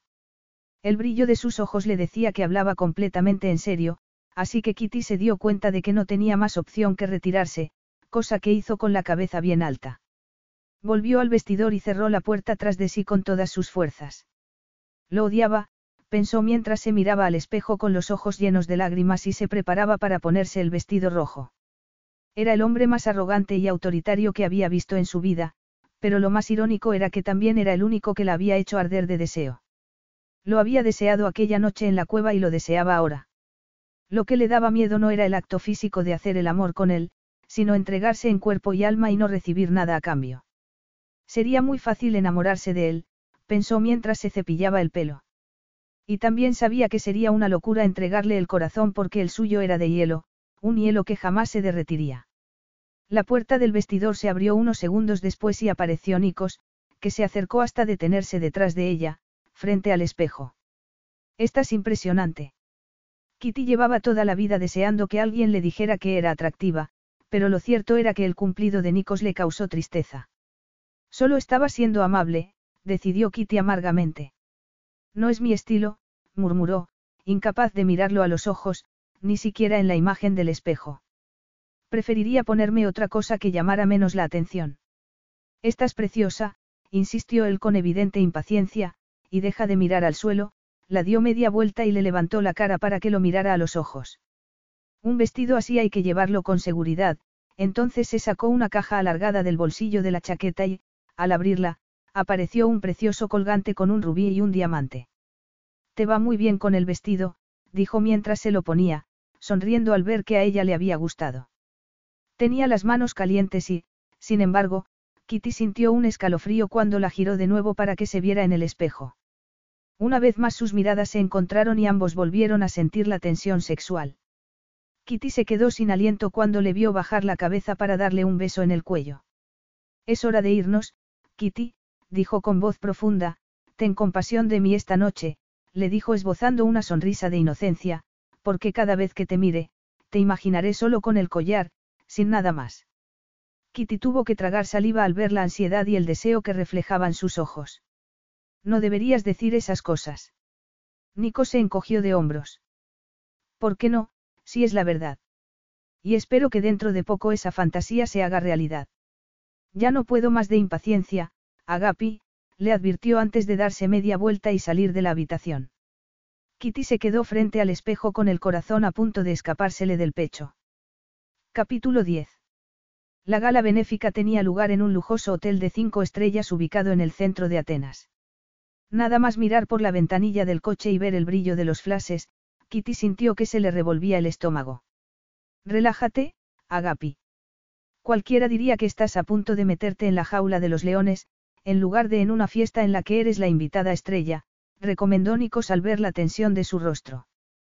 Casi preferiría los leones, murmuró ella. No seguirás preocupada por el vestido, ¿verdad? Ya te he dicho que estás guapísima. Nadie podrá dejar de mirarte. No quiero que todo el mundo me mire. Siempre se me han dado mal las relaciones sociales, admitió Kitty con amargura. Seguro que asistías a muchas galas en Aristo. Sí, pero nunca me gustó. Liz es la experta en ese tipo de cosas, además, ella tiene la belleza y la seguridad necesarias para entrar tranquilamente en un lugar lleno de desconocidos. Yo nunca sé qué decir. Me temo que te vas a sentir muy defraudado, Nikos, añadió con profundo pesar. No sabía que te resultara tan difícil, dijo, sorprendido de su confesión. Pero te aseguro que no voy a sentirme decepcionado, Kitty. Voy a estar a tu lado todo el rato para presentarte a la gente. Se te ha ocurrido pensar que seguramente los demás se pongan nerviosos al conocerte. ¿Por qué iba nadie a ponerse nervioso por mí? Preguntó, desconcertada. ¿Por qué eres una princesa? Hay muchas personas que se sienten intimidadas por la realeza, por no hablar del hecho de que eres una mujer inteligente y muy preparada. Piénsalo, le dijo justo en el momento en que Stavros abría la puerta del coche. Estaba tan asombrada por la idea de que alguien pudiera sentirse intimidado por ella, que apenas prestó atención a los fotógrafos que los rodearon nada más bajarse del coche. De pronto Nikos le pasó el brazo por la cintura y se acercó a darle un beso en los labios que la dejó aún más atónita. Respondió a él de manera inconsciente y después lo miró con los ojos muy abiertos y llenos de confusión. ¿Por qué has hecho eso? murmuró al tiempo que lo agarraba del brazo para subir la escalera de entrada al hotel. Somos recién casados, Kitimu, le recordó, acompañando sus palabras de una intensa mirada, ya era hora que les diéramos a los paparazzi algo que fotografiar. Nada más entrar al enorme salón se convirtieron en el centro de atención de todas las miradas, el naviero más famoso de Grecia y su mujer, la princesa. Al mirar a las demás invitadas, vestidas con trajes de alta costura y todo tipo de joyas, Kitty tuvo que admitir que habría llamado aún más la atención con su vestido negro. Pero con ese traje rojo no tendría la menor oportunidad de escabullirse a un rincón y además, Nico se empeñó en cumplir su palabra y no la dejó sola ni un momento. Fueron de un grupo de invitados a otro, con todos ellos Nico sacó temas de conversación que sabía que interesarían a Kitty y sobre los que tendría algo que decir. Le sorprendió darse cuenta de que, tal y como le había dicho Nikos, muchas de aquellas personas no eran tan rígidas y formales como ella habría creído, sino que se sentían intimidadas por estar en presencia de un miembro de la realeza, y realmente no sabían cómo tratarla. Con la intención de hacerle sentir mejor, Kitty se olvidó de su timidez y comenzó a charlar con unos y con otros, hasta el punto incluso de pasárselo bien. Aquello no estaba tan mal, pensó poco después mientras se acercaba a la barra a pedir un zumo. Al ver que se sentía más segura, Nikos la había dejado unos minutos para ir a hablar con uno de sus socios, pero Kitty no estuvo mucho tiempo sola. Princesa Caterina. Me llamo Darius Christakis y soy profesor de la Universidad de Atenas. Kitty había visto a aquel hombre mirándola en varias ocasiones durante la velada. Señor Christakis, lo saludó con una sonrisa. Era un hombre muy atractivo. Kitty se fijó en que había varias mujeres mirándolo, pero él solo parecía tener ojos para ella y se sorprendió al ver que se estaba sonrojando. Llámeme Darius, por favor. Usted puede llamarme Kitty, respondió con sencillez. Todo eso del protocolo real es una pesadez, ¿no le parece? La verdad es que usted me parece asombrosa, admitió, sonrojándose de nuevo. He estudiado su ensayo sobre las cruzadas del siglo X, y el impacto que tuvieron en Grecia y las demás islas del Mediterráneo, y me pareció una de las obras más fascinantes que he leído en mi vida, Darius esbozó una humilde sonrisa. Debo admitir que la imaginaba con aspecto de intelectual, con gafas y una chaqueta de punto, pero acabo de descubrir que es usted guapísima, si me permite decirlo, añadió pasándose la mano por el pelo con gesto distraído. Kitty se echó a reír al oír la descripción que había hecho de ella. Hasta hacía unas semanas, había sido una intelectual con gafas y ropa de punto, más interesada en los libros que en el aspecto que pudiera tener, pero al ver la admiración con la que Darius la observaba, no pudo evitar sentirse agradecida hacia Nikos por haber transformado a una mujer sosa en una guapísima, por lo visto. Me preguntaba si estaría dispuesta a considerar la idea de dar algunas conferencias en la universidad, como profesora invitada, siguió diciendo Darius, el trabajo que hace en el Museo de Aristo es muy conocido aquí y estoy seguro de que a mis alumnos les encantaría conocerla. El corazón de Kitty dio un vuelco al pensar en la idea de hablar en público, pero enseguida se paró a pensar que sería una charla sobre su especialidad y lo cierto era que le encantaría visitar la Universidad de Atenas. Estaré encantada de hacerlo, afirmó con una repentina confianza en sí misma. Magnífico. Quizá podríamos reunirnos pronto para acordar los detalles de la visita. Me temo que mi esposa tendrá que consultar su agenda antes de comprometerse a nada, intervino de pronto Nikos, que acababa de aparecer junto a ellos con el ceño fruncido. Nikos, te presento a Darius Christakis, dijo Kitty mientras Nikos la rodeaba por la cintura y la apretaba contra sí como si estuviera marcando su territorio. Me parece que sus amigos lo esperan, señor Christakis, le advirtió suavemente. Tiene razón, el joven se alejó después de despedirse de Kitty con una tensa sonrisa. Eso ha sido muy grosero por tu parte, dijo a su marido en cuanto el profesor se hubo ido. Solo quería hablarme sobre un trabajo que escribí hace tiempo. Quería colarse debajo de tu vestido, Agapi, respondió Nikos, observando la cara de enfado de Kitty, lleva toda la noche mirándote. Qué tontería, se sonrojó al recordar el modo en que le había dicho que era guapísima, y si fuera así, te recuerdo que fuiste tú el que se empeñó en que me pusiera este vestido. Una decisión de la que ya me estoy arrepintiendo, murmuró Nikos mientras se dirigían a la pista de baile. Estás atrayendo demasiada atención masculina y yo acabo de descubrir que soy muy posesivo. Me parece que a partir de ahora no me va a importar que ocultes tu magnífico cuerpo de las miradas de los demás. Debía estar hablando en broma, pensó Kitty antes de mirarlo y verlo completamente serio. Nikos, estás celoso. Se ruborizó al pronunciar aquellas palabras porque estaba segura de que él lo negaría de inmediato. Pero lo que hizo fue estrecharla en sus brazos, lo que le permitió sentir su evidente excitación. No estoy acostumbrado a sentir nada parecido, Kitimu, confesó con dulzura. Pero si se te acerca algún otro hombre desde ahora hasta que nos vayamos, te demostraré delante de todo el mundo lo impaciente que estoy de hacerle el amor a mi mujer. Nikos. exclamó ella, escandalizada y excitada. Aquello llevaba fraguándose varios días, pensó al ver el brillo de sus ojos. El deseo que tanto empeño había puesto en negar la tía dentro de ella como un tambor. Se movían al ritmo de la música, sus cuerpos pegados el uno al otro. Cada vez que te miro me quedo sin respiración, le susurró el al oído. Mi hermosa mujer de rojo. Kitty sabía que si giraba la cara solo unos centímetros, sus bocas se encontrarían. Se le aceleró aún más el corazón cuando sintió su mano en la nuca y, cuando la obligó a levantar la cara y se encontró con sus labios, no pudo por menos que dejarse llevar y aceptar aquel beso lento y sensual. De pronto dejaron de existir los invitados y la orquesta. Lo único que existía era Nikos, la fuerza de sus brazos que la apretaban, el roce de su boca contra la de ella. Kitty se olvidó de todas sus dudas e inseguridades y lo besó con la misma entrega, con las mismas ansias, y protestó levemente cuando se apartó. Vámonos a casa, anunció él, y acto seguido la agarró de la mano y la sacó de allí tan rápido como pudo. Kitty estuvo a punto de decirle que quizá no estuviera bien irse a mitad de la fiesta, pero tenía la sensación de que el cerebro había dejado de funcionarle y que todo su cuerpo ardía de deseo. Ya en el coche, rumbo al apartamento, trató de, recordar todos los motivos por los que había decidido no acostarse con Nikos durante aquellos días, pero ya no le parecía el desconocido frío y distante del día de la boda. En los últimos días había sido un acompañante amable y encantador que había conseguido cautivarla.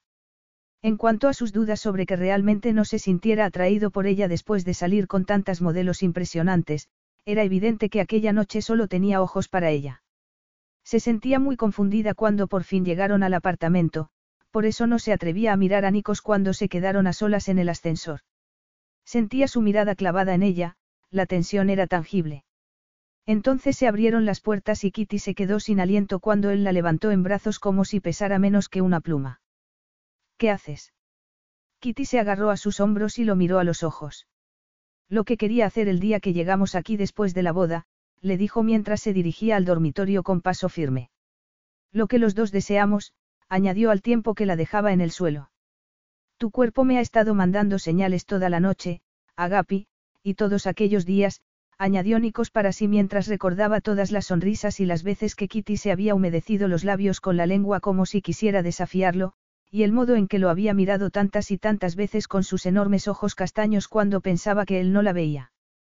Llevaba varias noches en vela, luchando con la tentación de abrir la puerta del vestidor y estrecharla en sus brazos. Quiero que seas mi esposa en todos los sentidos, Kitty, le dijo al tiempo que le acariciaba la mejilla. Quiero volver a sentir la pasión que compartimos aquella noche, y no me digas que tú no lo deseas porque tu cuerpo te ha delatado, Agapi. Kitty siguió su mirada y descubrió que tenía los pezones duros, algo que la fina tela del vestido no podía ocultar. Él empezó a acariciarlos suavemente, hasta que el vestido se convirtió en una barrera insoportable. Se moría de ganas de sentir sus manos sobre la piel, de pronto nada le importaba excepto la necesidad de saciar el deseo que la invadía.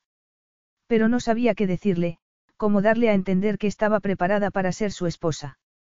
Le pareció que era más sencillo actuar que hablar, así que, sin apartar la mirada de sus ojos, llevó la mano a la cremallera del vestido y la bajó lentamente, desde el cuello hasta la cintura. Él no reaccionó de inmediato, solo la miró en absoluto silencio, hasta que pegó su boca contra la de ella y la besó con una pasión que hablaba con mucha más claridad que cualquier palabra. Kitty había tomado una decisión y ya no había vuelta atrás. No llevaba sujetador bajo el vestido, así que sus pechos quedaron libres enseguida y Nikos pudo tomarlos con las manos. Por un momento sintió el impulso de arrancarle el resto de la ropa, tumbarla sobre la cama y hacerla suya rápidamente, pero consiguió controlarse con un tremendo esfuerzo y armarse de paciencia. Percibía aún cierta incertidumbre en ella, por lo que debía tomárselo con calma y excitarla hasta el punto que le suplicara que la liberara de aquel deseo. Le bajó el vestido lentamente hasta que por fin cayó al suelo. El encaje de las braguitas le permitía ver la sombra oscura del vello púbico que protegía su feminidad y la oyó tomar aire bruscamente cuando coló las manos bajo la diminuta prenda y se la bajó hasta dejarla completamente desnuda. Aquella noche, cuando habían hecho el amor en la cueva, su cuerpo había quedado oculto por las sombras, en cambio, ahora podía verlo en toda su gloria y deleitarse acariciando aquellas maravillosas curvas. Ella trató de taparse los pechos con las manos, pero Nico se las apartó suavemente. ¿Por qué te quieres esconder de mí? Le preguntó. Eres preciosa, Kitty. Nunca he deseado a ninguna mujer tanto como a ti. Kitty se estremeció al oír aquellas palabras y después lo observó sin parpadear mientras se quitaba la ropa lentamente. Los calzoncillos no podían ocultar la intensidad de su erección, una erección que pudo contemplar libremente cuando Nico se quitó también esa última prenda, y de pronto sintió cierto temor.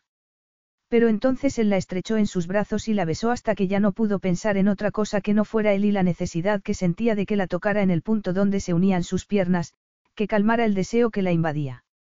Coló la lengua entre sus labios, convirtiendo aquel beso en algo más y ella respondió sin pensar, con una pasión que hizo que Nikos rugiera de deseo antes de levantarla de nuevo y llevarla hasta la cama, donde se tumbó a su lado. Tienes unos pechos magníficos, Kitimu, le dijo antes de apartar la boca de sus labios para ir bajando poco a poco por su cuello hasta llegar al valle que separaba sus pechos.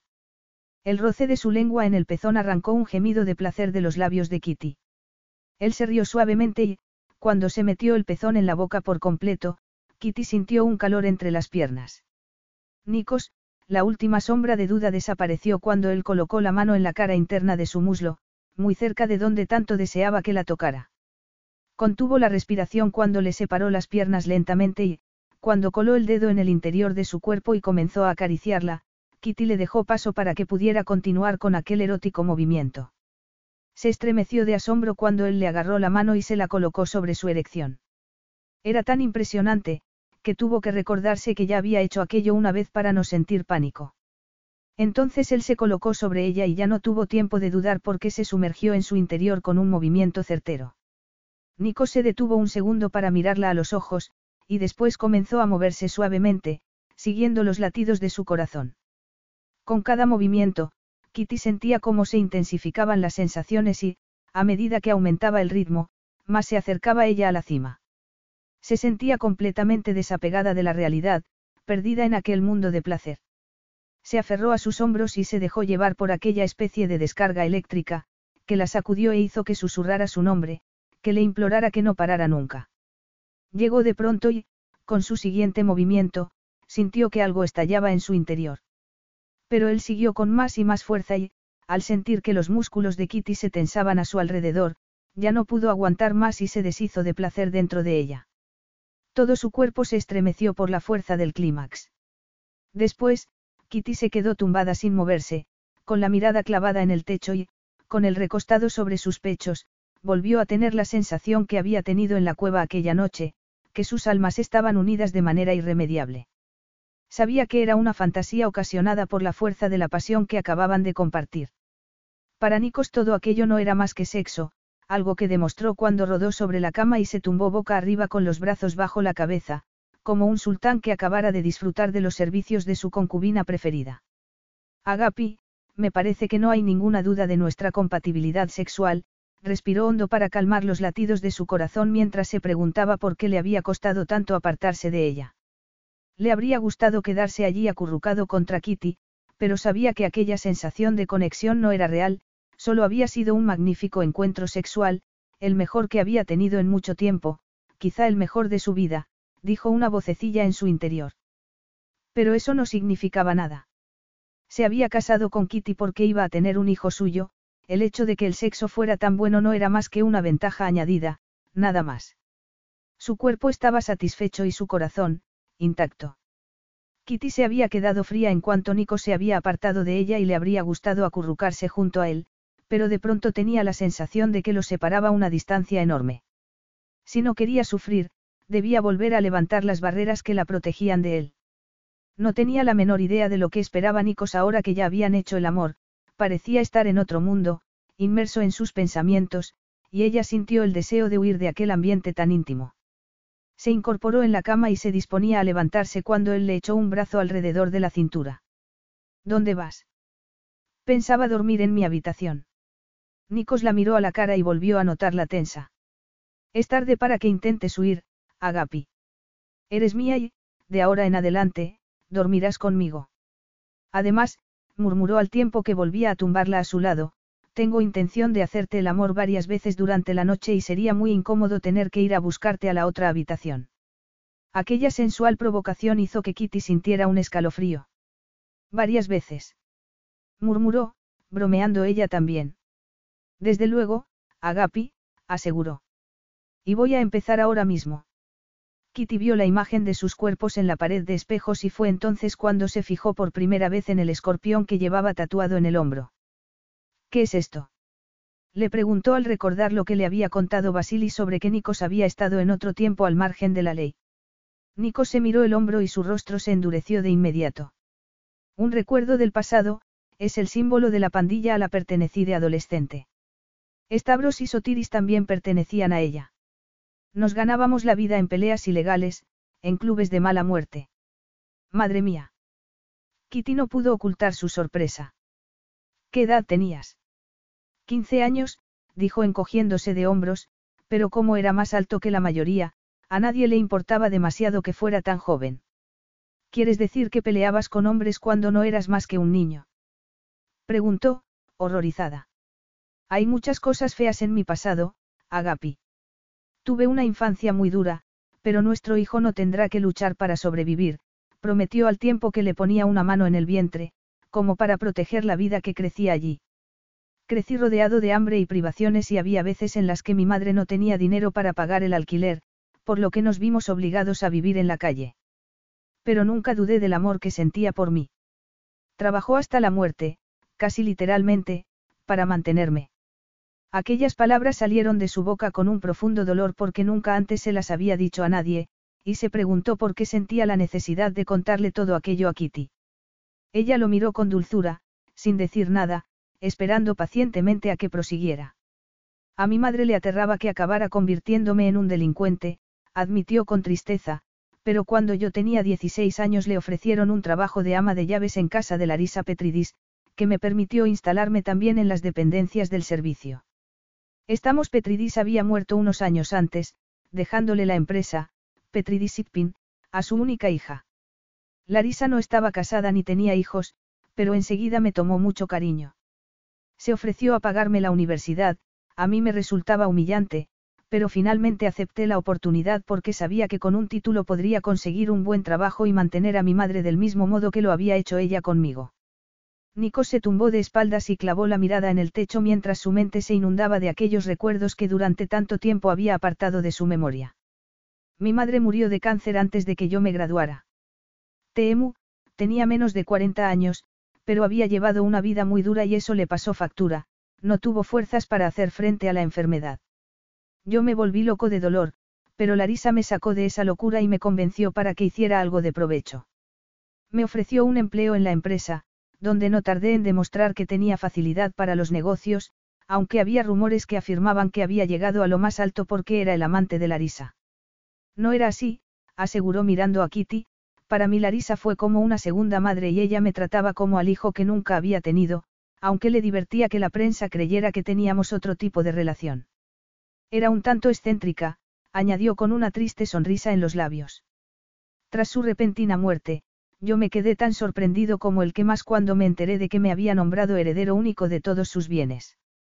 Me hice cargo de la empresa y desde entonces he trabajado mucho para alcanzar el éxito.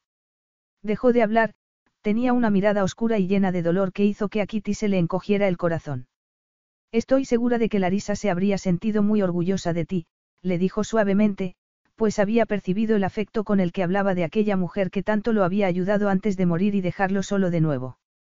No era de extrañar que se mostrara tan frío e implacable, su padre lo había abandonado antes de nacer y después había perdido a las dos únicas personas a las que había querido.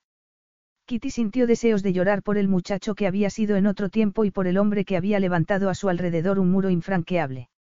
Se dejó llevar por el instinto, sin preocuparse de si eso le revelaba algo a Nikos, le tomó el rostro entre las manos y le dio un beso en los labios con el que pretendía transmitirle consuelo y comprensión. Un beso tan tierno que hizo que Nikos se estremeciera por dentro. La pasión no tardó en aparecer de nuevo. Nikos volvió a sumergirse en su cuerpo mientras se repetía que solo era sexo. La química sexual era una fuerza muy poderosa, pero nada más, se aseguró mientras la oía gemir de placer al alcanzar el clímax.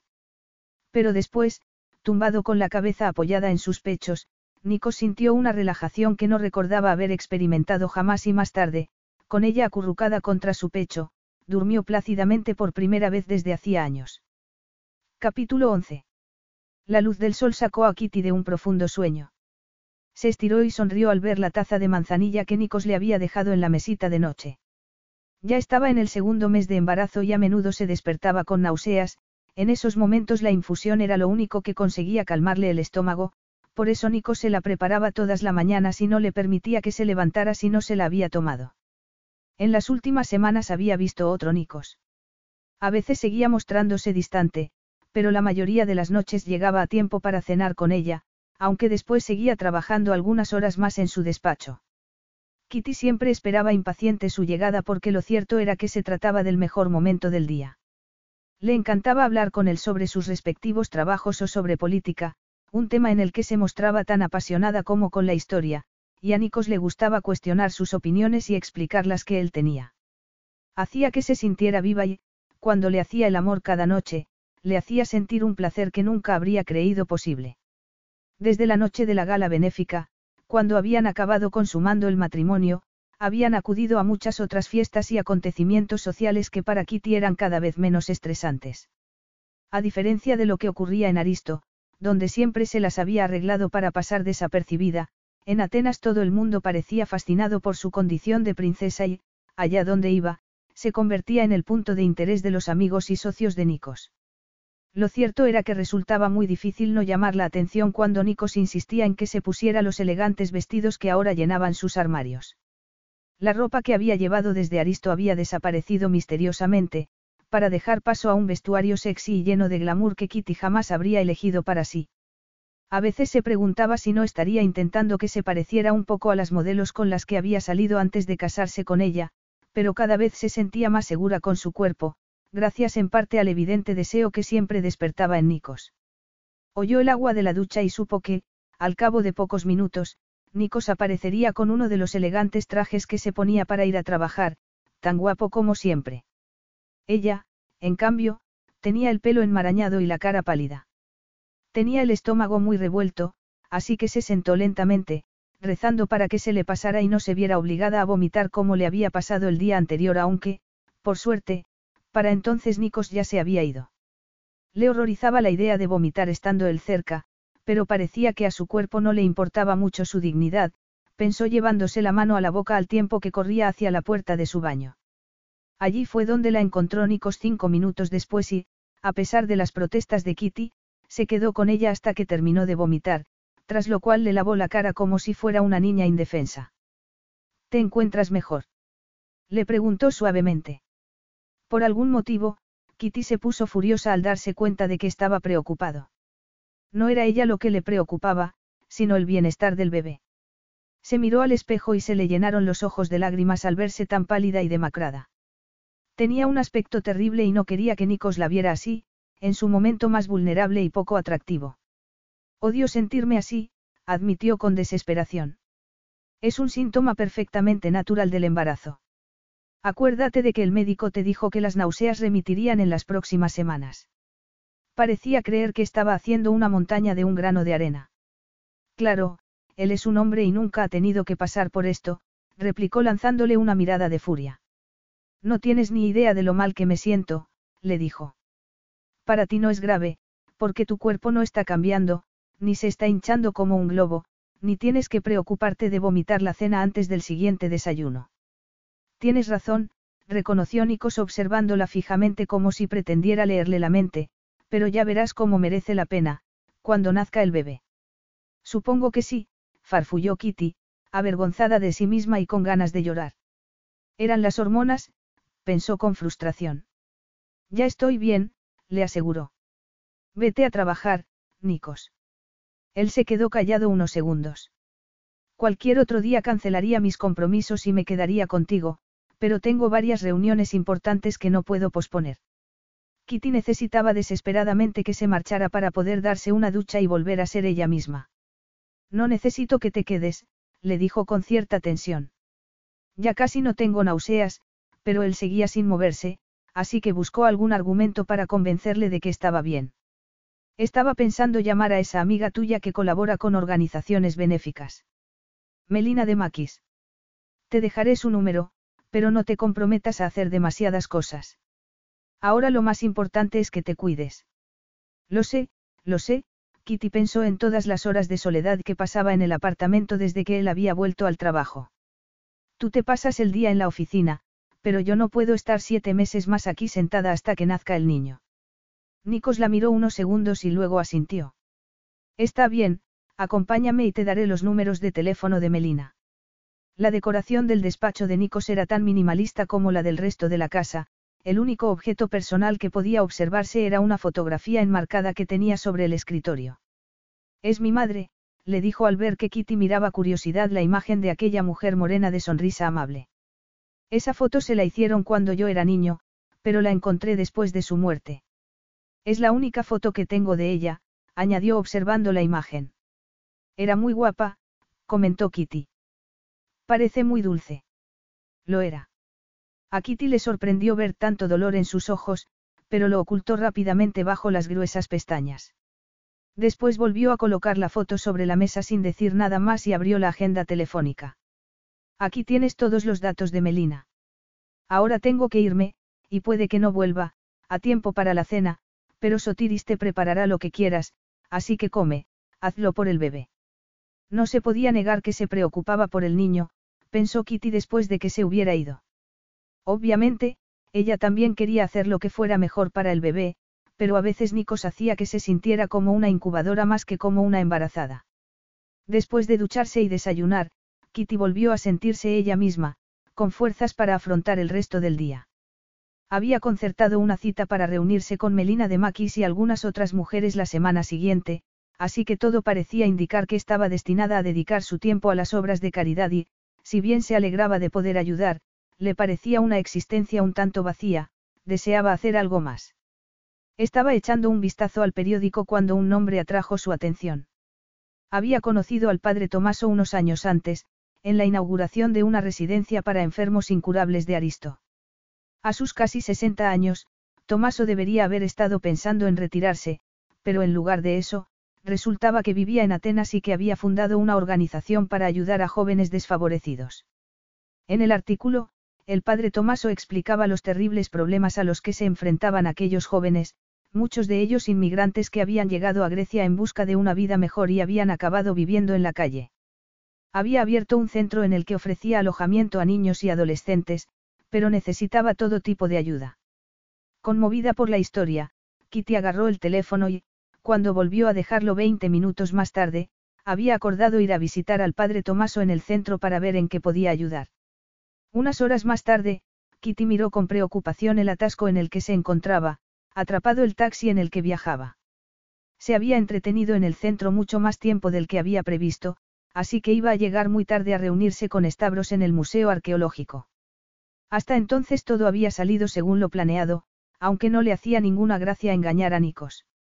En realidad, no estaba engañándolo, se apresuró a decirse a sí misma, ya que había llamado a su oficina para decirle que iba a ir a visitar el centro juvenil que dirigía el padre Tomaso, pero su secretaria le había dicho que estaba en una reunión y que había dado órdenes de que no lo molestaran a no ser que se tratara de una emergencia. Era cierto que podría haberle dejado el mensaje, pero le había parecido más sencillo no hacerlo. Nikos le había prohibido trabajar como voluntaria en un hospital, así que seguramente tampoco le permitiría ir a una zona tan complicada de la ciudad para trabajar con jóvenes desfavorecidos. Lo que más furiosa le ponía era esa palabra, permitir, pensó mientras el taxi avanzaba a la velocidad de una tortuga. Entendía que se preocupara por el bebé, pero ella era una mujer adulta y capaz de tomar sus propias decisiones. Después de llamar al padre Tomaso, había decidido ir a ver el centro y a conocer a algunos de los jóvenes a los que trataba de ayudar, pero sabía que Stavros habría llamado a Nikos de inmediato para informarlo, así que le había pedido al chofer y guardaespaldas que la llevara al museo, sabiendo que Stavros preferiría esperarla en el coche. Una vez en el museo, se había escabullido por una puerta lateral y había tomado un taxi para cruzar la ciudad. La visita al centro del padre Tomaso había servido para que se diera cuenta de que por fin había encontrado algo en lo que merecía la pena trabajar mientras Nikos estaba en la oficina. Sabía que no podría seguir engañando a su marido, así que tenía que encontrar la manera de convencerlo, pero cuando el taxi por fin llegó a la puerta del museo, se le encogió el estómago al ver a su marido esperándola junto a Stavros. De acuerdo, no debería haber ido a escondidas, admitió para sí. Le debía una disculpa y una explicación, pero tampoco había motivo para que la mirara con tanta furia. Stavros no tiene la culpa, fue lo primero que dijo al llegar junto a él. ¿Puedo explicártelo? ¿De verdad? Preguntó Nikos tratando de controlar la ira que se había apoderado de él al verla aparecer en el taxi y darse cuenta de que había engañado deliberadamente a Stavros. Cuando el chofer lo había llamado y le había dicho que Kitty había desaparecido del museo, él había anulado todas sus reuniones y había atravesado la ciudad sobrepasando todos los límites de velocidad permitidos. Lo primero que había pensado era que la habían secuestrado, pero ahora se le ocurría otra posibilidad que también lo llenó de temor. ¿Dónde había estado? ¿Por qué había tenido que marcharse en secreto? Miró a Stavros y al jefe de seguridad del museo, que había ayudado a buscarla, y después agarró a Kitty del brazo para meterla en el coche. Kitty no protestó porque sabía que estaba muy enfadado, así que entró al coche y esperó a que él hiciera lo mismo. Ninguno de los dos rompió el tenso silencio durante el viaje de vuelta al apartamento. Una vez allí, Nico se sirvió un whisky que se bebió de un solo trago y luego fue hacia ella. ¿Dónde has estado todo el día, Kitty? dijo, agarrándola del brazo. Nikos, me haces daño, estaba a punto de echarse a llorar y, al sentirse mareada de pronto, recordó que no había comida nada a mediodía. Se le había pasado el tiempo volando mientras charlaba con los muchachos del centro, pero ahora tenía la tensión muy baja y tuvo miedo de desmayarse, suéltame, Nikos. Me estás asustando y no creo que esto sea bueno para el bebé. Entonces todavía estás embarazada.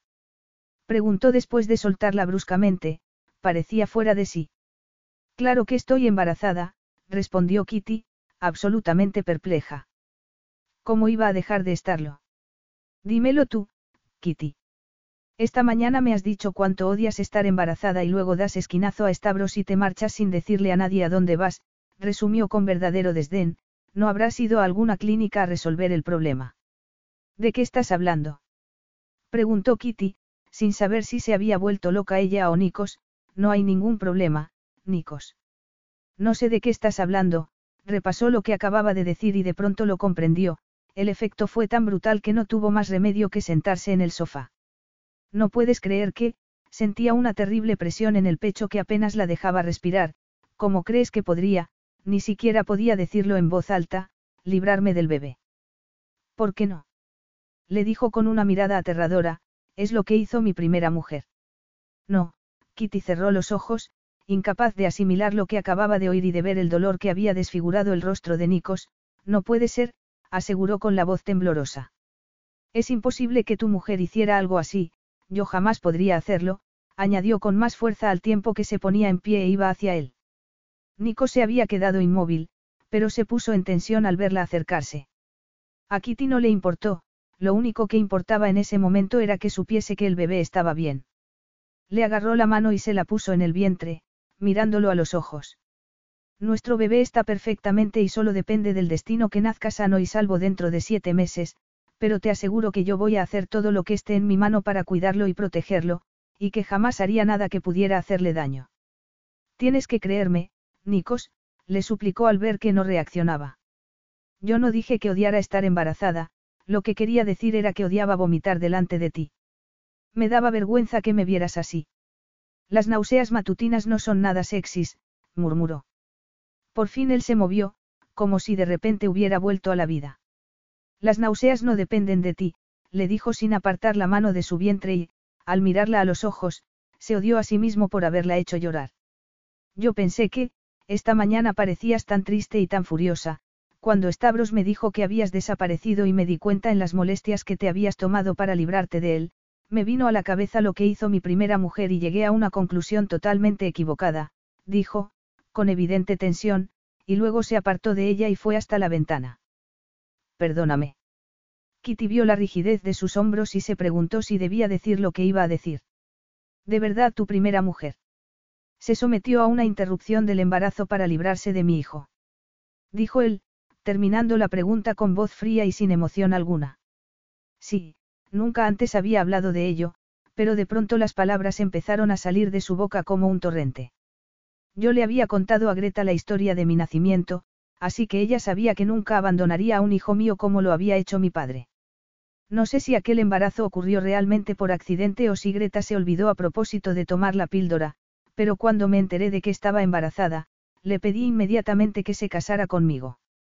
Poco después, cuando me dijo que había perdido al niño, me quedé destrozado, continuó contándole, ella sabía que quería tener aquel hijo, pero resulta que solo había sido un truco para casarse con un millonario y, una vez logrado el objetivo, el niño ya no era necesario. Cuando nuestro matrimonio se estaba viniendo abajo por culpa de su adicción y le dije que quería el divorcio, quiso hacerme daño y me contó lo de la pérdida. No era de extrañar que hubiera enterrado su corazón bajo capas y capas de granito, pensó Kitty, con profunda compasión. Deseaba abrazarlo con todas sus fuerzas, pero sabía que él la rechazaría, ahora al menos comprendía por qué. La vida había ido destruyendo su fe en el ser humano. ¿Dónde está ahora Greta? Le preguntó. Murió hace dos años por culpa de una sobredosis. No había ni un ápice de compasión en su voz. Le había dicho que se había casado con su primera mujer porque se había quedado embarazada, pero Kitty tenía la sensación de que había habido algo más. La habría amado. La idea le resultaba muy dolorosa, pero era absurdo sentir celos. Si realmente había estado enamorado de Greta, la traición debía de haber sido doblemente dolorosa. Ahora comprendía por qué el bebé que llevaba dentro era tan importante para él y de pronto supo que, pasase lo que pasase entre ellos en el futuro, incluso aunque acabaran divorciándose, jamás podría apartar a Nikos de su hijo. Pero ni siquiera podía contemplar la idea de querer divorciarse de él porque lo amaba, admitió Kitty en silencio. Desde el primer momento se había sentido atraída hacia él por algo más que la química sexual que los había unido. Le había parecido un hombre frío y distante, pero de qué otra forma podía ser después de todo lo que había sufrido.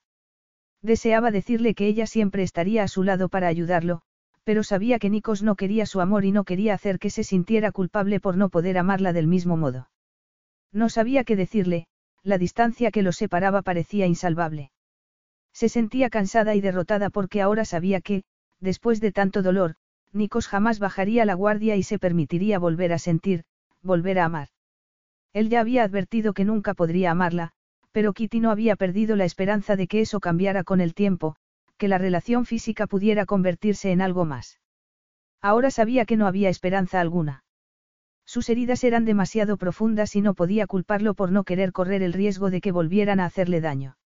Nikos parecía inmerso en sus pensamientos, pero de pronto se dio media vuelta y la miró fijamente. Dime, ¿dónde has estado todo el día? Kitty respiró hondo, ahora se avergonzaba de haberlo engañado. Fui a visitar un centro para menores desfavorecidos. Leí un artículo en el periódico y me acordé de que conocía al sacerdote que lo dirige, el padre Tomaso, hizo una breve pausa. Sé que debería habértelo dicho, Nikos, pero tenía miedo de que trataras de impedir que fuera. No sabes la vida que han tenido esos chicos, se apresuró a decirle. Yo siempre he sido una privilegiada, pero quiero hacer algo útil. Sé que puedo limitarme a darles dinero, pero lo que realmente necesitan esos chicos es alguien que los escuche y los cuide. Se detuvo al ver que Nikos la miraba frunciendo el ceño y pensó que iba a acusarla de poner en peligro al bebé, pero se llevó una sorpresa.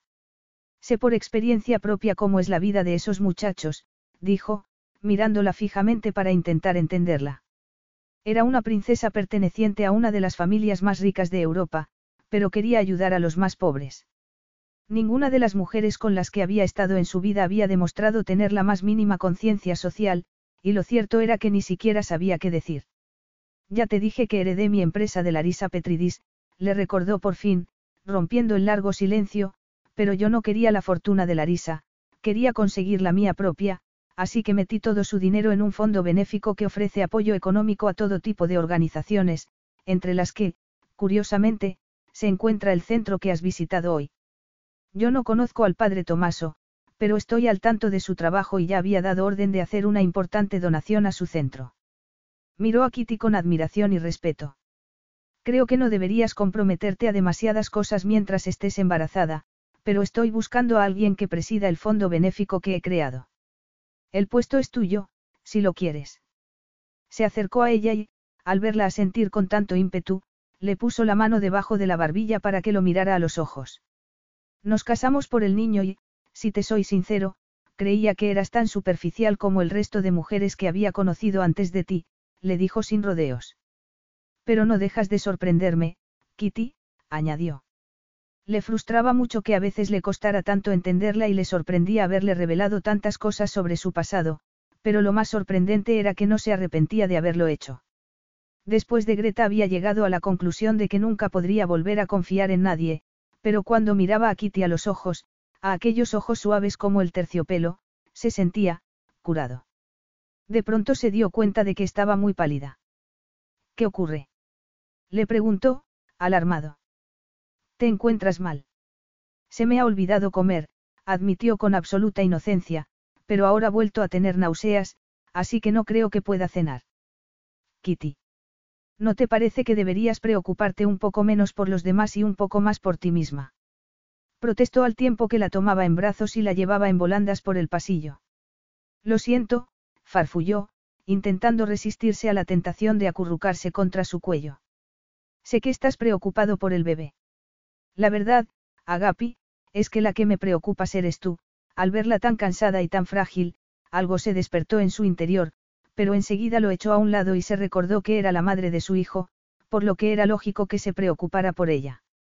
Se detuvo en la cocina y se quedó a su lado mientras se comía un plátano y se tomaba un vaso de leche, después la llevó al dormitorio, le quitó la ropa, le puso el camisón y la metió en la cama. Se quedó dormida en menos de un minuto, él, en cambio, Siguió despierto hasta bien entrada la madrugada, pensando, pero no en el pasado, sino en el futuro junto a la mujer que tenía al lado. Capítulo 12. Kitty se alisó una arruga de la falda y miró sus notas por última vez.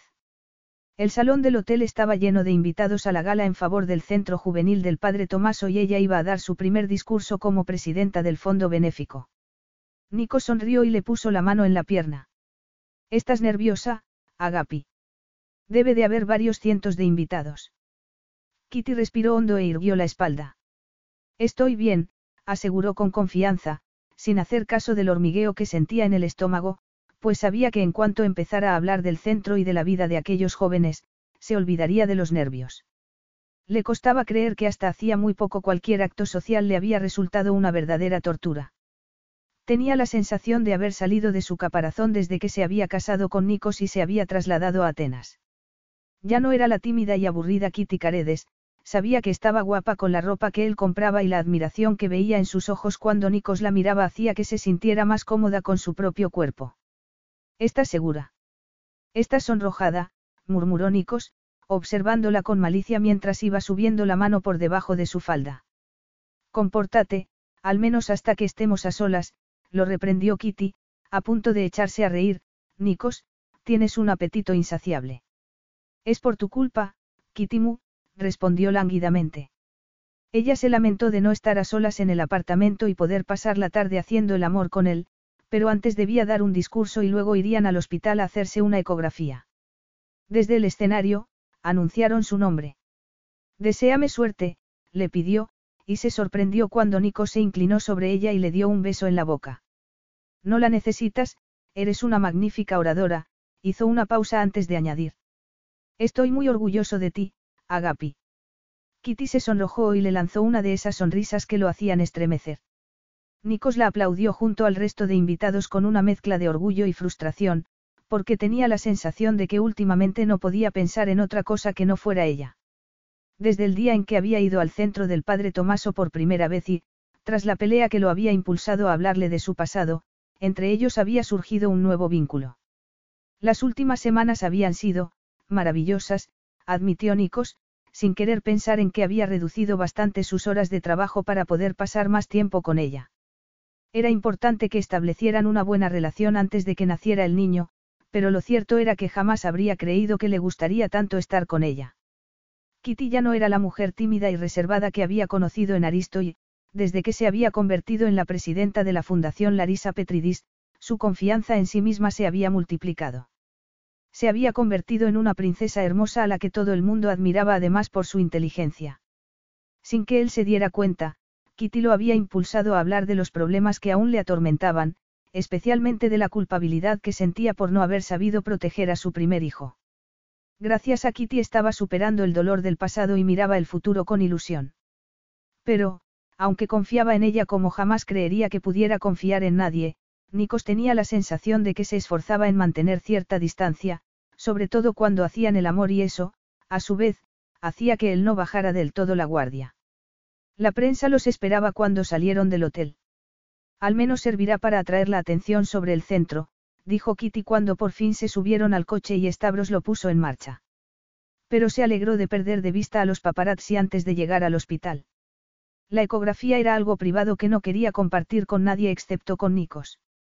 Nikos había concertado una cita con el que, según le había dicho, era el mejor tocólogo de toda Grecia. Parecía que nada era lo bastante bueno para su hijo. El doctor Antoniadis le hizo algunas pruebas y luego se sentó a charlar con ellos sobre el parto. Kitty sintió cierto nerviosismo al pensar en ello, pero Nikos la sorprendió estrechándole la mano. Yo estaré a tu lado en todo momento, le prometió. Por algún motivo, la fuerza de su voz y de su mano hizo que Kitty sintiera ganas de llorar. Afortunadamente apareció una enfermera que la llevó a la sala donde iban a hacerle la ecografía. Aún no se verá mucho, le advirtió el médico después de extenderle aquel líquido viscoso por el vientre. Solo queremos comprobar el latido del corazón, ahí está. ¿Lo ven? Ese pulso es de su bebé. Kitty miró a la pantalla y, al ver aquel conjunto de manchas y oír el latido, se emocionó. Fue en ese momento cuando se dio cuenta de que el embarazo era algo real, dentro de ella había una vida humana, su hijo, y el de Nikos. Parpadeó varias veces para secarse las lágrimas y se volvió a mirar al futuro padre. Al ver la expresión de su rostro, volvieron a humedecérsele los ojos. Estaba completamente concentrado en la pantalla, con los hombros tensos, como si pensara que la imagen iba a desaparecer si se movía. Nikos, lo llamó con voz ronca. Él le agarró la mano y se la llevó a los labios. A nuestro hijo no le faltará de nada, dijo él con voz. Kitty supo que estaba pensando en su propia niñez, en la que le había faltado todo. Claro, aseguró ella. Pero lo que más necesita un niño es amor y nosotros vamos a quererlo mucho, o a quererla, añadió con una sonrisa mientras se imaginaba a una niña de mejillas sonrojadas, o a un niño de pelo oscuro y ojos brillantes, si se parecía a ella, tendría las mejillas regordetas fuera niño o niña. Salieron del hospital y fueron caminando lentamente hacia el aparcamiento. ¿Qué quieres que sea, niño o niña? Preguntó Kitty a. No lo sé, parecía sorprendido, como si fuera la primera vez que pensaba en ello. No me importa, aseguró con firmeza. Kitty lo miró con satisfacción pues también ella creía que lo único que importaba era que el bebé naciera sano. ¿No te parece emocionante pensar que dentro de unos meses podremos verlo? No podía dejar de sonreír desde la ecografía.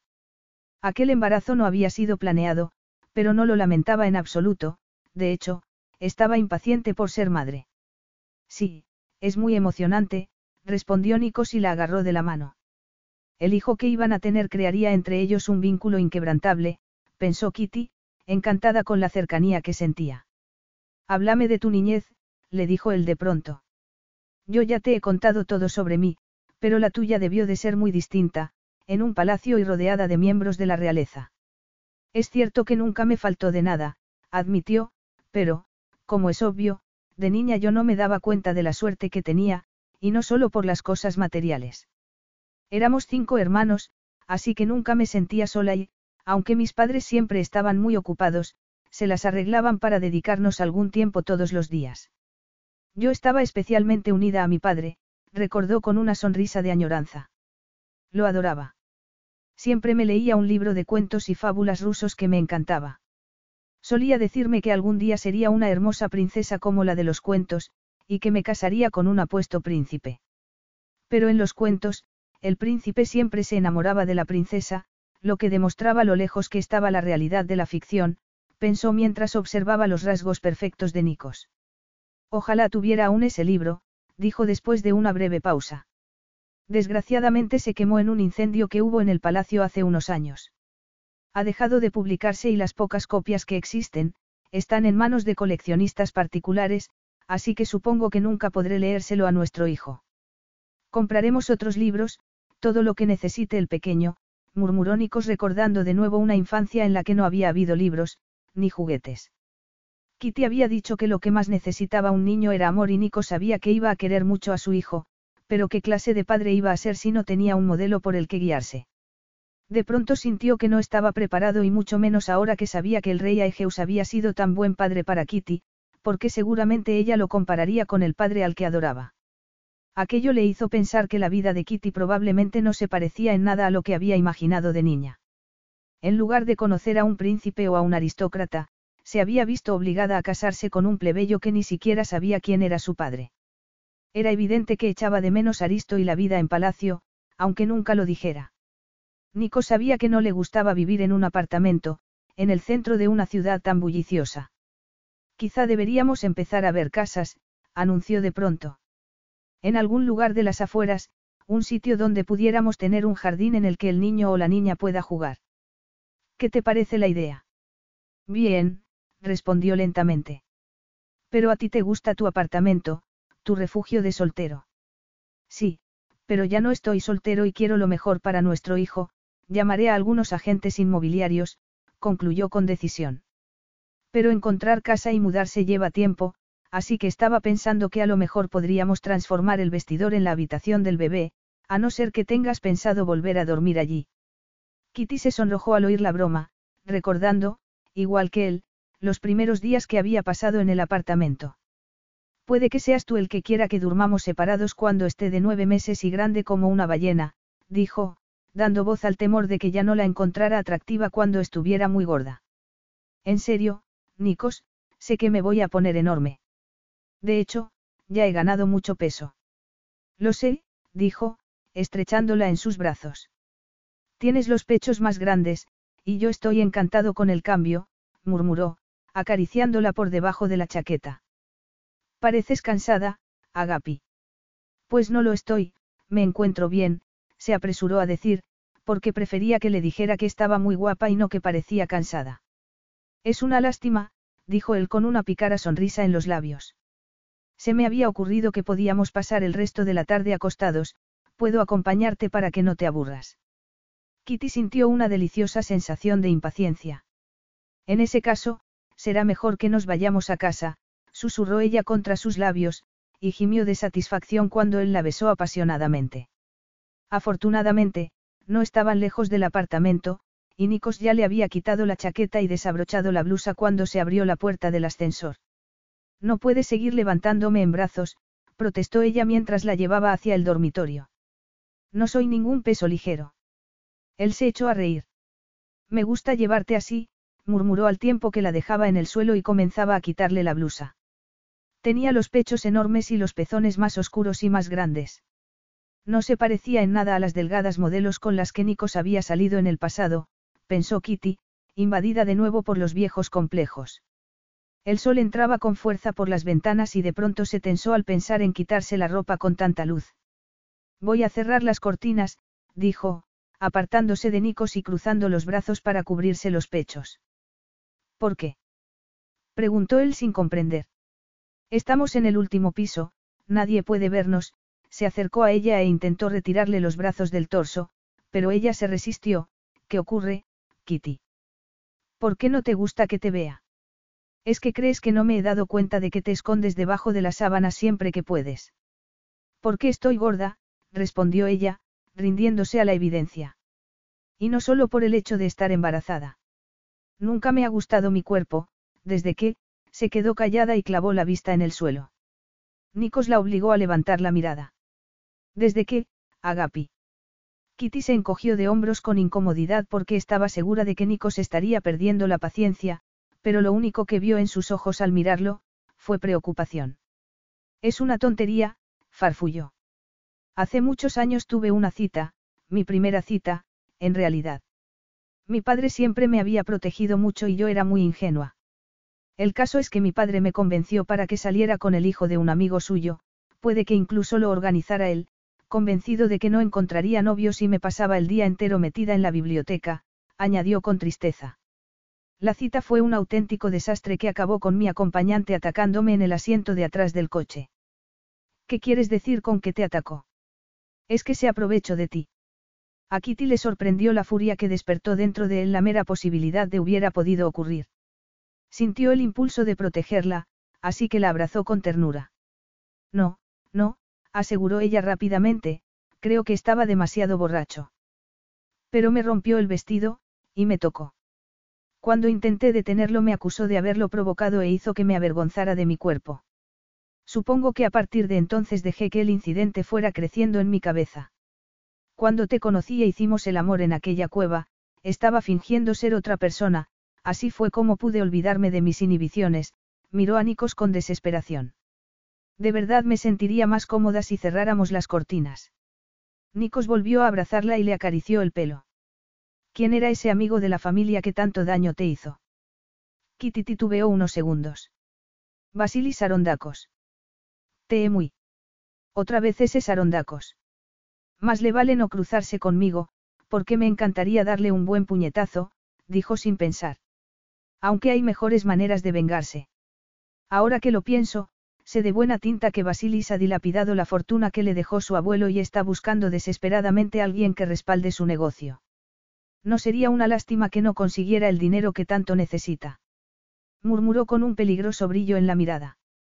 Voy a pedir a algunos amigos que me devuelvan un par de favores, anunció con satisfacción. Ahora olvídate de Sarondacos y de su crueldad, Agapi. Deberías sentirte orgullosa de tu cuerpo en lugar de tratar de esconderlo. ¿Te sientes sucia o avergonzada cuando haces el amor conmigo? Le preguntó suavemente. Kitty negó la cabeza de inmediato, pero sin querer reconocer que lo único que sentía cuando estaba en sus brazos era el irrefrenable deseo de amarlo. No podía revelarle lo que sentía por él. Nico siguió acariciándole el cabello hasta hacer desaparecer la tensión. Luego se apartó de ella solo lo suficiente para acariciarle los pechos. Quiero ver cómo el sol ilumina tu cuerpo mientras te hago el amor, dijo con una voz sugerente, suave y sensual como el terciopelo. Quiero ver hasta el último milímetro de tu maravilloso cuerpo, Kitty. La falda cayó al suelo y Kitty lo oyó suspirar al observarla con medias y tacones de aguja. Teemu, ¿cómo puedes dudar del efecto que tienes en mí? Le preguntó antes de dejarse llevar por la necesidad de tomarla en sus brazos y dejar que sintiera la intensidad de su excitación. Se apoderó de su boca impetuosamente, pero se las arregló para quitarse la ropa y llevarla hasta la cama sin dejar de besarla ni un instante. Bajó por su cuerpo para besarle los pezones mientras sumergía la mano entre sus muslos. Estaba preparada para él. Retiró la mano y le separó las piernas. Kitty debió de pensar que iba a tomarla de inmediato y lanzó un grito ahogado de sorpresa cuando Nikos bajó la cabeza y colocó la boca en su feminidad. Adentró la lengua donde antes había tenido el dedo. Nikos, no. Kitty intentó apartarle la cabeza de allí, avergonzada. Pero enseguida se olvidó de todo, excepto del placer que crecía en su interior. Cuando pensaba que ya no podía más y que estaba al borde del orgasmo, Nico se levantó y la penetró con un rápido y certero movimiento. Comenzó a moverse con fuerza hasta que el placer se hizo insoportable y todo estalló en mil pedazos.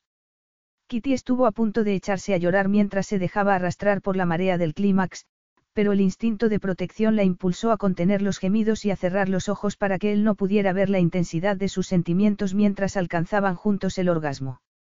Nikos era el amor de su vida, pensó mientras ambos trataban de recuperar la respiración. Después de la pasión que acababan de compartir, le resultaba imposible creer que no sintiera algo por ella, un ligero afecto que le diera esperanzas. Pero cuando lo vio estirarse lánguidamente, se dio cuenta de que aquella era la sonrisa de un hombre satisfecho por el sexo, pero con las emociones intactas. No pudo apartar la mirada de él mientras se levantaba de la cama y lo veía salir de la habitación. Volvió solo unos segundos después, con una cajita de terciopelo en la mano. Te he comprado un regalo, anunció al volver a la cama. Otro.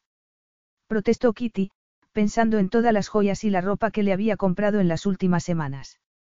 Si él supiera que estaría dispuesta a cambiar todo aquello por unas palabras que sabía que jamás le diría, era su esposa, la madre de su hijo, pero jamás sería el amor de su vida. Era una lástima que no pudiera aceptarlo. No vas a abrirlo. Kitty abrió los ojos y observó, anonadada, un collar adornado con varias decenas de diamantes que brillaban como estrellas sobre el terciopelo negro. Era impresionante y, por lo que sabía de diamantes, muy caro. Sabía que Nikos estaba esperando a que dijera algo, pero ella solo tenía ganas de llorar. Es muy bonito, consiguió decir con voz temblorosa, pero yo me has hecho demasiados regalos, aunque ninguno verdaderamente valioso. No tienes por qué hacerlo, Nikos. Me gusta hacerte regalos, respondió él mientras le ponía el collar. Quiero que sepas que te aprecio mucho. Sí. Preguntó con cautela y con el corazón expectante. Claro, dijo curvando los labios en una sonrisa, nuestro matrimonio no fue tal y como lo habríamos elegido ninguno de los dos. Pero creo que nos hemos convertido en amigos, además de amantes, ¿no crees, Kitty? Y creo que esta relación basada en respeto y la confianza mutuos es el mejor regalo que podemos hacerle a nuestro hijo. Por eso se había tomado la molestia de pasar tiempo con ella, de convertirse en su amigo y conseguir que confiara en él.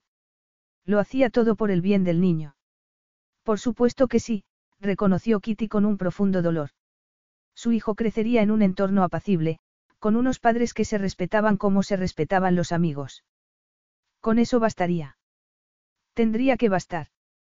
Pero no era así, porque aquel futuro sin amor era para Kitty una perspectiva muy sombría. Capítulo 13. Nikos apoyó la cabeza en los pechos de Kitty para recuperar el aliento mientras sentía el delicado aroma floral de su perfume. Se sintió tentado a seguir allí, acurrucado junto a ella, pero después de unos segundos volvió a tumbarse boca arriba y a sentir la misma frustración de siempre. Porque, aunque el sexo era cada vez mejor, la distancia que la separaba de él era cada vez mayor. Se recordó a sí mismo que no le gustaban las mujeres excesivamente cariñosas ni dependientes. Debería alegrarse de que Kitty no necesitara acurrucarse contra él después de hacer el amor, pero lo cierto era que lamentaba que se mostrara tan fría respecto a la intimidad física que compartían. La vio levantarse de la cama sin taparse y se alegró de que, al menos, ya no se avergonzara de su cuerpo. Nico sabía que no debería tener la menor queja sobre el matrimonio, se llevaban bien y tenían una vida sexual increíble. Entonces, ¿por qué tenía la sensación de que le faltaba algo? Algo que no sabía identificar, pero que parecía ser la causa del vacío que sentía en su interior. Estaba pensando que podríamos organizar una cena la semana que viene, dijo ella después de cepillarse el pelo. Nos han invitado a tantas últimamente, que creo que es hora de que devolvamos el cumplido. Muy bien, pero tendremos que esperar hasta la semana siguiente, matizó al recordar en la reunión que le habían comunicado ese mismo día. El domingo por la noche me marcho a Nueva York y estaré fuera hasta el siguiente fin de semana. Kitty sintió una gran decepción al oír aquello. Es la primera noticia que tengo de ese viaje de negocios, hizo una pausa antes de añadir. Porque supongo que es de negocios, no. Shannon Mars vivía en Nueva York. Tendría pensado reunirse con ella para recordar los viejos tiempos. Enseguida desechó la idea. Confiaba en Nikos, se había casado con ella porque quería tener aquel bebé y, por el mismo motivo, seguiría siéndole fiel. Pero no quería que se fuese. Últimamente todo había ido muy bien, mejor de lo que jamás se habría atrevido a esperar y tenía miedo de que, si se iba, volviese a ser el Nikos de antes, el hombre frío y distante. Deseaba con todas sus fuerzas que la invitara a acompañarlo, pero quizá pensaba que estaba ocupada con el trabajo de la fundación. Titubeó unos segundos antes de lanzarse a decir. A lo mejor podría ir contigo. Me temo que esta vez no puede ser, dijo con una sonrisa con la que pretendía que aquellas palabras no le dolieran. Voy a estar muy ocupado toda la semana, te aburrirías mucho tú sola. Vio la decepción reflejada en su rostro y por un momento consideró la idea de cambiar de opinión. Pero debía acudir a unas importantes negociaciones y sabía que la presencia de Kitty sería una distracción.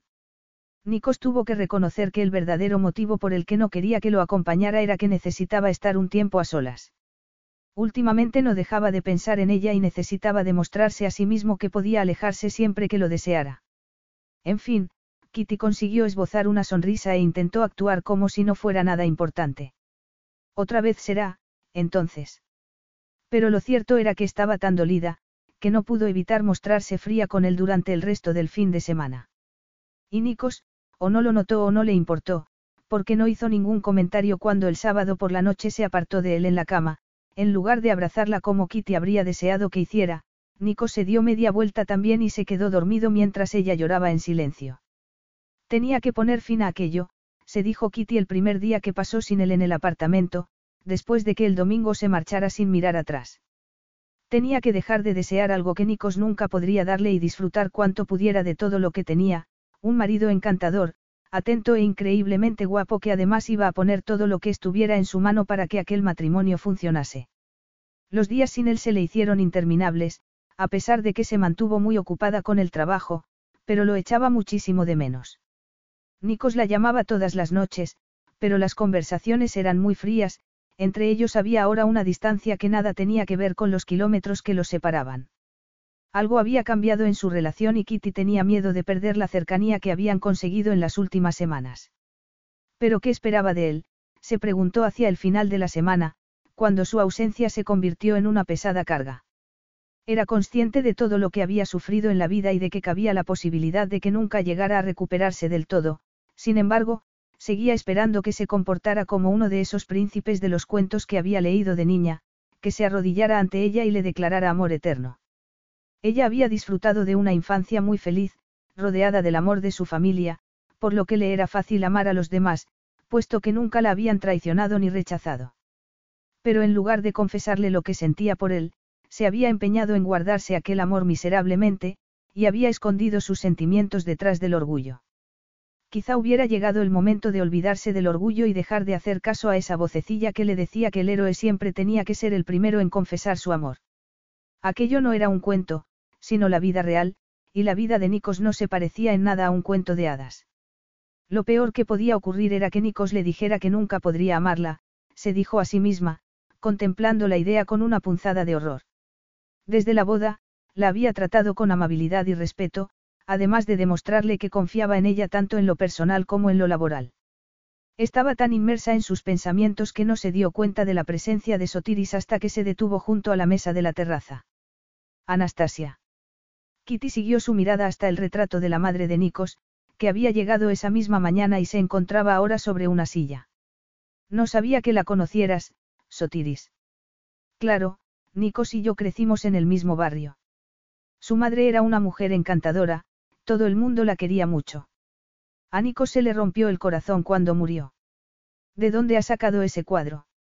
Hice una copia de la foto que hay en su despacho y le encargué a un pintor de Aristo que lo hiciera al óleo, le explicó Kitty, Nikos me dijo que era el único recuerdo que tenía de su madre, así que pensé que le gustaría tener un verdadero retrato de ella. Me parece que el artista ha hecho un buen trabajo, dijo observando el cuadro. Tenía pensado dárselo cuando llegue a casa el domingo, que además es su cumpleaños, según he averiguado porque él no me lo ha dicho. ¿Crees que le gustará, Sotiris? El mayordomo miró el cuadro y luego a Kitty.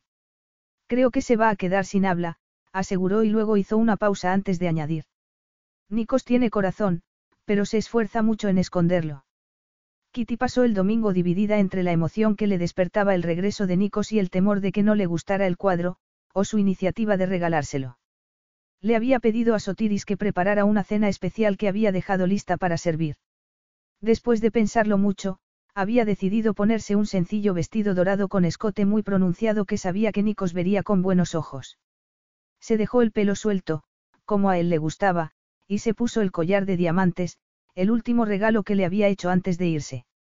Una vez preparada, deambuló de un lado a otro del apartamento. Pero él no llegó a la hora que le había dicho su secretaria. Ya era bien entrada la noche cuando Kitty se decidió a llamarlo al teléfono móvil. Angelakis, respondió él cuando Kitty ya estaba a punto de colgar. Kitty frunció el ceño al oír la música y las voces de fondo. Nikos, llevo horas esperándote. Sí. Parecía sorprendido y distante. No recuerdo haberte dicho a qué hora llegaría a casa. No, pero pensé que, dejó la frase a medias. Estás en Atenas. ¿Dónde estás? En el casino, me encontré con unos amigos en el aeropuerto, se oyó una risa de mujer muy cerca de él, seguramente agarrada a su brazo. No me esperes despierta, Agapi. Puede que tarde. Muy bien, dijo Kitty antes de colgar con las manos temblando y los ojos llenos de lágrimas. Llevaba toda la semana deseando verlo, pero era evidente que él no tenía ninguna prisa por verla a ella. Jamás había dado señal alguna de que deseara algo más que una amante y una madre para su hijo. No era culpa suya que Kitty se hubiese enamorado de él y seguramente le sorprendería verla en esos momentos, llorando desconsolada por él. Nada había cambiado, pensó Nikos mientras miraba a su alrededor, las viejas caras que poblaban el casino. Los mismos solterones empedernidos, las mismas chicas que coqueteaban con cualquier millonario de menos de 70 años. Aquella había sido su vida durante años y nunca se había cuestionado si le gustaba o no. No sabía qué hacía allí. No, claro que lo sabía, estaba allí porque le daba miedo volver a casa. Él, Nikos Angelakis, el chico más duro de las calles de Atenas, el más temido en las salas de reuniones, tenía miedo. Y conocía bien aquel sentimiento, lo había experimentado cuando le había prometido a su madre que ganaría el dinero necesario para su tratamiento contra el cáncer y ella le había dicho con una sonrisa que era demasiado tarde para tratamientos. Había tenido aquella terrible sensación al mirar a Greta y darse cuenta de que le estaba diciendo la verdad sobre el bebé. Pero esa vez era distinto, se había dado cuenta durante la semana que había pasado en Nueva York, echando tanto de menos a Kitty que apenas había podido soportarlo.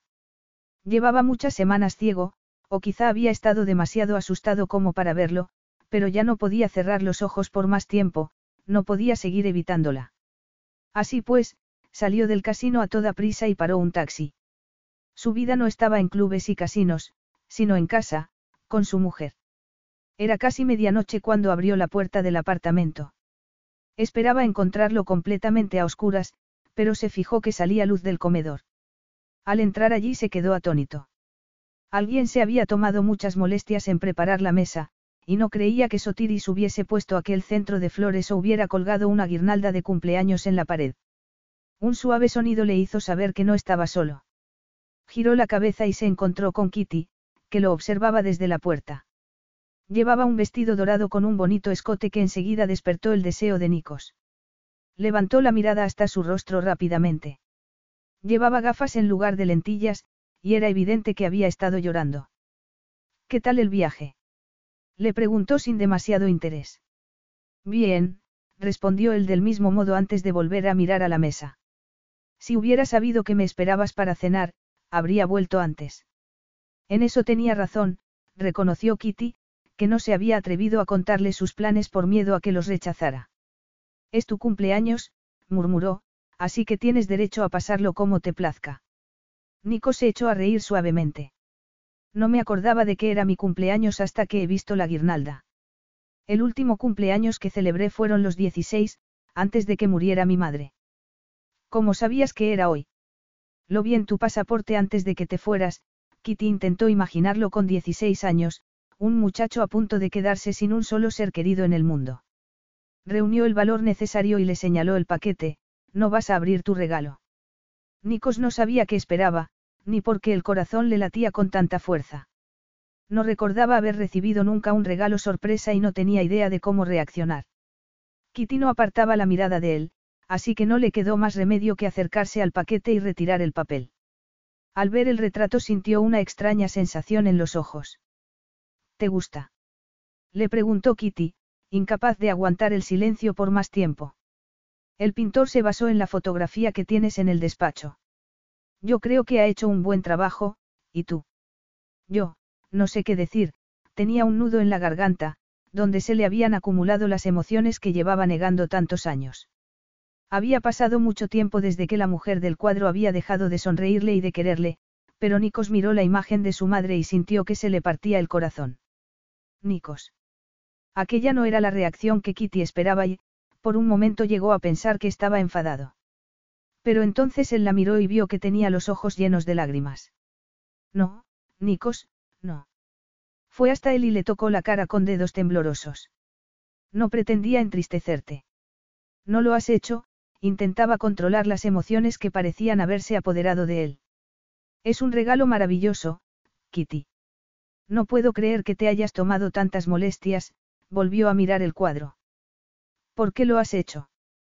Porque sé cuánto la querías, Kitty respiró hondo, el corazón le revoloteaba dentro del pecho como un pájaro enjaulado. ¿Y por qué te amo, Nikos? Te amo con todo mi corazón. Kitty. Nikos dejó el cuadro sobre la mesa y fue hacia ella. La agarró por los brazos con tanta fuerza que Kitty pensó que iba a empezar a zarandearla hasta que retirara lo que acababa de decir. No te preocupes, le dijo ella. Sé que tú no sientes lo mismo por mí. Creo que estuviste enamorado de Greta y comprendo que no quieres volver a amar a nadie después de lo que te hizo, las lágrimas le nublaban la vista, así que tuvo que quitarse las gafas. Me enamoré de ti aquella noche en la cueva, le dijo entonces, con voz firme a pesar de que por dentro estaba temblando. He intentado negar lo que sentía, pero ahora sé que te querré hasta el día que me muera. Kitty deseaba oírle decir algo, aunque fueran las duras palabras que esperaba, pero Nico seguía mirándola como si fuera la primera vez que la veía. Yo también tengo algo para ti. Era lo último que esperaba que dijera, pero se dio media vuelta y fue a sacar un paquete del maletín. Kitty lo agarró y pudo comprobar que pesaba demasiado como para ser otra joya. Esperaba poder mostrarse agradecida aunque tuviese el corazón destrozado desde que él no había dicho nada al oír su declaración de amor. Ábrelo, Agapi, le pidió, a mí no se me dan bien las palabras y tengo muy poca práctica en decir lo que tengo que decirte, así que he pensado que el regalo podría explicártelo mejor. Kitty comenzó a retirar el papel, sorprendida por el temblor que había percibido en su voz. Reconoció el libro de su infancia y de pronto el corazón empezó a latirle a toda prisa. Fábulas y cuentos de hadas rusos, el libro que solía leerme mi padre, susurró. No puedo creerlo. Es el regalo más maravilloso que me has hecho, Nikos. ¿Dónde lo has conseguido? ¿Y por qué? Quería preguntarle, pero tenía miedo de hacerlo. Una de las razones del viaje a Nueva York era reunirme con el coleccionista particular que lo tenía e intentar convencerlo de que me lo vendiera, le pasó la mano por la mejilla suavemente, con una ternura y una emoción que la dejaron sin respiración, sé cuánto echas de menos a tu padre y quiero, tuvo que tragar saliva antes de poder continuar. Quiero ser un buen padre para nuestro hijo, Kitty. Un padre que le lee cuentos a su hijo todas las noches y que lo quiere incondicionalmente, hizo una nueva pausa y tuvo la sensación de estar a punto de lanzarse por un precipicio, pero entonces miró a Kitty a los ojos y vio tanto amor en ellos que se llenó de valor, pero sobre todo, busqué el libro porque no sabía de qué otro modo decirte que eres toda mi vida, Kitty, y que todo lo que tengo y todo lo que soy, no vale nada sin ti. Kitty apenas se atrevía a creer aquellas palabras. No tienes por qué, no es necesario que digas lo que crees que quiero oír. Sé hasta qué punto te ha afectado todo lo que has vivido y que no puedes confiar en nadie. Nikos le puso un dedo sobre los labios. Confío en ti, Kitimu, dijo y de pronto se sintió libre y lleno de una felicidad que no había experimentado jamás. Su mujer era generosa y valiente, y lo amaba con todo su corazón, un amor que lo impulsó a confesar su amor por ella. Te amo, Kitty, anunció por fin antes de estrecharla en sus brazos con cierto temor, como si pensara que se iba a romper. Creo que me enamoré de ti cuando te confundí con una camarera durante el baile, y sin duda, cuando descubrí que habías desaparecido después de que hiciéramos el amor en la cueva. Te busqué por todas partes y, si hubiera conseguido encontrarte, te habría dicho que quería tener algún tipo de relación contigo. ¿Quieres decir que ibas a pedirle a Rina que fuera tu amante?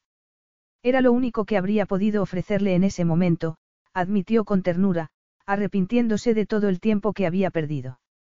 Juré que no volvería a casarme y mucho menos a enamorarme, pero entonces me enteré de que estabas embarazada y no tardé en romper la primera promesa, tampoco tardé mucho en romper la segunda. Dios, Nikos, la expresión de sus ojos era más evidente que cualquier palabra que pudiera decirle. Era increíble, un milagro, pero era cierto.